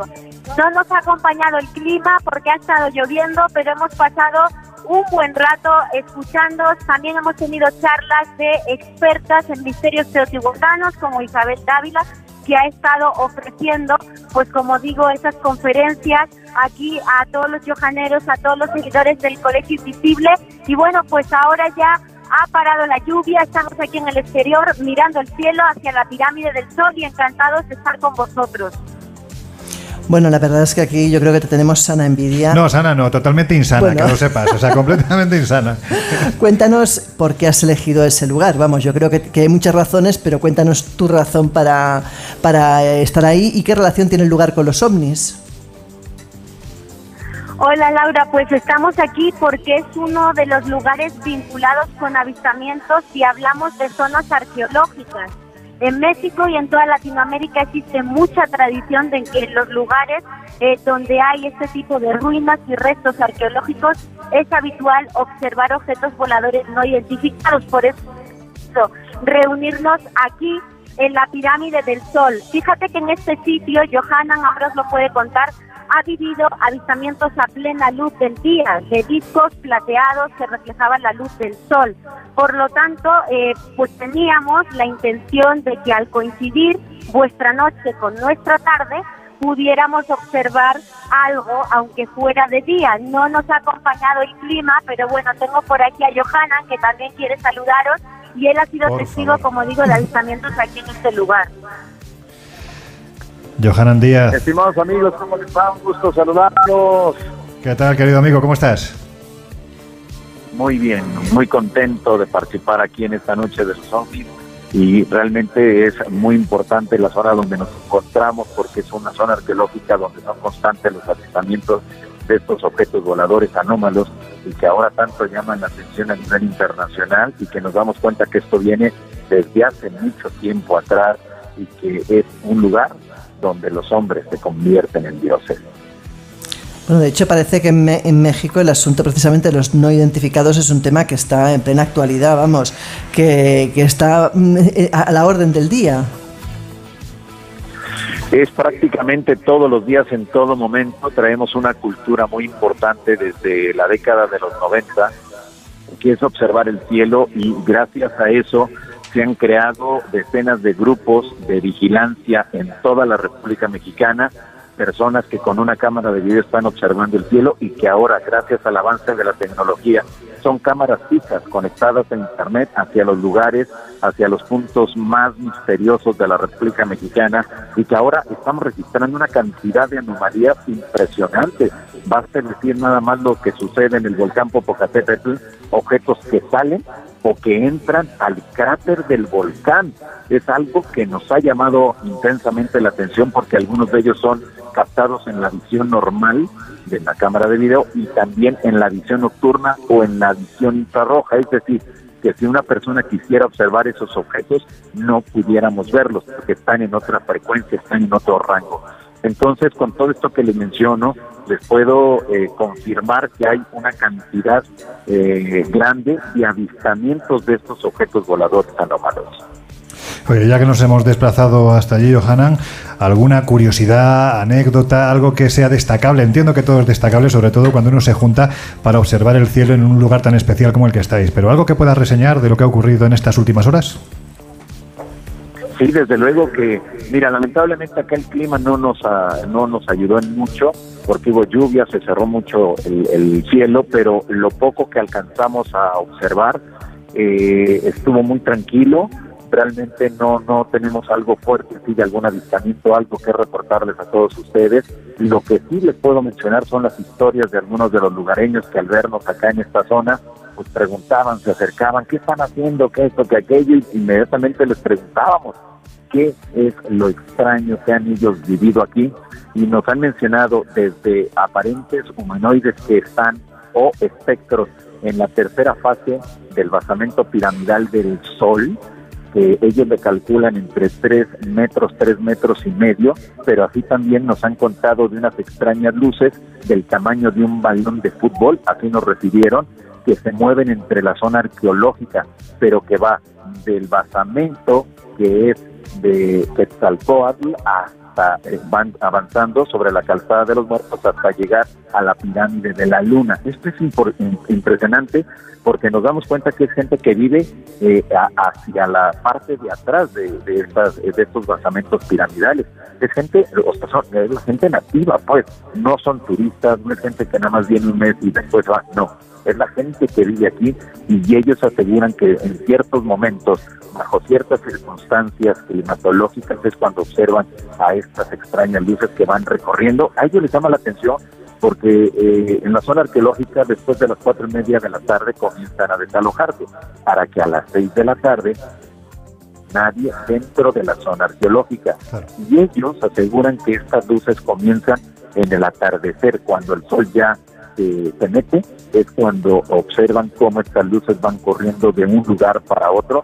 Y esto va de la mano también con estas historias que ya nosotros habíamos documentado donde eh, eh, entre las 12 de la noche y las 2 de la mañana los vigilantes de la zona arqueológica nos refieren de algunas personas vestidas con los atuendos del pasado, entonando cánticos que ellos no logran entender y al momento que los ven muy cercano a la pirámide del Sol o a la pirámide de la Luna, vía radio comienzan a, a- informarse todos los de seguridad para llegar porque ellos piensan que se tratan de personas que se quedaron o que se metieron a la zona arqueológica para hacer algún tipo de ritual.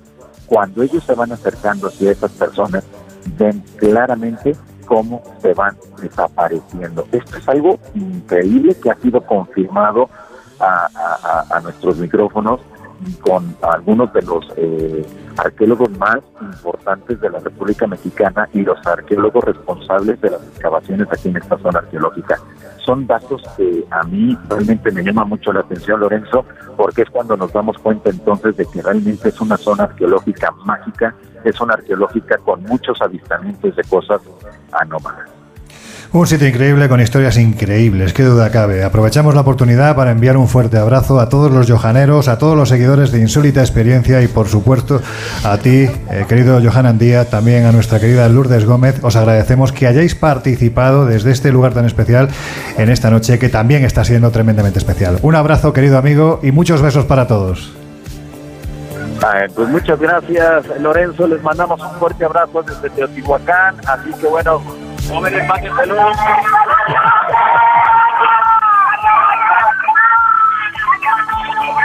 Bueno, pues ahí está Lorenzo, el saludo de toda la banda que está por acá y, y que de verdad que es increíble la cantidad de personas que lo siguen acá en la República Mexicana. Muchas felicidades por eso y eso habla muy bien del trabajo que ustedes están haciendo allá en España. Es pasión que compartimos. Un abrazo muy fuerte, amigo. Gracias, hasta la próxima. Y evidentemente, si pisamos América y hablamos de un lugar que es epicentro, sin lugar a dudas, ufológico del mundo, es fundamental dirigirse a Capilla del Monte, en Argentina, y más concretamente a uno de mis lugares, de nuestros lugares favoritos, que es el Cerro Uritorco, porque allí seguramente con bastante frío, porque está en invierno, nos espera Fernando Dit, director de FM Astral, la radio del lugar, con casi cuatro décadas emitiendo. Fernando Diz, amigo, ¿qué tal estás? ¿Qué tal? Buenas noches a todos. Saludo a toda la gente del Colegio Invisible y de Onda Cero. Bueno, bien, como vos decías, con una noche bastante fría porque estamos en invierno, con un cerro Uritorco que seguramente si les han llegado las informaciones de los últimos días, casi una semana, sufrió eh, el paso de un incendio que prácticamente eh, lo quemó de punta a punta. O sea que la verdad que los los ánimos acá son de alivio, pero también de tristeza cuando suceden este tipo de, situaciones eh, con, cerca de nuestra localidad y aquí, bueno, este, esta vez con, con el Cerro Uritorco como epicentro, ¿no? Estamos con una noche que había comenzado diáfana, ¿sí? ahora está con alguna nubosidad. Este, por supuesto está el olor de, la leña ¿eh? y de las, de las salamandras, como le llamamos aquí, o de las estufas este, a pleno, ¿no? Porque, este, pero la verdad que bueno, venimos de atravesar una semana bastante difícil aquí en la zona de Capilla del Monte con el tema de este incendio que por estas horas se podría decir que prácticamente eh, se extinguió, ¿no? Así que este el, tema de la dificultad también, por supuesto, para lograr algún tipo de, de observación en la noche de hoy este, queda este, ya de manifiesto con, con los que les puedo ir, este, con lo que les estoy relatando, ¿no? Eh, pero bueno, a pesar de todo estamos aquí este, presentes, sí, pero no es este, digamos, no es un buen momento para, para nosotros. Es un momento de alivio, pero siempre da tristeza cuando suceden estas cosas aquí en, cercanas a nuestra localidad o en este caso al pie ¿no? de Capilla del Monte que estamos con el Cerro Uritorco, digamos, en, a nuestro alrededor. ¿no? ¿Y qué tiene este lugar para hacerlo tan propenso a la manifestación de todo tipo de fenómenos, inclusive los ovnis? Bueno, lo que creemos los que vivimos acá hace muchos años e investigamos en el lugar durante décadas, creemos que una cuestión fundamental es eh, la constitución mineral del lugar, con una predominancia de uranio y cuarzo eh, enorme, importantísimo, además de otros minerales, así que desde el punto de vista podríamos decir energético o geológico, ahí hay una condición de emanación bastante particular. Luego, creo que un condimento muy especial tiene que ver con las historias que se remontan a varios miles de años atrás de las observaciones que los naturales de aquí de la zona ¿no? los eh, indios mal llamados este, comechingones, ¿no? camichingones, anavirones y alguna otra etnia que ha habitado este lugar hace miles de años atrás, eh, por la tradición oral venían contando que había eh, contactos con, con, otro tipo de seres en esta zona. ¿no?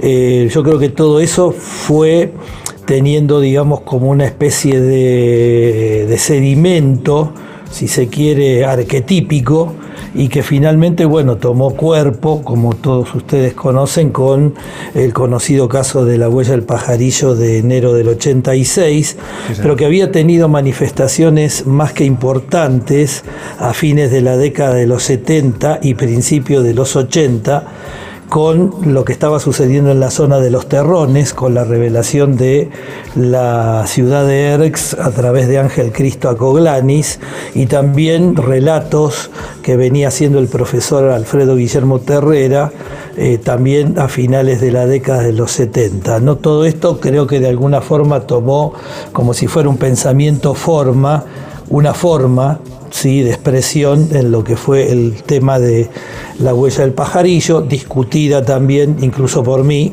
¿no? tengo una posición bastante polémica al respecto, pero más allá de eso disparó evidentemente en la Argentina al menos eh, un interés en toda la gente que estaba relacionada con esta temática porque por primera vez se daba un hecho prácticamente que este, fantástico, excepcional con esa enorme huella que había sucedido. ¿no? A partir de allí empezaron a aparecer las historias de muchísimas personas que venían aquí al lugar y que decían haber visto luces, tener experiencias, cruzarse en sus paseos por las montañas con seres. Entonces, bueno, yo creo que todo eso fue incrementándose. ¿no? Pues reitero, con esta cuestión de, podríamos decir, del pensamiento forma, y justamente, bueno, nació lo que muchos de nosotros conocemos como la mitología este, capillense o la mitología erxiana o la mitología uritorquiana y que tiene que ver con la cantidad inmensa de relatos eh, que hay y de experiencias de la gente, no propiciadas por ningún grupo en particular, sino gente que viene simplemente a pasear al lugar, también por supuesto a ver las bellezas naturales que tenemos en toda esta zona, que son muchísimas, ¿no? Pero bueno, Fernando, si ustedes... Fernando, una, ven una cuestión. Sí. Sí, te voy a decir, es que nos quedan muy poquitos minutos ya para terminar el programa, si te parece. Como el tema del Cerro Uritorco es tan profundo y además eh, yo creo que tú y yo tenemos amigos en común, queridos amigos que ya no están con nosotros, como Jorge Suárez, Sí. que fue la persona que más investigó este asunto, te voy a, a invitar a que en un programa futuro, en la nueva temporada a partir de septiembre, pues, si te parece, desarrollemos ampliamente todo lo que tiene que ver con el Cerro Uritorco, porque sin lugar a dudas, pues no- yo creo que no da para un programa, da para muchos. Así que lo único que me queda es agradecerte Bueno. que hayas participado en esta, en esta noche de los cazadores de ovnis y amigo mío, que seguimos en contacto. ¿Cómo no? Perfecto, gracias a ustedes. Un abrazo fuerte.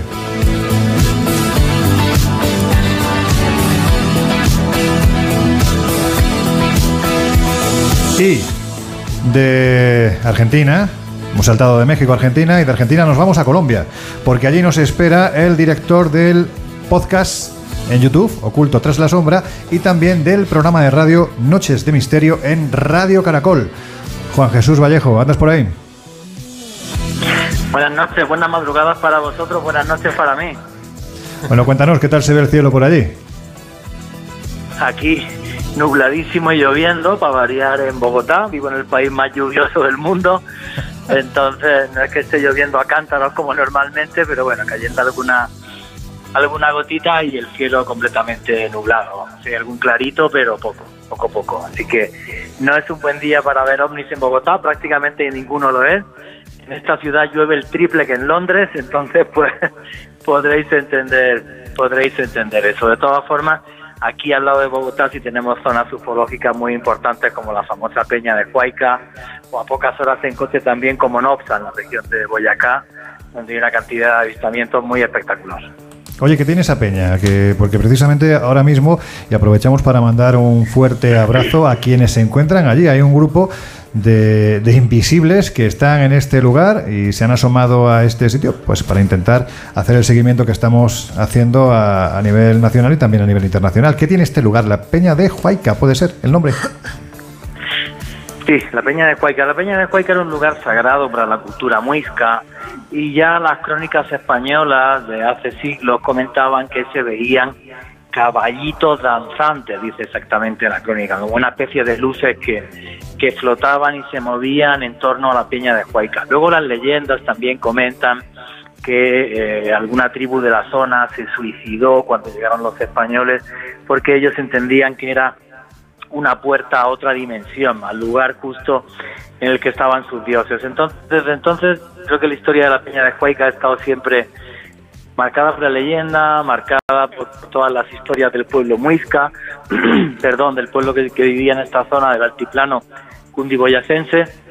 Y bueno, pues a día de hoy hasta pilotos civiles han comentado ver luces en torno, en torno a la peña, ¿vale? Pero bueno, o sea, repito, em, si la Peña de Cueca tiene testimonio, yo no he visto una cosa igual como Nopsa en Boyacá, que hasta el escudo del pueblo el alcalde le ha puesto un ovni. Y esto es real. ¿Qué ¿vale? dices? Para... Sí, sí, el alcalde le puso un ovni, porque la gente ve ovnis cada dos por tres en un lugar que es el Cerro Aranda, que es una historia muy curiosa, pues porque claro, un sacerdote incluso en el siglo XIX, harto de que se vieran luces en torno al Cerro Aranda, subió al cerro, hizo un exorcismo, puso una cruz. Joder. ¿Y qué pasó? Joder, Juan, no te vayas ahora. no puede dejarnos así. Pero bueno, O sea, eh, puso la cruz y ¿qué pasó? Bueno, pues si tenemos algún oyente colombiano, por favor, que nos lo comunique a través del número de, de WhatsApp, que yo no me acuerdo cuál es nunca. Tú lo sabes, Josep. Sí, el número hombre, de claro, teléfono, pues es recuérdalo. el número de... Espera. 6, 628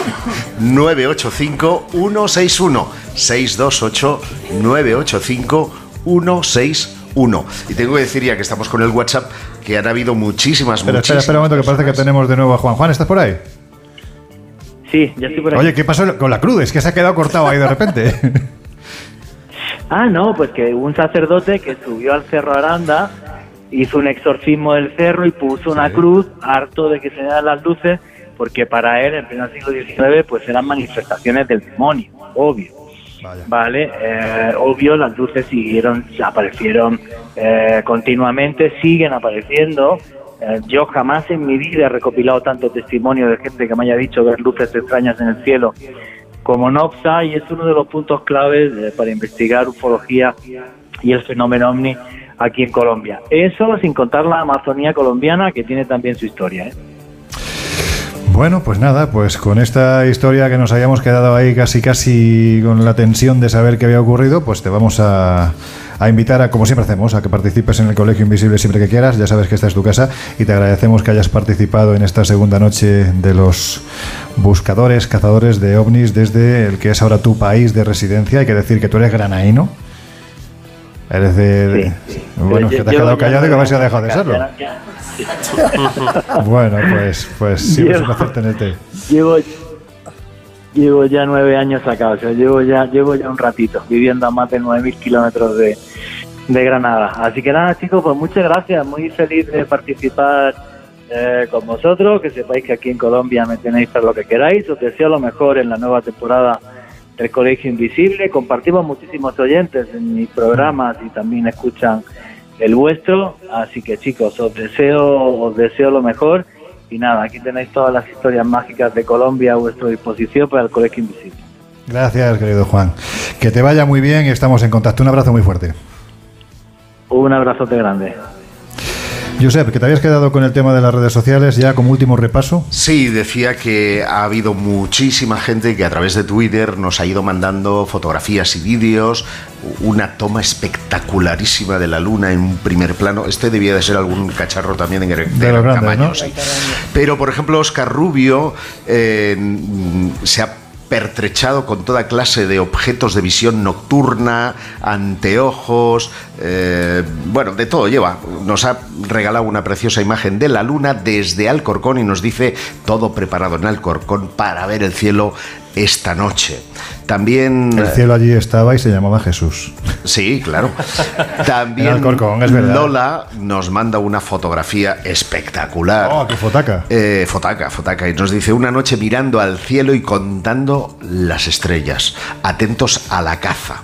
Luego también desde aquí, desde el salón de, de Onda Cero Radio, mm, hay muchas personas que nos han hecho fotografías, hemos subido, están todos encantados Mm, con Lu. Garnet. Que Claro, están no me extraña, no me encantadísimos. Y por eh, finalizar, ¿no? Eh, hay un par de vídeos muy interesantes del Torcal y también otro tomado en la Cala Galdana, en Menorca, hace tres horas. eh, que este tiene explicación, ya se lo he dicho. Los Starlink, de nuevo. Que por cierto, a los compañeros que os habéis juntado en tantos sitios, en el Torcal especialmente, Carmen Vega ha estado liderando el grupo que se ha juntado allí. El parking se ha llenado en prácticamente la primera media hora. No sé si se hablaba ya de 300 y pico personas. Gracias, qué deciros. Si, si te parece, Laura, antes de terminar, vamos a repasar algunos de los sitios, porque es que han sido tantos que, en fin, es simplemente para daros las gracias de que hayáis estado Bueno, acompañándonos. El desde primero donde ha estado precisamente Jesús, en Alcorcón, en el Parque de las, Pres- de las Presillas. Luego en Murcia, en el Mirador de la Cresta del Gallo con Antonio Pérez. En Málaga, en el Parking del Torcal con Carmen Vega. En Lugo, en el Monte de Páramo, junto a la Capilla de San Marco con Marcelino Requejo. En Cantabria, en el Monte Corona, junto a la Ermita de San Esteban. En Mallorca, en el embalse de Gorg Blau con Chema. En Sevilla, en el Convento de los Frailes, cerca de Carmona con eh, José Manuel García Bautista. Se nos ha quedado pendiente esa, conversación con él. En Huesca, en Casa del Sol de Resal con Diego Cintas, en México, con quien hemos hablado precisamente hace un rato. y Johanna. Exacto, como hemos dicho en Barcelona, con, en Can Massana con Javier Durán, en Tenerife, en Playa de la Roldán, Tejita. Roldán. Roldán, perdona, está, no está mal escrita aquí entonces. En Tenerife, Playa de la Tejita, bueno, es que Mérida, mm, es que vamos, eh, tenemos aquí un. Fuerteventura, Gran Canaria, Japón, Japón, incluso. Nueva Zelanda, Nos Arabia ha mandado, Saudita, a propósito, Escocia. ya que dices de. Japón, quien ha estado allí nos Sí. ha mandado cuando ha anochecido, porque ha sido el primer lugar del mundo que ha participado en esta alerta ovni de onda cero del Colegio Invisible y cuando ya se ha ido el pobrecito pues a- con el sol, cuando ha amanecido pues el hombre se ha, se ha marchado. Pues nada, aquí voy a invocar yo ahora, aunque no lo tenemos al lado, porque está en el control central de Onda Cero, a nuestro compañero Juan Mafresquet. Venga, que entre ya la sintonía de despedida.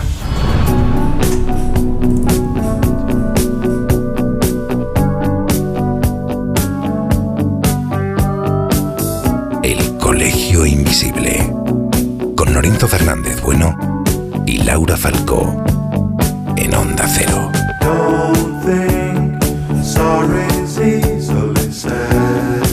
Y con un buen puñado de amigos que habéis estado al otro lado de los micrófonos de Onda Cero, pero también aquí acompañándonos en este salón de actos. Que han estado muy callados. que han- ¿eh? bueno, es que han estado muy atentos. Sí, sí, sí. No se han dormido, ¿no? Bueno, yo he visto a alguno Sí. con los ojos cerrados, pero Bueno. yo también estaba a punto. no ¿Qué tal lo habéis creas. pasado? Siguen, siguen, iba a decir Siguen vivos, vivos sí, Sí, despiertos, sí, claro. sí. Lógicamente, si no sería un problema. Bueno, pues queremos daros las gracias por habernos acompañado en esta locura que se nos ocurre, una de las muchas locuras, ¿verdad?, que se nos ocurren de vez en cuando. Y yo creo que la forma de agradecerlo es el aplauso nuestro hacia vosotros.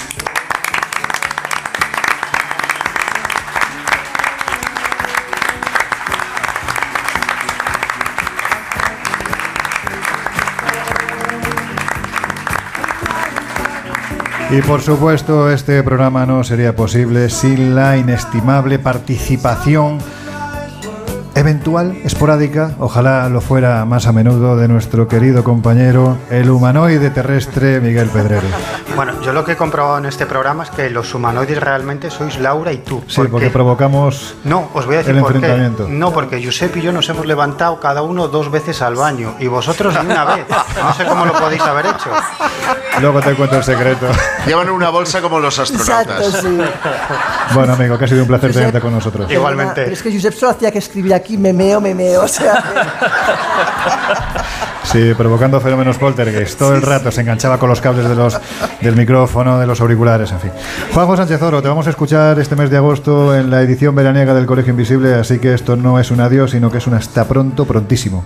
Pues nada, muchísimas gracias a vosotros. Realmente un, un placer, ¿eh? de verdad. Y espero que la gente siga mirando al cielo. Yo creo que ha habido dos acelerantes muy importantes en la historia de la humanidad. Uno, el fuego.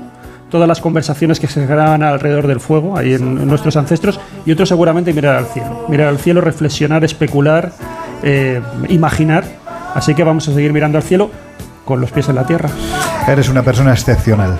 Jesús Ortega, compañero, a ti no te digo nada, tú re- repites en verano. Tenemos, toca repetir, toca repetir, pero Por tenemos por delante Sí. eh, bueno, una cantidad de temas y de historias que yo creo que a los oyentes y a los invisibles, a pesar del escepticismo que siempre destila esa edición veraniega, les van a, les van a apasionar. Yo soy Jarro. Hasta Hablaba- luego, Lucas, que te vas de vacaciones. Hablaba Juanjo de revulsivos, te ha quedado el tercer eh, revulsivo de la historia de la humanidad, que es la radio, porque siempre alrededor de la radio se concita esta maravilla de público, de gente, de oyentes que tenemos en todas las partes del mundo. Y qué decir, tenemos un verano de ovnis, ha sido, lo sabéis, tema recurrente, las serpientes de verano, esta no es serpiente, esta va de verdad. Esta es una anaconda, Este- ¿no? Es un este- pedazo bicho bien este importante. 2023 será recordado como el año de los ovnis. Bueno, Laura Falco, que te vas de vacaciones, que disfrutes, Que sí. que descanses y vuelve con fuerza que en septiembre nos esperan curvas. la vamos a liar, la vamos a liar.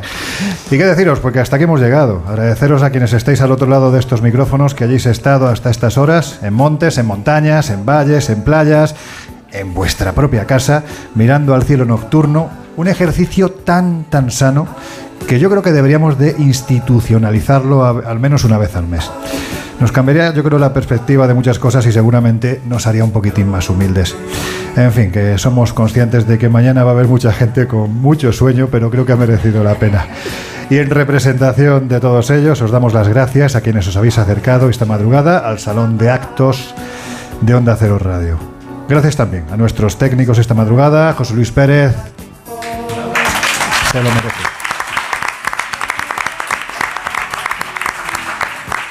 A Óscar Flores, que ha acompañado con la unidad móvil a nuestro compañero Jesús Ortega.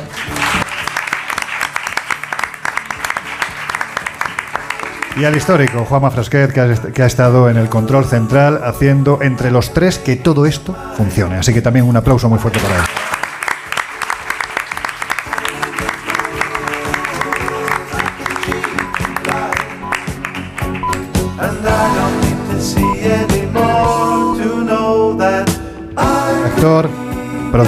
Este caso eventual, que sea muchas veces, querido Jordi Oroz, este aplauso también va para ti.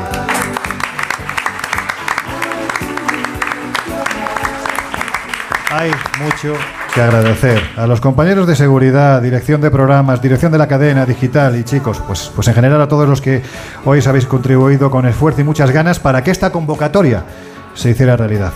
Y yo creo que poco más hay que añadir. Bueno, sí, porque yo me cuesta mucho callarme. Deciros que en este tiempo de verdades absolutas y poca cintura, que nadie, que nadie os borre jamás de la mirada el brillo de la curiosidad. Que nunca nadie os convenza de que es imposible. Que nunca nadie os impida seguir soñando. Nosotros os vamos a seguir invitando a hacerlo cada semana en el Colegio Invisible. Nos oímos en septiembre. Os quedáis cada jueves de 1 a 3 con la edición veraniega de Jesús Ortega. Feliz verano y felicidad para todos. Muchísimas gracias. Hasta siempre.